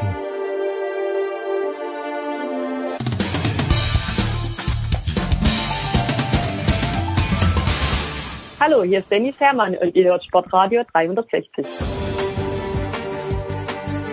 Und es geht weiter in der Big Show 478 mit Motorsport. Wie gesagt, der Voice ist dabei geblieben. Dazugekommen ist Eddie Milke. Eddie, die Frage ist, in Zolder noch, wieder in Zolder und wie bist du letzte Woche nach Zolder gekommen? Denn äh, Donnerstag musstest du noch ganz dringend einen Test dir einholen, einen negativen natürlich. Äh, vielleicht magst du uns ganz kurz das Prozedere beschreiben, wie du es dann wirklich nach Belgien geschafft hast. Ich war gar nicht in Belgien. Nein. In München im Studio. Nein, ach, da, da, wo, wozu die ganze Aufregung dann? Wirklich, okay. Ja, die ganze Aufregung ist dadurch entstanden, weil Bremen letzte Woche Mittwoch zum Risikogebiet äh, erklärt worden ist und selbst um in München ein Hotelzimmer zu bekommen, beziehungsweise äh, um aufs Sat 1 Pro 7 Gelände zu dürfen, brauchte ich äh, definitiv einen negativen Corona-Test. Der war nicht so ganz so einfach zu bekommen, auf jeden Fall nicht in äh, dem Zeitfenster, welches äh, mir noch blieb, als ich am Mittwochnachmittag dann angefangen habe zu telefonieren. Und äh, so habe ich es nur mit dem Manager von René Rast mit Dennis Rostek und einem Kontakt in Minden, 140 Kilometer von Bremen entfernt, äh, hinbekommen, dass ich überhaupt äh, einen ausreichenden Corona-Test hatte, der ne negativ war, ja. Ähm, aber das Problem sind halt die Zeitfenster. Hier in Bremen hätte es bis Samstagabend 20 Uhr gedauert, mhm. bis ich einen bekommen hätte. Und das wäre natürlich fürs erste Rennen und für die erste Sendung zu spät gewesen. Ansonsten ist Sat 1 nur mit Matthias Killing, auch an diesem Wochenende als Interviewer in Belgien, in Zolder vertreten, weil wir die Reisewarnungen der Bundesregierung für Belgien doch sehr ernst nehmen und es eine ganz klare Entscheidung im Hause seit 1 Pro 7 gab, dass wir dort nicht hinfahren dürfen. Wo ist der Wölfing? Das wird auch an diesem, das wird auch an diesem Wochenende äh, wieder der Fall sein. Oh. Der Wölfing ist mein Leiter der Sendung in München. Ah, okay. Das äh, liebe Grüße bitte da an den an den Alex, den wir hier auch öfter dabei haben. The Voice äh, zu Beginn des Jahres Nico Müller in überragender Form, natürlich im Einklang mit seinem Auto. Aber gerade auch jetzt Solder wieder hat gezeigt, René Rast ist immer noch der Favorit oder jetzt wieder der Favorit der Voice. Es sind ja noch zwei Rennwochenenden ausständig, eben kommende Wochenende, kommendes Wochenende wieder in Zolder. Und das müsste ihm doch liegen, wenn man sieht, was am vergangenen Wochenende passiert ist, der Voice. Ja, das müsste ihm liegen, wobei der Dreikampf an der DTM-Spitze eben mit auch einem bestens aufgelegten Robin Friends ähm, ist schon extrem spannend. Äh, Rast hat sich aber zurückgemeldet, also aktuell als Favorit, als leichter Favorit hat nach wie vor Nico Müller zu gelten, auch wenn es für den am letzten Wochenende in Belgien äh, nur suboptimal geklappt hat ähm, eher wirklich schlecht, aber er hat das Beste noch unter den Möglichkeiten gemacht. Zweimal Qualifying, bisschen verpatzt, nicht vorne gewesen. Dann hat er wirklich Schadensbegrenzungen betrieben, hat das gut gemacht, überhaupt gar keine Frage unter den gegebenen Umständen. Äh, Robin Freins hatte das Pech, dass er tatsächlich ähm, Sonntag auf äh, kalten Reifen rausgeknallt ist ähm, und sich da selbst ein Bein gestellt hat. Ähm, vom Speed her kann auch Robin an diesem kommenden Wochenende sicherlich beide Rennen theoretisch wieder gewinnen. Also diese drei Audi-Fahrer äh, machen es Gott sei Dank, wollen wir sagen, Gott sei Dank wirklich spannend. Mit dem Doppelsieg am vergangenen Wochenende René, der Doppeltitelträger der letzten Jahre, tatsächlich nun wieder mit der Möglichkeit, ein Hattrick an Meisterschaften zu holen. Aber die Frage ist natürlich tatsächlich, was für ein Wetter werden wir da haben? Das können Wetterkapriolen sein, wie ja jetzt im eben nicht goldenen Oktober. Ähm, nicht nur in Deutschland, sondern eben auch im benachbarten Belgien. Und wer sich da am besten und am schnellsten darauf einstellt. Ja, dieser lachende Dritte, Robin Friends, über den wird ja ganz wenig gesprochen, Eddie. Äh, ja, kann das da so sein? Es gab ja, glaube ich, wir haben gerade vorhin über Sebastian Vettel gesprochen, wie der äh, viermal Weltmeister geworden ist und im ersten Jahr, wenn ich mich richtig erinnere, ist er zu diesem Weltmeistertitel bisschen gekommen wie die Jungfrau zum Kind. Kann äh, in der DTM das gleiche mit Robin Friends passieren? Ja, da kann natürlich alles passieren. Also ich äh, sehe das äh, den Dreikampf komplett offen. Und äh, die entscheidende Frage wird sein, wer sich auf die Bedingungen jetzt am kommenden Wochenende am besten einstellen kann. Es scheint so zu sein, dass die kühlen Temperaturen René Rast so ein bisschen in die Karten spielen, dass er da sein Reifenmanagement ähm, perfektioniert hat und dass er das besser im Griff hat, als wenn es äh, wie in den Monaten zuvor ein bisschen wärmer ist. Also im Moment äh, würde ich mal sagen, ist das Ganze auf äh, mit einem leichten Ausschlag im Pendel, im Titelkampfpendel zugunsten von René Rast zu sehen. Aber auf der anderen Seite, äh, Nico Müller hat noch zehn Punkte Vorsprung. Äh, es sind noch vier Rennen äh, die anstehen und wie schnell das gehen kann. Das hat uns ja René Rast äh, gezeigt. Vor dem letzten Wochenende hat er 44 Punkte Rückstand. Jetzt hat er nur noch 10 Punkte Rückstand. Also äh, warten wir mal ab. Es wird auf jeden Fall spannend und ich glaube, es bleibt auch spannend bis zum Saisonfinale in Hoffenheim. Ja. Jetzt sagt Gerhard Berger, lese ich gerade, oder habe ich vorher gelesen, The Voice, im Grunde genommen glaubt er, dass äh, nächstes Jahr die Hersteller oder vielmehr die Teams, die Fahrer der DTM die Hütte einrennen werden. Er erwartet mal über 20 Autos. Ist das realistisch? Schwer zu sagen. Momentan äh, herrscht ja ein richtiger Krieg zwischen äh, der DTM und dem ADAC. Der ADAC hat äh, das GT3, ähm, die GT3-Klasse eigentlich salonfähig gemacht in Deutschland. Ähm, jetzt elf, zwölf Jahre. Das äh, sehr gut funktionierende, äh, attraktive GT Masters für Profis und Amateure ins Leben gerufen und jetzt tatsächlich auch, äh, man muss sagen, immer wieder dran, jedes Jahr dran gefeilt und besser und besser gemacht. Der Sport ist toll, auch in diesem Jahr in der Saison 2020 im Masters. Ähm, allerdings eben dort mit äh, Autotausch, ein Stundenrennen und äh, das Fahrzeug, äh, die Fahrer wechseln sich ab. Das soll ja bei Gerhard Berge ganz anders sein. Er will eine Sprintrennserie haben im nächsten Jahr und eine GT3 Plus Kategorie. Ähm, das ist die Überlegung. Ähm, nach wie vor äh, sind da wahnsinnig viele Fragen äh, offen und, äh, vor allem, wie das gehen soll, dass man deutlich mehr Leistung rauskitzelt. Das ist bei einigen Konzepten, einigen Motorenkonzepten in der GT3 durchaus möglich. Beim Porsche ist es überhaupt nicht möglich. Dazu will er stehende Starts haben, weil er sagt, das ist einer der DNA, der wichtigen Punkte der DTM. Dafür sind aber die GT3-Kupplungen überhaupt nicht gemacht. Da haben wir in der letzten Woche ja schon drauf eingegangen.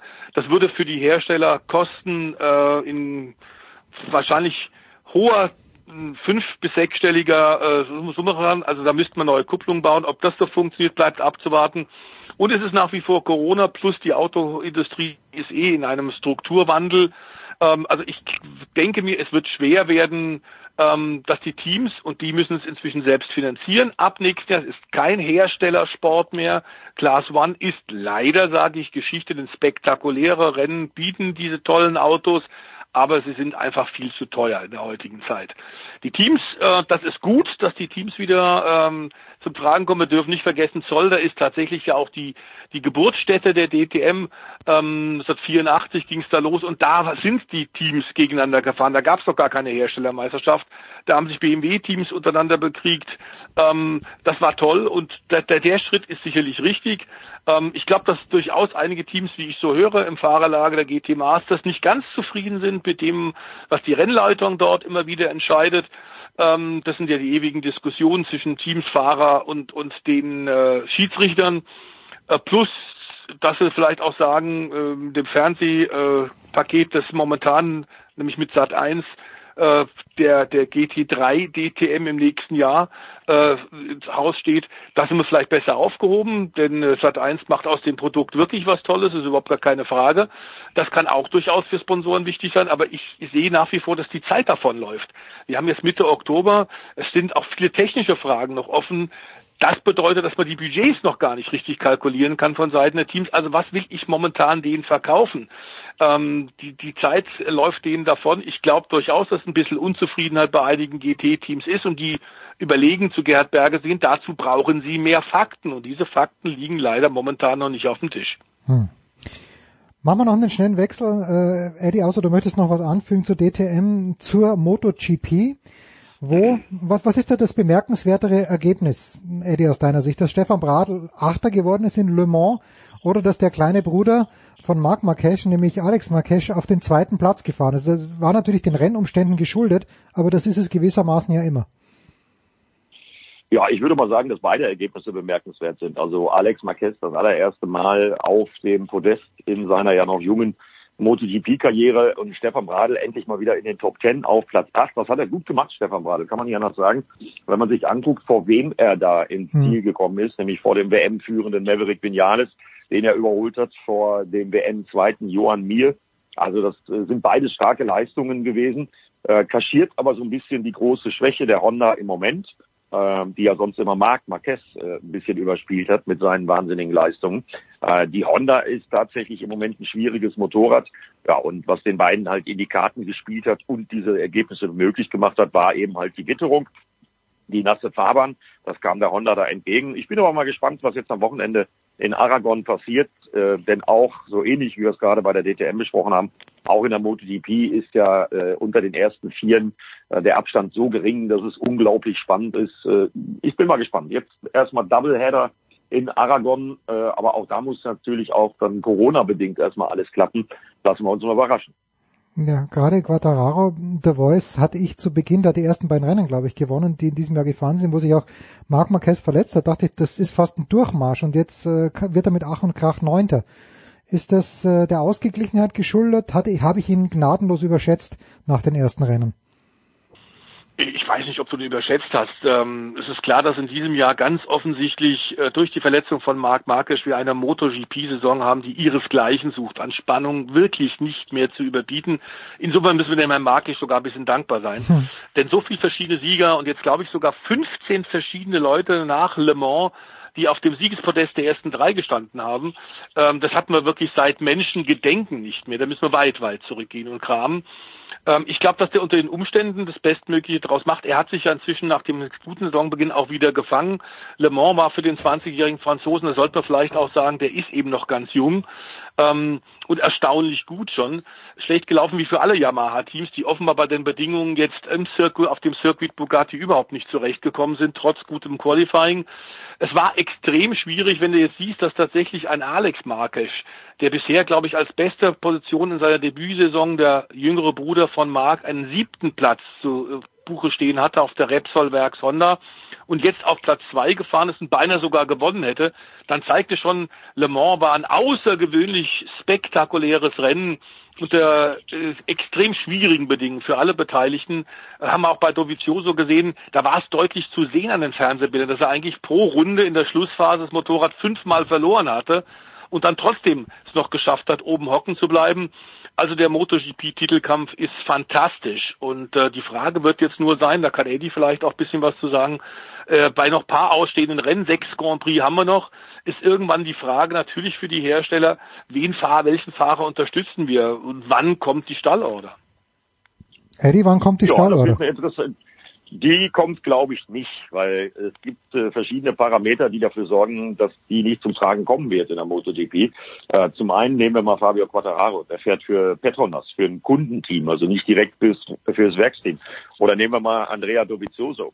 Was immer die aus dem Hause Ducati zu Andrea Dovizioso sagen werden, äh, das wird ihm egal sein, weil die Trennung äh, haben wir ja schon mehrfach besprochen. Äh, der fährt also nächstes Jahr nicht mehr für Ducati. Gibt viele, viele Faktoren, die das mit Sicherheit verhindern werden. Und insbesondere in der MotoGP ist Stallorder nie so ein richtiges Thema gewesen. Also ich glaube, das wird nicht passieren. Was allerdings klar für Andrea Dovizioso spricht, ist, dass wir jetzt zweimal hintereinander im Motorland Aragon fahren.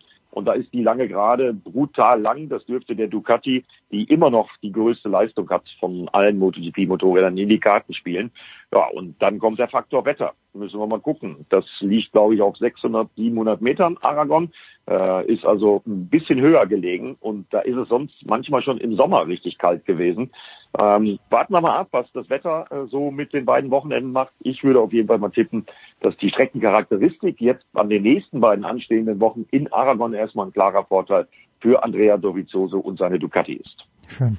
Also emotional sollte man vielleicht auch sagen, ich glaube, da sind wir uns einig, Eddie, würden wir es ihm eh gönnen, so wie Ducati ihn behandelt hat. Absolut. Absolut, so wie ihn Ducati behandelt hat, wäre das ein Traum für mich, wenn er am Ende der Saison als Weltmeister feststeht. Äh, verdient hätte es Andrea Dovizioso sowieso. Und da muss man sich mal vorstellen, der hat ja noch kein Motorrad, ne? Ist Titelkandidat, mhm. kann vielleicht den Titel holen. Es gibt aber einfach kein freies MotoGP-Motorrad mehr. Das wäre natürlich ein unglaublicher Knüller, wenn der Weltmeister des Jahres 2020 dann einer ist, der für nächstes Jahr noch gar kein Ride hat. Hm. So, der Rauschmeister ist Valentino Rossi. The Voice. Drei Nullnummern hintereinander. Mhm. Äh, ich habe auch äh, nach diesem Rennen Kritik vernommen. Ich glaube, auf Servus TV habe ich es hab ich's gesehen. Und äh, meine Frage ist einfach knapp und bündig. Has the doctor lost it?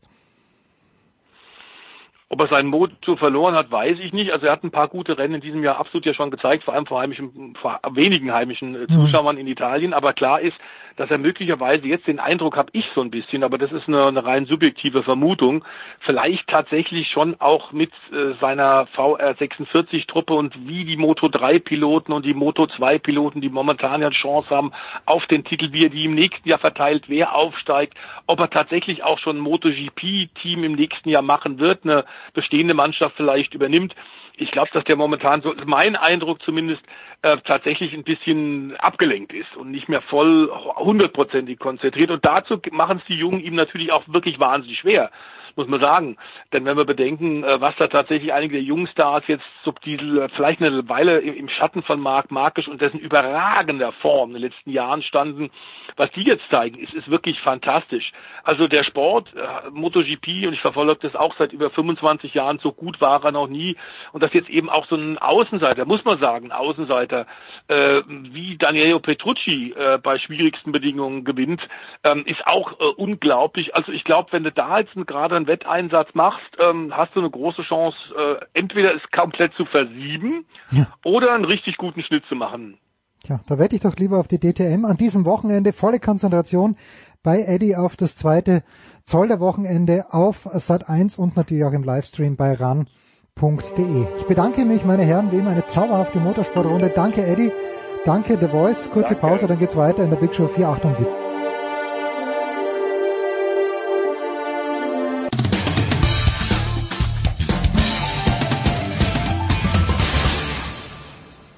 Ja, hier ist Heiner Brandt und Sie hören Sportradio 360.de. Sportradio 360, die Big Show 478 geht in die nächste Runde und ich freue mich immer, wenn ich Gregor Biernat für ein paar Minuten zu uns lotsen kann. Gregor, ich grüße dich. Bin immer gerne bei dir. Grüße dich. Wir haben vor ein, zwei Wochen, letzte Woche war es, vom Davis Cup Kapitän von Michael Kohlmann gehört, dass natürlich die Bedingungen bei den French Open für Tennisspieler ganz eigen waren, weil Tennisspieler eigentlich eher immer dann spielen und der Sonne hinterherreisen oder zumindest in der Halle spielen, wo es einigermaßen warm ist. Jetzt kommen wir in den Herbst, egal wo man hinkommt. Äh, für die Golfspieler ist, das ist ja das Schöne auch am Golf, oder? Das äh, Golf, es gibt kein schlechtes Wetter, es gibt nur schlechte Kleidung. Ja, das stimmt. Ähm, vorletzte Woche haben sie in Schottland gespielt und da waren am, an der Küste am, am Freitag noch so 14 Grad und es war blauer Himmel und es war überhaupt kein Wind. Und ähm, am Samstag ähm, hat es runtergeschüttet den ganzen Tag. Der Platz war halb unter Wasser und der Wind kam quer und es waren noch 11 Grad. Und ja, bei an beiden Tagen mussten alle spielen, konnten alle spielen und das ähm, ist tatsächlich so, dass das glaube ich eine der wenigen Sportarten ist oder wenn wenn nicht sogar die einzige, vielleicht noch mit Segeln oder so, die draußen bei ähm, bei den totalen extremen Wettern immer noch gespielt werden kann. Macht's auch spannend, äh, ist so ein bisschen ähm, natürlich den aktuellen Zeiten geschuldet, dass ähm, jetzt so relativ spät im Jahr dann noch Turniere in Schottland und England stattfinden. Die wären eigentlich äh, trägt man die dann auch lieber im, im Mai, Juni, Juli aus, wenn es dann selbst, selbst in England und Schottland schöner ist. Aber jetzt ähm, dieser Tage, dieser Wochen und Monate sind sie auch auf der oder gerade auf der European Tour froh, wenn sie überhaupt Turniere zusammenbekommen. Und das waren jetzt in den letzten zwei Wochen auch zwei große in Schottland und jetzt in Wentworth vergangene Woche. Und diese Woche spielen sie nochmal in Schottland und werden sich wahrscheinlich wieder mit 10 Grad und nicht dem besten Wetter begnügen müssen. Aber der, der gemeine European Tour Pro, der jetzt nicht der Multimillionär ist und zwischendurch auch einfach mal ein paar Wochen aussetzen kann, der ist froh, dass überhaupt was stattfindet. Und äh, von daher spielen sie auch ähm, sehr gerne bei etwas widrigeren Bedingungen als die letzten Jahre zu der Jahreszeit.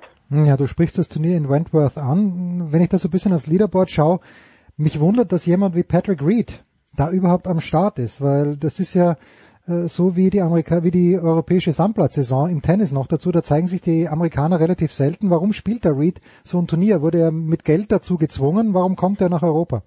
Ja, nee, gar nicht. Das ähm, zu Patrick Reed, ähm, so, äh, gerade als Europäer äh, steht man ja zudem irgendwie Ja. wahrscheinlich eher Ja, mit, ja, ja, gemischten ja. Gefühlen. Ich muss sagen, das, ähm, das macht ihn mir dann in Anführungszeichen tatsächlich äh, noch ein bisschen sympathischer. Also ich finde es einfach gut, dass so der der gemeine Captain America, so der der typische Amerikaner, wenn es den überhaupt gibt, aber der ansonsten doch eher vielleicht in seinem Land bleibt, jetzt schon seit Jahren die European Tour Mitgliedschaft hat und einfach unheimlich gerne auch die European Tour Order of Merit gewinnen würde und jetzt, wie gesagt, schon seit vielen Jahren die letzten großen Turniere auf der European Tour spielt. Er wird auch in Dubai dabei sein. Ja, und im Gegensatz zu, ähm, zu Welt, Weltranglistengrößen und Top-Spielern aus Europa, die auf der European Tour groß geworden sind und jetzt in Amerika spielen, die haben es nicht geschafft, von aus den USA nach Europa zum Aushängeschild der European Tour, das ist diese BMW PGA Championship gewesen am vergangenen Wochen, wie du gesagt hast, in Wentworth, zu reisen, weil es ja ihnen das dann irgendwie doch nicht so wert ist, schieben es natürlich alle auf irgendwie lange Flüge und sowas. Aber Patrick Reed hat gezeigt, dass es einem US-Amerikaner durchaus möglich ist, nach England zu reisen in den aktuellen Zeiten und hier mitzuspielen. Und er ist da ja auch prompt geteilter Dritter geworden und ist die Nummer eins der Order of Merit. Also in diesem Race to Dubai, das führt er an. Und ähm, er hat die Ehrenmitgliedschaft der European Tour bekommen. Das heißt, er kann, er kann immer oder darf immer die European Tour den Rest seines Lebens spielen, äh, weil er zum einen sich schon vor vielen Jahren bekannt hat zur European Tour, die also neben der PGA Tour auch zu spielen, das heißt die nötige Anzahl an Turnieren und auch wie gesagt am, am Schluss das Saisonfinale mitzuspielen oder die letzten zwei, drei Turniere, die es im letzten Jahr waren. Ähm, und er hat das Masters gewonnen vor zwei Jahren und dann hat er Anfang 2019 die Honorary Membership der European Tour bekommen. Und ich glaube, den sehen wir auch, wenn nicht alles ganz doof läuft, die nächsten Jahre weiterhin. Und im Moment sieht es auch tatsächlich so aus, als könnte er die Order of Merit gewinnen. Also er ist die Nummer eins. Da muss man sich dann nicht allzu weit aus dem Fenster lehnen, um zu sagen, dass er beim Welt- oder beim European Tour Finale in Dubai Mitte Dezember dann auch um die Krone mitspielt. Darf man Pedigree dann überhaupt noch buhen beim Ryder Cup, wenn er die Order of Merit, also wenn, wenn er hier das gewinnt, dann die Ehrenmitgliedschaft äh, bei der European PGA, das, äh, das, das, äh, ich weiß gar nicht, ich hätte fast ein schlechtes Gewissen, wenn ich da irgendwo draußen stehe beim nächsten Ryder Cup. Wir wissen, genau, wir wissen gar nicht, wie wir damit umgehen sollen. Ja. Er passt jetzt in keine Schublade mehr. Das Ja, ist ja ist tatsächlich ganz ein schlimm. bisschen schwierig. Ja, ach, nein, aber er ist, er ist ja mit totalem Herzblut beim Ryder Cup Amerikaner und äh, wird, wird auch ja. immer irgendwie, ähm, so ein bisschen die europäischen Fans auf europäischem Boden dann auch äh, provozieren. Das ist ja wirklich alles irgendwie nicht böse, wenn er, vielleicht erinnern wir uns irgendwie, so seine Hand hinters Ohr hält, wenn er in Paris dann mal einen Putt gelocht hat und es ganz ruhig war und er die europäischen Fans quasi aufgefordert hat, so scherzweise für, für ihn jetzt auch mal zu jubeln oder so nach dem Motto, wo bleibt jetzt euer Jubel? Das ist ja irgendwie echt alles nichts Wildes. Da geht's ja nicht um, um Beleidigung und Unsportlichkeiten, überhaupt nicht. Ähm, das ist alles äh, im, im absolut im sportlichen Rahmen und von daher, der, der hat in den USA genauso seine Kritiker, weil er ja, weil, weil er hier und da auch schon mal irgendwie so ein bisschen, sagen wir mal, die Regeln zu seinen Gunsten ausgelegt hat und ähm, auch wirklich schon mal ein bisschen ja, man ihm nachsagen kann, dass, dass das nicht ganz ehrlich war, wie er sich auf dem Golfplatz verhalten hat oder nicht ganz sportlich, wenn er so ein bisschen die Lage seines Balles verbessert hat, was eigentlich im Golf ein No-Go ist. Das hat schon zu viel Kontroversen geführt, aber äh, zum Großteil auch tatsächlich in den USA. Also es ist überhaupt nicht so, dass der da völlig unumstritten ist. Aber beim Ryder Cup, ähm, Gott, da sind wir Europäer hinter jedem einzelnen unserer Europäer und die Amerikaner hinter ihren Jungs. Äh, das ist auch nochmal eine andere Sache.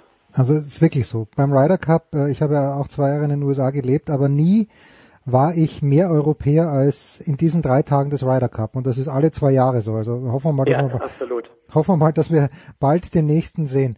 Ähm, ja. Ja. so. Wir haben die letzten Jahre hier ja auch äh, gerne bei Sportradar 360 mit dir, Gregor, im Golf äh, ein kleines bisschen uns Sorgen gemacht, gemeinsam, um Martin Keimer. Aber eigentlich, also dieses Jahr, natürlich ist es an den Maßstäben von Martin Keimer gemessen kein brillantes Jahr, aber ganz schlecht ist es nicht. Jetzt hat er sich auch wieder verbessert, ist geteilter Zehnter geworden in Wentworth. Also Martin Keimer scheint mir zumindest wieder auf dem Weg zurück zu sein, oder?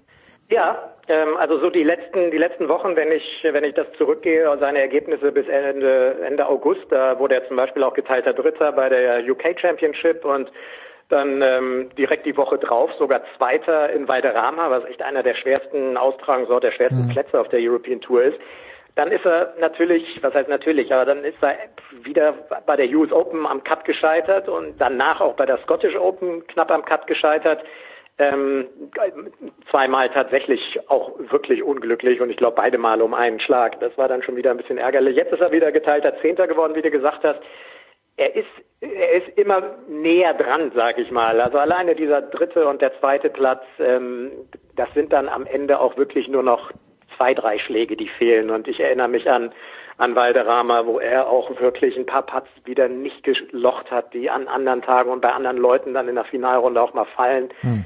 Ähm, dass er, dass er alles kann, äh, hat er sowieso in seinem Leben bewiesen. Der hat, der hat schon alles geschafft. Der hat unter 60 gespielt. Der hat äh, zwei Majors gewonnen. Der war Weltranglistenerster. Der hat eine US Open gewonnen auf feilschnellen Grüns und einem wirklich schwierigen Layout.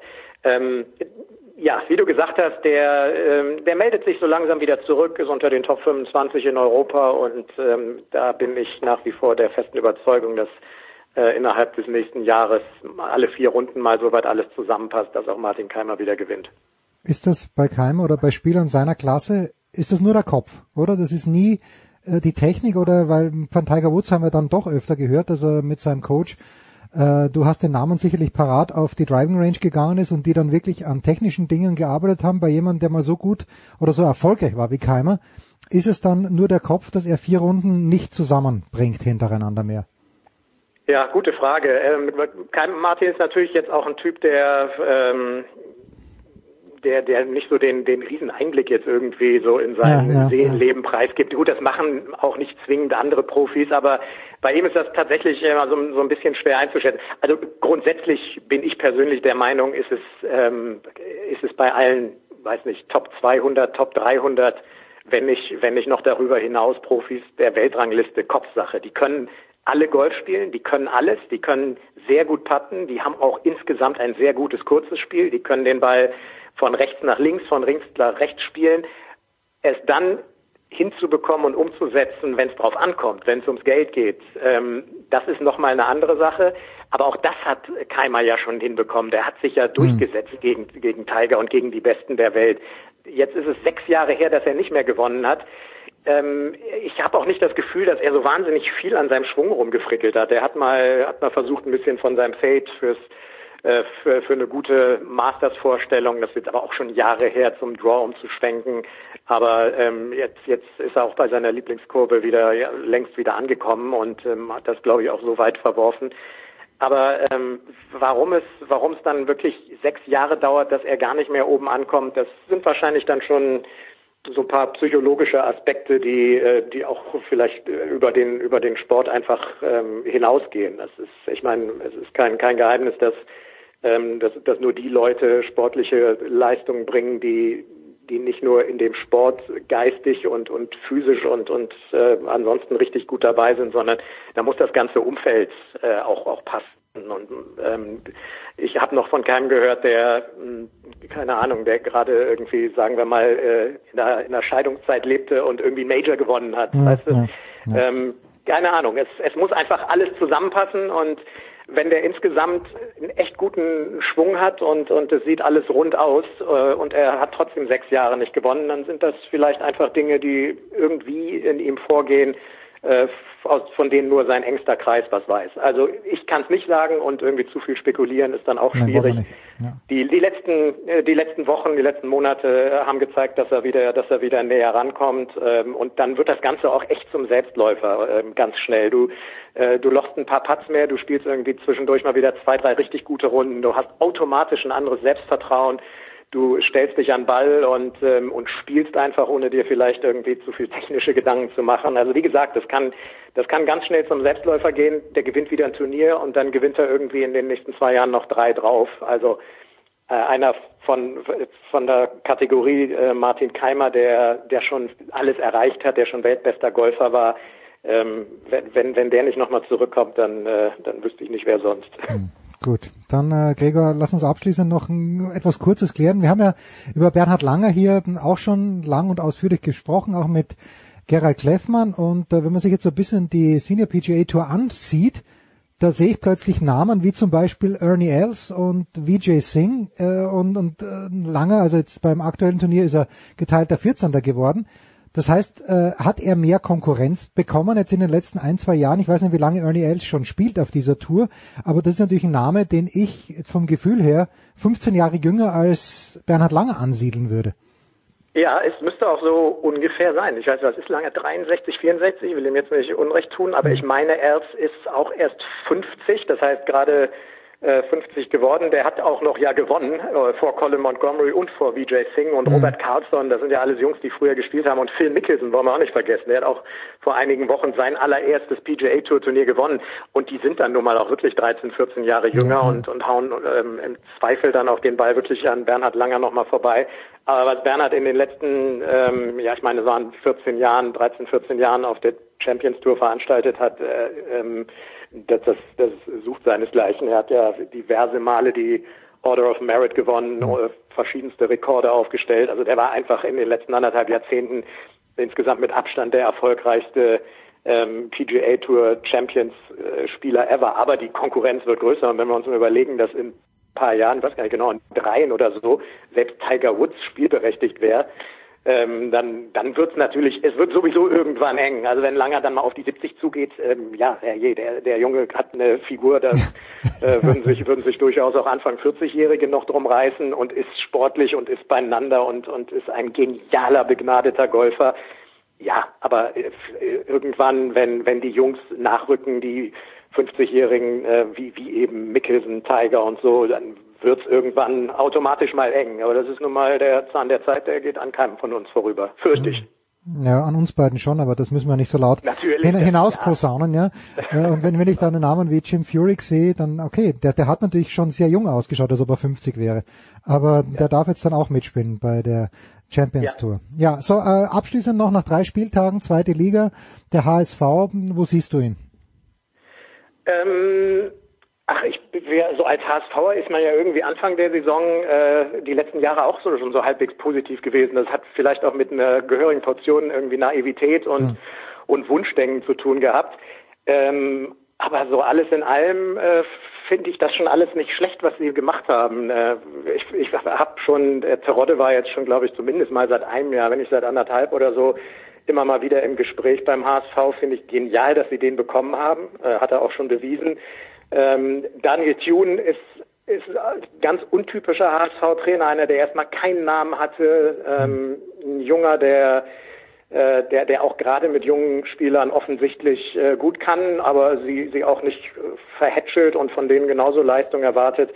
Und ähm, ja, wenn ich mir irgendwie die, die ganze Truppe angucke und auch tatsächlich, wie sie wie sie insgesamt äh, die Spiele bestritten haben, ja, es, es sieht irgendwie mal wieder gar nicht so schlecht aus. Aber wir, wir werden es dann irgendwie Mitte, Mitte zweite Saisonhälfte sehen, ob sie es, äh, ob sie es durchziehen können. Und es sind natürlich jetzt auch gerade erst mal drei Spieltage gewesen. Also okay. warten wir mal ab. Ich finde das ganze Konstrukt klasse. Ich finde, dass der, dass der Bolt und Mutzel da echt eine wirklich eine, eine gute Arbeit machen und äh, noch ein paar gute Jungs für relativ wenig Geld. Sven Ulrer, ich meine, dass der in die zweite Liga geht äh, zum HSV. Naja, da möchte, da möchte man wieder, ja, ja, aber da möchte man wieder kicken.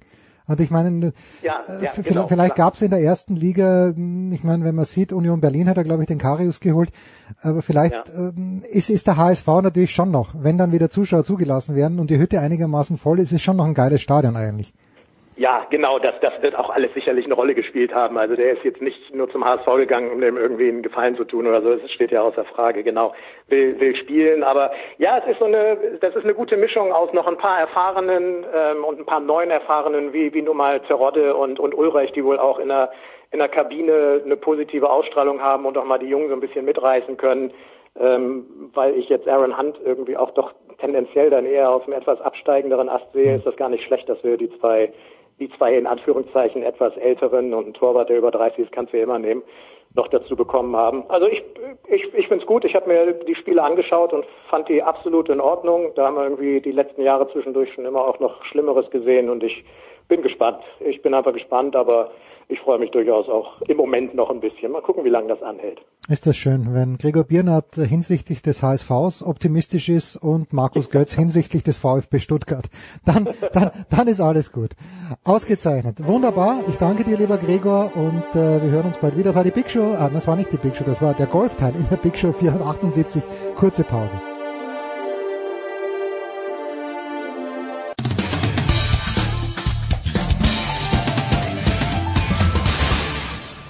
Servus, da ist der Martin Buchhüser und ihr hört Sportradio 360.de. So, Sportradio 360, äh, der das letzte Segment gehört, wie in jeder Big Show, natürlich auch in dieser Woche in der Big Show 478, dem Tennissport. Und ich freue mich sehr, dass wir jetzt endlich den Haken dran machen können an die French Open. Zum einen mit Stefan Hempel von Sky. Servus Stefan. Servus und äh, mit Jörg Almaroth von tennisnet.com, Almaroth Media. Guten Morgen, lieber Jörg. Guten Morgen.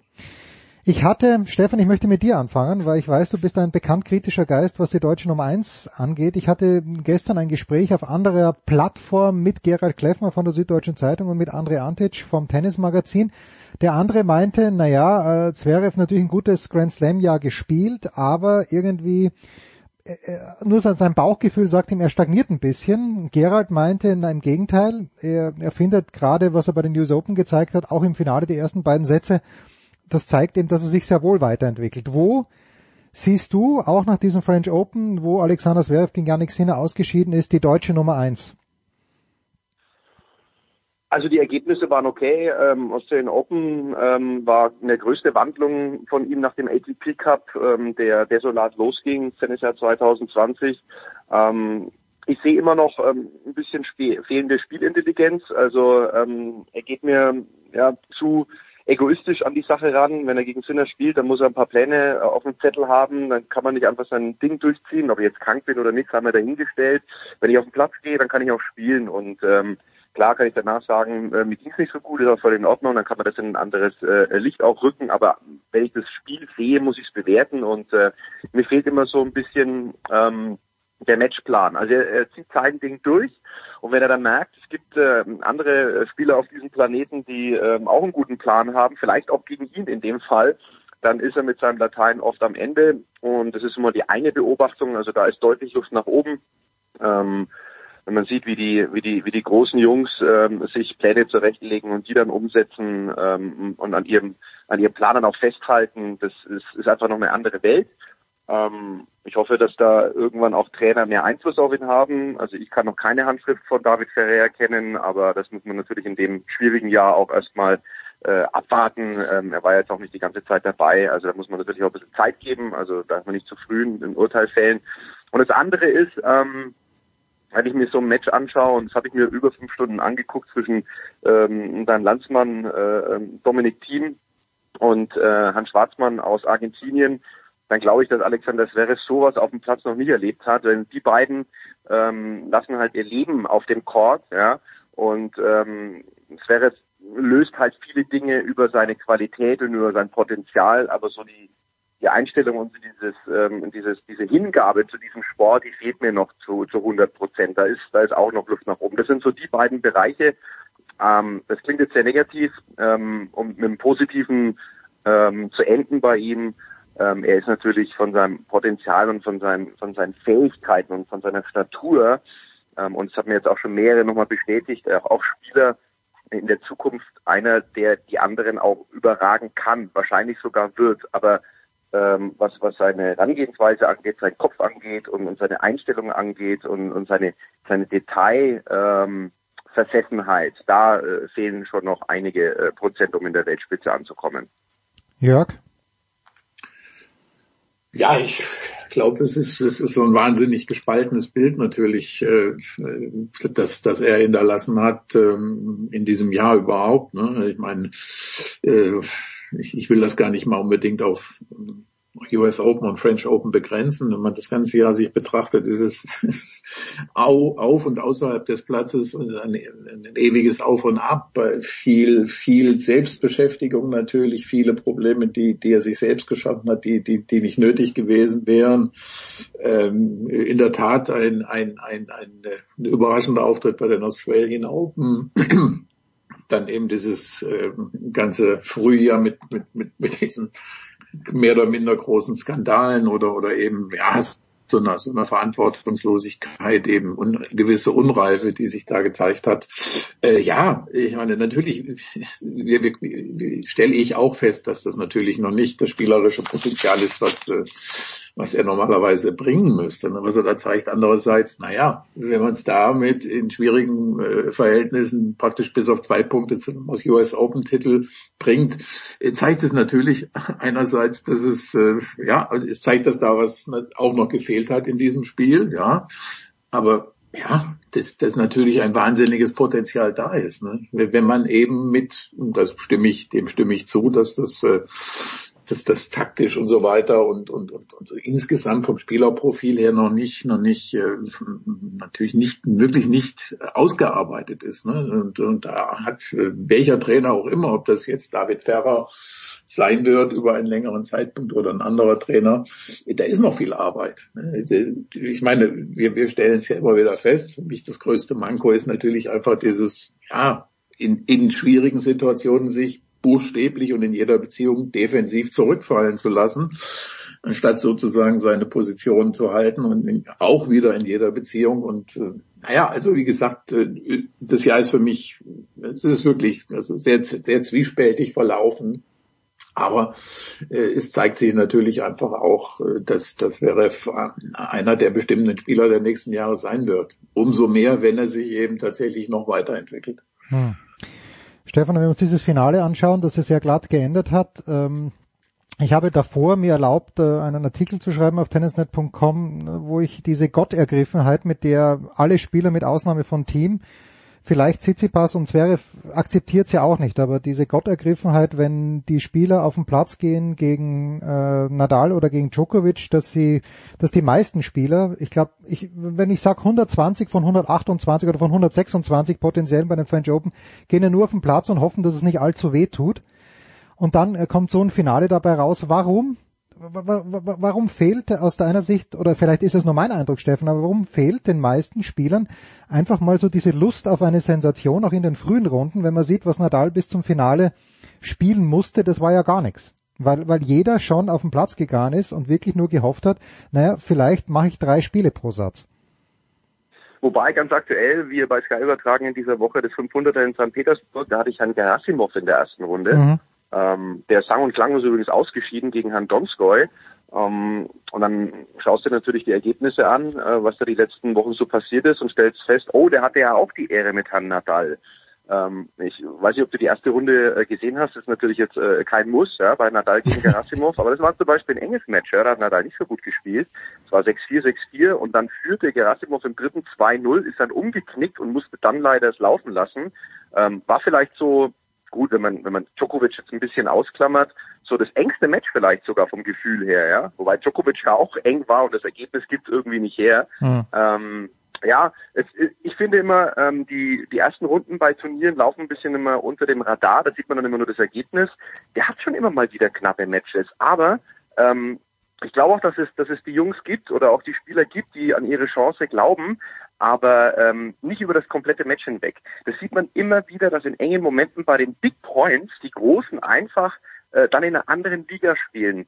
Und die große Qualität, finde ich, von Nadal, Djokovic, Federer, ja, Mary, Wawrinka jetzt auch auf die letzten Jahrzehnte dann bezogen vielleicht, ist die, dass du auch an schlechten Tagen dann eben deine Matches gewinnst, weil du in den entscheidenden Momenten dich auf gewisse Muster verlassen kannst. Und das kann Nadal auch. Der fühlt sich ab und zu auch nicht wohl auf dem Platz, ja, und spielt aber dann trotzdem in den entscheidenden Momenten äh, so konstant, dass der Gegner drüben spürt, Mensch, blöd, eigentlich war heute gar nicht so gut drauf, aber dann trotzdem jetzt, wenn ich die Chance habe zuzupacken, kommt dann doch noch mal was um die Ecke. Ja, und, und das macht dich dann, glaube ich, so mürbe, wenn du immer wieder solche mhm. Erlebnisse auch hast. Ja, und ich glaube, da, da, da geht es auch im, im Tennissport ganz, ganz viel drum. Ja, ich habe gestern die Nummer 278 aus Russland gehabt, ähm, Pavel Krotov, muss man nicht kennen. Ja, wirklich, aber ganz, ganz für den Tennissport eine, eine fast eine ja, eine signifikante Geschichte. Spielt gegen Hugo Umbert, Top 40, ja.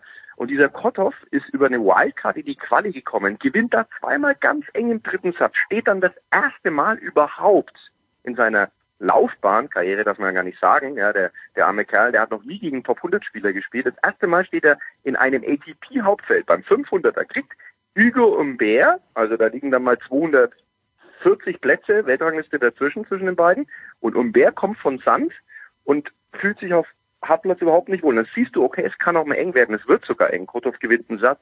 Und im dritten Satz, Jens, bei vier beide, sagt der Tennisgott, hm, da gebe ich dem Franzosen dann doch mal einen Netzroller und zwar einen ganz dirty Netzroller, so richtig diesen ekelhaften, ne? Also so ähm, Netz, Netzroller und dann ganz plump auf den, äh, auf den Platz reingefallen und dann 30, 40, dann macht er einen leichten Fehler, äh, 5-4 und dann geht 6-4 im dritten an den Bär. Und keiner spricht drüber. Und da entscheiden sich dann Karrieren, weil die Jungs, und weil du jetzt gesagt hast, ähm, von 100, was hast du gesagt, 100, 120, 120 von ja? 126 möglichen Gegnern glauben nicht dran. Ich sag dir mal, unter den Top 250 oder 300, die können alle spielen, jeder auf seine Weise. Das Wichtige ist halt, dass du in den entscheidenden Situationen das dann auch auf den Platz bringst. Und das können die dann halt nicht und deswegen scheitern sie dann halt auch immer wieder teilweise sehr knapp, wie vielleicht auch ein Gerasimov in der ersten Runde an Nadal, das war nicht ganz so knapp zugegebenermaßen, an den Großen. Und das, das, dieses, dieses Bild, das kriegst du so oft vorgeführt in diesem Sport und es brennt sich dann, glaube ich, auch in so eine Zweiklassengesellschaft dann, ja, so mental. Ja. Und je öfter das, das passiert, also du spielst ja auch selber, ich meine, je öfter dass du Match-Tiebreak verlierst, wenn du zwei verlierst in, in Punktspielen, denkst du, na ja, jetzt beim dritten Mal pack ich's. Wenn du aber die nächsten sieben auch verlierst und hast zehn Match-Tiebreaks verloren, dann ist beim elften die Chance, dass du gewinnst, eigentlich geringer von, von der Herangehensweise. Du denkst, Mensch, äh, ich bin hier im Teufelskreis drin und genauso ist es dann, glaube ich, auch gegen für Spieler, die, die niedriger gerankt sind und kommen dann gegen die großen Namen und dann und dann spielst wieder und denkst dann, Mensch, es läuft wieder genauso wie die letzten zehn Mal. Ich kann doch eigentlich schon mitspielen, Ballwechsel gibt's und alles, aber in den entscheidenden Momenten sind die großen Jungs einfach dann zu groß. Also das, glaube ich, ist so ein bisschen ähm, die Geschichte. Hm. Jörg, äh, wenn wir äh, die Herren abschließen mit Novak Djokovic, ganz kurz noch, äh, außer Spesen nichts gewesen, oder? Ist äh, in New York äh, hat er äh, gewählt, das ist eine, eine private Unterkunft, äh, die ihn sehr viel Geld gekostet hat. Okay, war es ihm wert. Äh, es ist aber kein Grand Slam Titel dazugekommen. Ist es ein Jahr? Also natürlich Australien hat er gewonnen, aber nach dem Sommer ist es ein Jahr. Wie, wie wird Djokovic aus deiner Sicht das Jahr bewerten? Ja, auch das ist wieder natürlich zwiespältig. Ich meine, jeder, jeden, jeden Tennisspieler, den du, den du jetzt fragen wirst, wird, wird dir sagen, einschließlich Roger Federer wird dir sagen, ein Jahr, in dem ich einen Grand Slam gewonnen habe, ist ein, ist ein gewonnenes Jahr, aber mhm. das wird bei, bei Djokovic nicht der Fall sein. Ich meine, er weiß natürlich, was er äh, in New York liegen gelassen hat, äh, selbst verschuldet und äh, naja, ich, also wen, sein, sein Fokus, seine Unzufriedenheit wird sich natürlich weniger auf, auf Paris richten, wenn, wenn du gegen Nadal, ob, ist, ist letztlich egal, ne, ob du jetzt in, äh, in drei Sätzen äh, verlierst, ob du in fünf Sätzen verlierst, dieses Verlieren an sich ist da, ist, ist, ist, ist keine Problematik. Also das Problem ist wirklich für ihn natürlich äh, die verschenkte Chance in New York. Stünde er jetzt bei 18 Titeln und ich meine, klar, er ist erklärtermaßen natürlich der Mann, der äh, die, die beiden anderen Freunde äh, da oben verdrängen will. Das wird er möglicherweise sowieso tun, weil er einfach von Alters her und von dem weniger verschleißreichen Spiel und so weiter äh, da einfach begünstigt ist. Aber äh, das Jahr hat ihm natürlich insgesamt einen, einen Imageverlust gebracht. Es, es, wird ihm, es wird ihm, es wird ihm nachhängen. Man wird sich immer irgendwie an ihn erinnern als jemand, der in dieser Krise äh, also wirklich verantwortungslos gehandelt hat, leichtsinnig, fahrlässig und so weiter, andere mit reingezogen hat in diese Probleme, äh, das, äh, das wird man nicht vergessen. Und äh, naja, wenn man sich, wenn man sich anguckt, was, was gerade heute Morgen so die Schlagzeilen bestimmt einer seiner, seiner Freunde, der mit ihm die, den Spielerrat verlassen hat, das darf man, das darf man, man kann es nicht, man, man kann es ja einfach nur, man muss es irgendwie sehen, diesen Zusammenhang hat sich heimlich aus Russland abgesetzt und ist in einem, ich zitiere, unbekannten, nahegelegenen europäischen Land. Es handelt sich dabei um den erklärten Trump-Fan Sam Querry, Uncle Sam auch genannt. Also ist, ist irgendwie, ich weiß nicht, also mit Novak Djokovic verbinde ich einfach in diesem Jahr wenig, insgesamt wenig Gutes. So, wir haben einen Überraschungsgast dazu bekommen. ja, darf, bitte, ja. bitte, Stefan. Äh, Jens, ich, ich, bin ja, ich bin ja schon auch, ähm, sag ich mal, äh, Djokovic, ähm, also was, was den Sportler Djokovic angeht, ähm, immer sehr, sehr äh, zugetan, muss ich sagen. Ähm, aber für mich hat er auch in diesem Jahr, äh, da gebe ich dem Kollegen absolut recht, total verloren. Ja? Also auch in welchen Welten er lebt, äh, was er teilweise für, für An Ansichten hat. Er ist ja auch wieder, also jeder, jeder kann machen, wie er meint, ja, also solange es den anderen irgendwie nicht verletzt, aber äh, als Journalist darf man ja dann auch nochmal draufschauen, ja, mit geht immer wieder sehr eng und so. Er lebt halt einfach in anderen in anderen Welten hat, glaube ich, auch den Boden ein bisschen verloren. Aber eins muss man ihm schon zugute halten. Äh, klar, ähm, hat er viele Fehler gemacht, aber er ob man das gut oder schlecht finden will, ist mal die eine, ist mal die andere Geschichte, ja, aber, aber er bemüht sich schon irgendwie auch kreativ zu sein und Ideen äh, für die, für die, ähm, ja, für die Tenniswelt irgendwie zu entwickeln. Ob man die gut oder schlecht ist, ist andere, ist immer die andere Geschichte. Aber also auch mit dieser, mit dieser neuen Gewerkschaft und so weiter und so fort. Ähm, also er ist schon, er muss es eigentlich nicht. Ja. Es gibt Leute, die, die sagen, hey, ich mach mein Ding, konzentriere dich auf den Sport und sollen sich andere beim Rumschlagen. Ich glaube, er ist, er ist längst durch, er braucht sich ja eigentlich gar keine Gedanken machen. Ja, also, aber er, also er setzt sich damit auseinander. Das finde ich, das finde ich so einen positiven Antrieb. Ja, ob das in die richtige Richtung geht, das ist nochmal ein anderes Thema. Aber das, das muss man, glaube ich, auch anerkennen, weil es gibt auch viele, die, die sich nicht in der Verantwortung befinden, was jetzt zum Beispiel Players Council und so angeht und immer ähm, quasi von extern dann irgendwie schlaue Sprüche abgeben. Ähm, das kann auch nicht die Lösung sein. Wenn ich dann schon irgendwie gute Ideen habe oder so, dann muss ich selber auch mal in die Verantwortung äh, gehen und, und was entwickeln. Das macht Djokovic, klar, aber halt die, die Richtung, ähm, die muss man dann auch wieder ähm, Naja, aber da haben wir ja natürlich das Problem. Ne? Ich meine, so ehrenwert das ist und na gut, die Gewerkschaft, worum geht's da? Wie so oft äh, im Profisport, es geht darum, mehr Geld zu verdienen, mehr, mehr, mehr, mehr, mehr Geld rauszuholen aus dem, aus dem System. Äh, aber wenn ich das natürlich am Vorabend eines Turnieres in, in New York tue, äh, das unter äußerst herausfordernden Bedingungen stattfindet, dann kann ich, dann kann ich daran nichts Gutes finden. Also jedenfalls nicht zu diesem Zeitpunkt. Tja, Oliver Fastner ist dazu gekommen. Wie aus dem grundsätzlich finde ich, äh, dass sich andere auch engagieren können, wenn sie denn es besser machen wollen. Das ist ja auch so, ja. Wie er es macht, wie gesagt, das sehe ich genauso. Ähm, solche, solche Aktionen gehen natürlich nicht und äh, klar geht es auch um Macht und, und um Geltungsbedürfnis, das er ja natürlich im Vergleich zu Nadal und Federer auf der Tenniswelt auch immer vermisst und wahrscheinlich nie kriegen wird, diese, diese, diese Liebe, ja. Ähm, aber ähm, ja, ich finde, ich finde, es gibt genug äh, schlaue Köpfe und, äh, und auch Spieler, die dann sagen, so, jetzt nehmen es halt wir in die Hand und haben selber gute Ideen und, und, und haben, und wollen in eine andere Richtung gehen zum Beispiel. Das findet ja auch nicht statt. Es gibt da keinen Gegenentwurf in dem Sinn. Und das vermisse ich. Oliver, du hast gelauscht die letzten zehn Minuten. Oliver Fasnacht ist bei uns. Wir wollten noch was zu den Frauen sagen, aber äh, dann äh, äh, Oliver, ja, Novak Djokovic, die Liebe wird er nie mehr erfahren. Ja. Ähm, servus. servus. Ja, weil du es gerade gesagt hast, äh, Stefan, das ist, glaube ich, das, das, das Grundthema und wahrscheinlich wirst du es auch schon gesagt haben, Jörg, dieses, dieses, diese Suche, diese Liebe, die er braucht, diese Anerkennung, die er eben nie verspürt hat. Ähm, aber zum Thema ein bisschen falscher Weg, denk mal an Pepe Emas, ja. Das war ja damals auch schon die Geschichte mit dem Guru. Äh, dann die ganze Entmachtung von Marian Weider äh, auch eigentlich, wo jemand gesagt hat, was, wie kommst du auf diese Idee? Das ist eigentlich deine Stütze gewesen. Das war vielleicht mit der wichtigste Mann in seinem Team, weil er eben auch eine ganz andere Rolle als nur die Trainerrolle eingenommen hat, sondern fast auch ein bisschen so eine Vaterfigur war für ihn.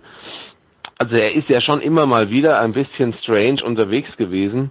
Und deswegen äh, habe ich schon den Eindruck, es, es steckt in ihm einfach drin. In ihm steckt zwar auch das, was du gesagt hast, äh, Stefan, nämlich dieses auch sich Gedanken machen, ähm, aus welchen Beweggründen auch immer. Aber in ihm steckt schon auch diese leichte Verwirrtheit.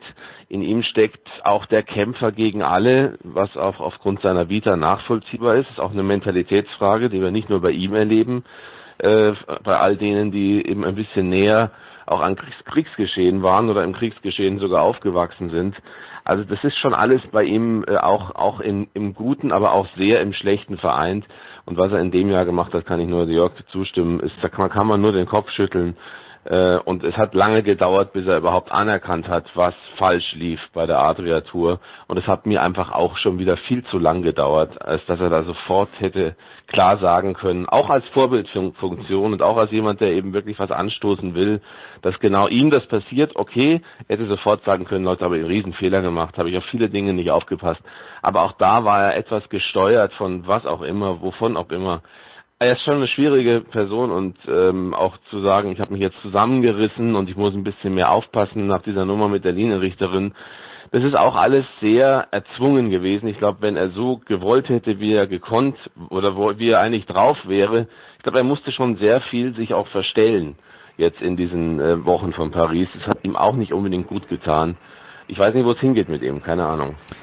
Naja, ich, ich, ich fürchte, dass es dorthin geht, dass er am Ende seiner Karriere dann die meisten Grand Slam-Titel haben wird. Ein Wort noch äh, zu den Frauen. Ähm, wenn ich bei, bei, dir gleich bleiben darf, Oliver Iga Swiatek ähm, hat die Juniorinnen, äh, den Juniorinnenwettbewerb in Wimbledon gewonnen. Okay, ist ein großes Talent gewesen hat niemand kommen gesehen, ähm, aber sie kann natürlich zwei Dinge, die viele andere Spielerinnen nicht können. Das ist dieser Kickaufschlag und die Vorhand ist auch sehr, sehr bemerkenswert. One-Hit-Wonder, Oliver, oder wie lang geben wir ihr Swiatek Zeit, dass sie, dass sie sich wirklich noch entwickeln darf, bevor wir wirklich etwas erwarten von ihr, auch bei den nächsten Grand Slam Turnieren? Man darf nicht vergessen, die hat äh, Iga Świątek hat fast äh, auf Sand äh, ein Turnier nach dem anderen auf, in, auf ITF-Level gewonnen ähm, ist zwar, eine, wie man so sagt, immer so eine All-Court-Spielerin, aber die kann halt auch besonders gut auf Sand spielen, kriegt sie ein bisschen mehr Zeit. Dann hat sie nicht nur diese Vorhand und nicht nur diesen Kickaufschlag, sondern sie hat auch noch einen super Heavy Spin auf der Rückhand, mit dem sie einen, einen Wahnsinnsstrahl entwickelt hat. Äh, und sie hat scheinbar jetzt auch den Kopf dazu. Und ich habe eigentlich schon immer gesagt, und wenn man sich mit, mit Coaches unterhält, war unser Thema immer, es braucht eine, eine Frau, man müsste einfach eine Spielerin haben, die es schafft, eine gute Technik und eine, eine hohe äh, technische Qualität wirklich mit einem super Kopf zu verbinden, äh, mental sehr, sehr stark zu sein und das nicht nur zu erzählen, sondern es auch zu sein. Und die kann innerhalb von kürzester Zeit die Weltrangliste äh, direkt abgrasen und sich weit und sehr schnell nach vorne spielen, weil das eigentlich das Merkmal, das Unterscheidungsmerkmal auf der Frauentour ist, nämlich wer ist klar im Kopf, äh, und, und lebt das auch. Und das hat sie auch gezeigt. Und deswegen ist sie ein sehr schönes Beispiel dafür, was möglich ist in diesen äh, Zeiten, in denen eben es keine klare, feste Hierarchie in dem Sinn gibt und andere, die mal die Hierarchie angeführt haben oder in der Hierarchie eine besondere Rolle gespielt haben, an Bedeutung, äh, an Bedeutung verlieren nach und nach. Hm. Ja, da werfe ich dann immer gerne den Namen Naomi Osaka ein, die in dieser Hierarchie aus meiner Sicht schon eine große Rolle spielen wird, auch wenn sie jetzt in Paris nicht dabei war. Das wird sie, in der Tat, ja. Also ähm, andererseits, ich, ich, ich, ich, ich wie, soll man, wie soll man das sagen jetzt? Also äh, wir haben natürlich so im letzten, in den letzten Jahren auch irgendwie einen Friedhof der Erwartungen, ne, ständig oder der, der äh, sozusagen immer Nummer eins Projektionen gehabt. Also ich weiß nicht, wie oft man sich nach äh, irgendeinem dieser Grand Slam Siege hingesetzt hat und gesagt hat, ja, die nächste Nummer eins oder jemand, der, der nächste Superstar und, und, und was weiß ich nicht noch alles. Ähm, mag sein, ja. Ich, ich, ich, ich, würde, würde mich der, der, der Hoffnung oder auch so der anschließen, dass, dass Iga, Schwon, Schwontek ähm, da vielleicht tatsächlich eine Ausnahme machen kann. Also was ich wirklich äh, am, am bemerkenswertesten finde, ist schon, dass sich jemand äh, eben mit nach, nach einem Juniorensieg in Wimbledon irgendwie selber feststellt, ja, ich, ich, ich muss mich mental verbessern oder ich brauche in diesem Bereich eine Hilfe und sei es vielleicht auch angestoßen elterlicherseits oder so. Äh, das finde ich eben ein Zeichen von, von aus, ja, außerordentlicher Reife eigentlich oder Selbst, Selbst, Selbstanalyse, Selbsterkenntnis, ne? Und äh, was in der Tat natürlich wirklich vielen anderen fehlt. Also die, die, die, da sind wir jetzt natürlich auch wieder irgendwie bei bei dem großen ganzen Thema, was wir vorher hatten, ne? also die, die mentale Einstellung zum Beispiel, sich gegen Spieler wie Nadal, Feder und so weiter zu stemmen und und und und und so weiter. Äh, ich meine, das ist das ist es ist banal, aber wahr. Es wird natürlich ganz viel über diese mentale Seite entschieden, ganz besonders, also noch mehr finde ich halt natürlich im Frauentennis und da ist so eine Entwicklung oder so jemand, der der sich da einer, einer professionellen und zeitgemäßen Hilfe irgendwie versichert, finde ich, finde ich einfach bemerkenswert. Ob sich das im nächsten Jahr dann auch gleich weiter in, in Erfolgen niederschlägt, ist die andere Sache. Aber sie ist, sie hat in jedem Fall eine gute Basis. Ist, wie gesagt, das hat Olli auch gerade ja schon gesagt, die ist äh, flexibler. Ne? Sie hat, sie hat einfach ein sehr, sehr breites Repertoire. Das, das ist einfach schön anzuschauen, was, was sie da spielt. Und also man darf gespannt sein. Ja, wir sind gespannt. Die Zeit äh, ist knapp. Äh, Oliver Fassnacht werden wir kommende Woche noch ausführlicher vernehmen, wenn wir dürfen. Ähm, sehr ausführlicher Tennisteil. Danke Jörg, danke Oliver, danke Stefan. Äh, Stefan, bei dir weiß ich, du wirst am Wochenende irgendwo im Einsatz sein. Ich weiß noch nicht wo. Äh, heute St. Petersburg und dann konzentriere ich mich auf äh, Fußball. Also heute nochmal die Kollegen in äh, Russland sind ja die Russen ziemlich stark unterwegs, Katschanov und Rublev und Co. und Karatsev, also ganz interessant. Ja, schauen wir uns gerne an. Danke Oliver, danke Jörg. Das war's, die Big Show 478 Sportradio 360.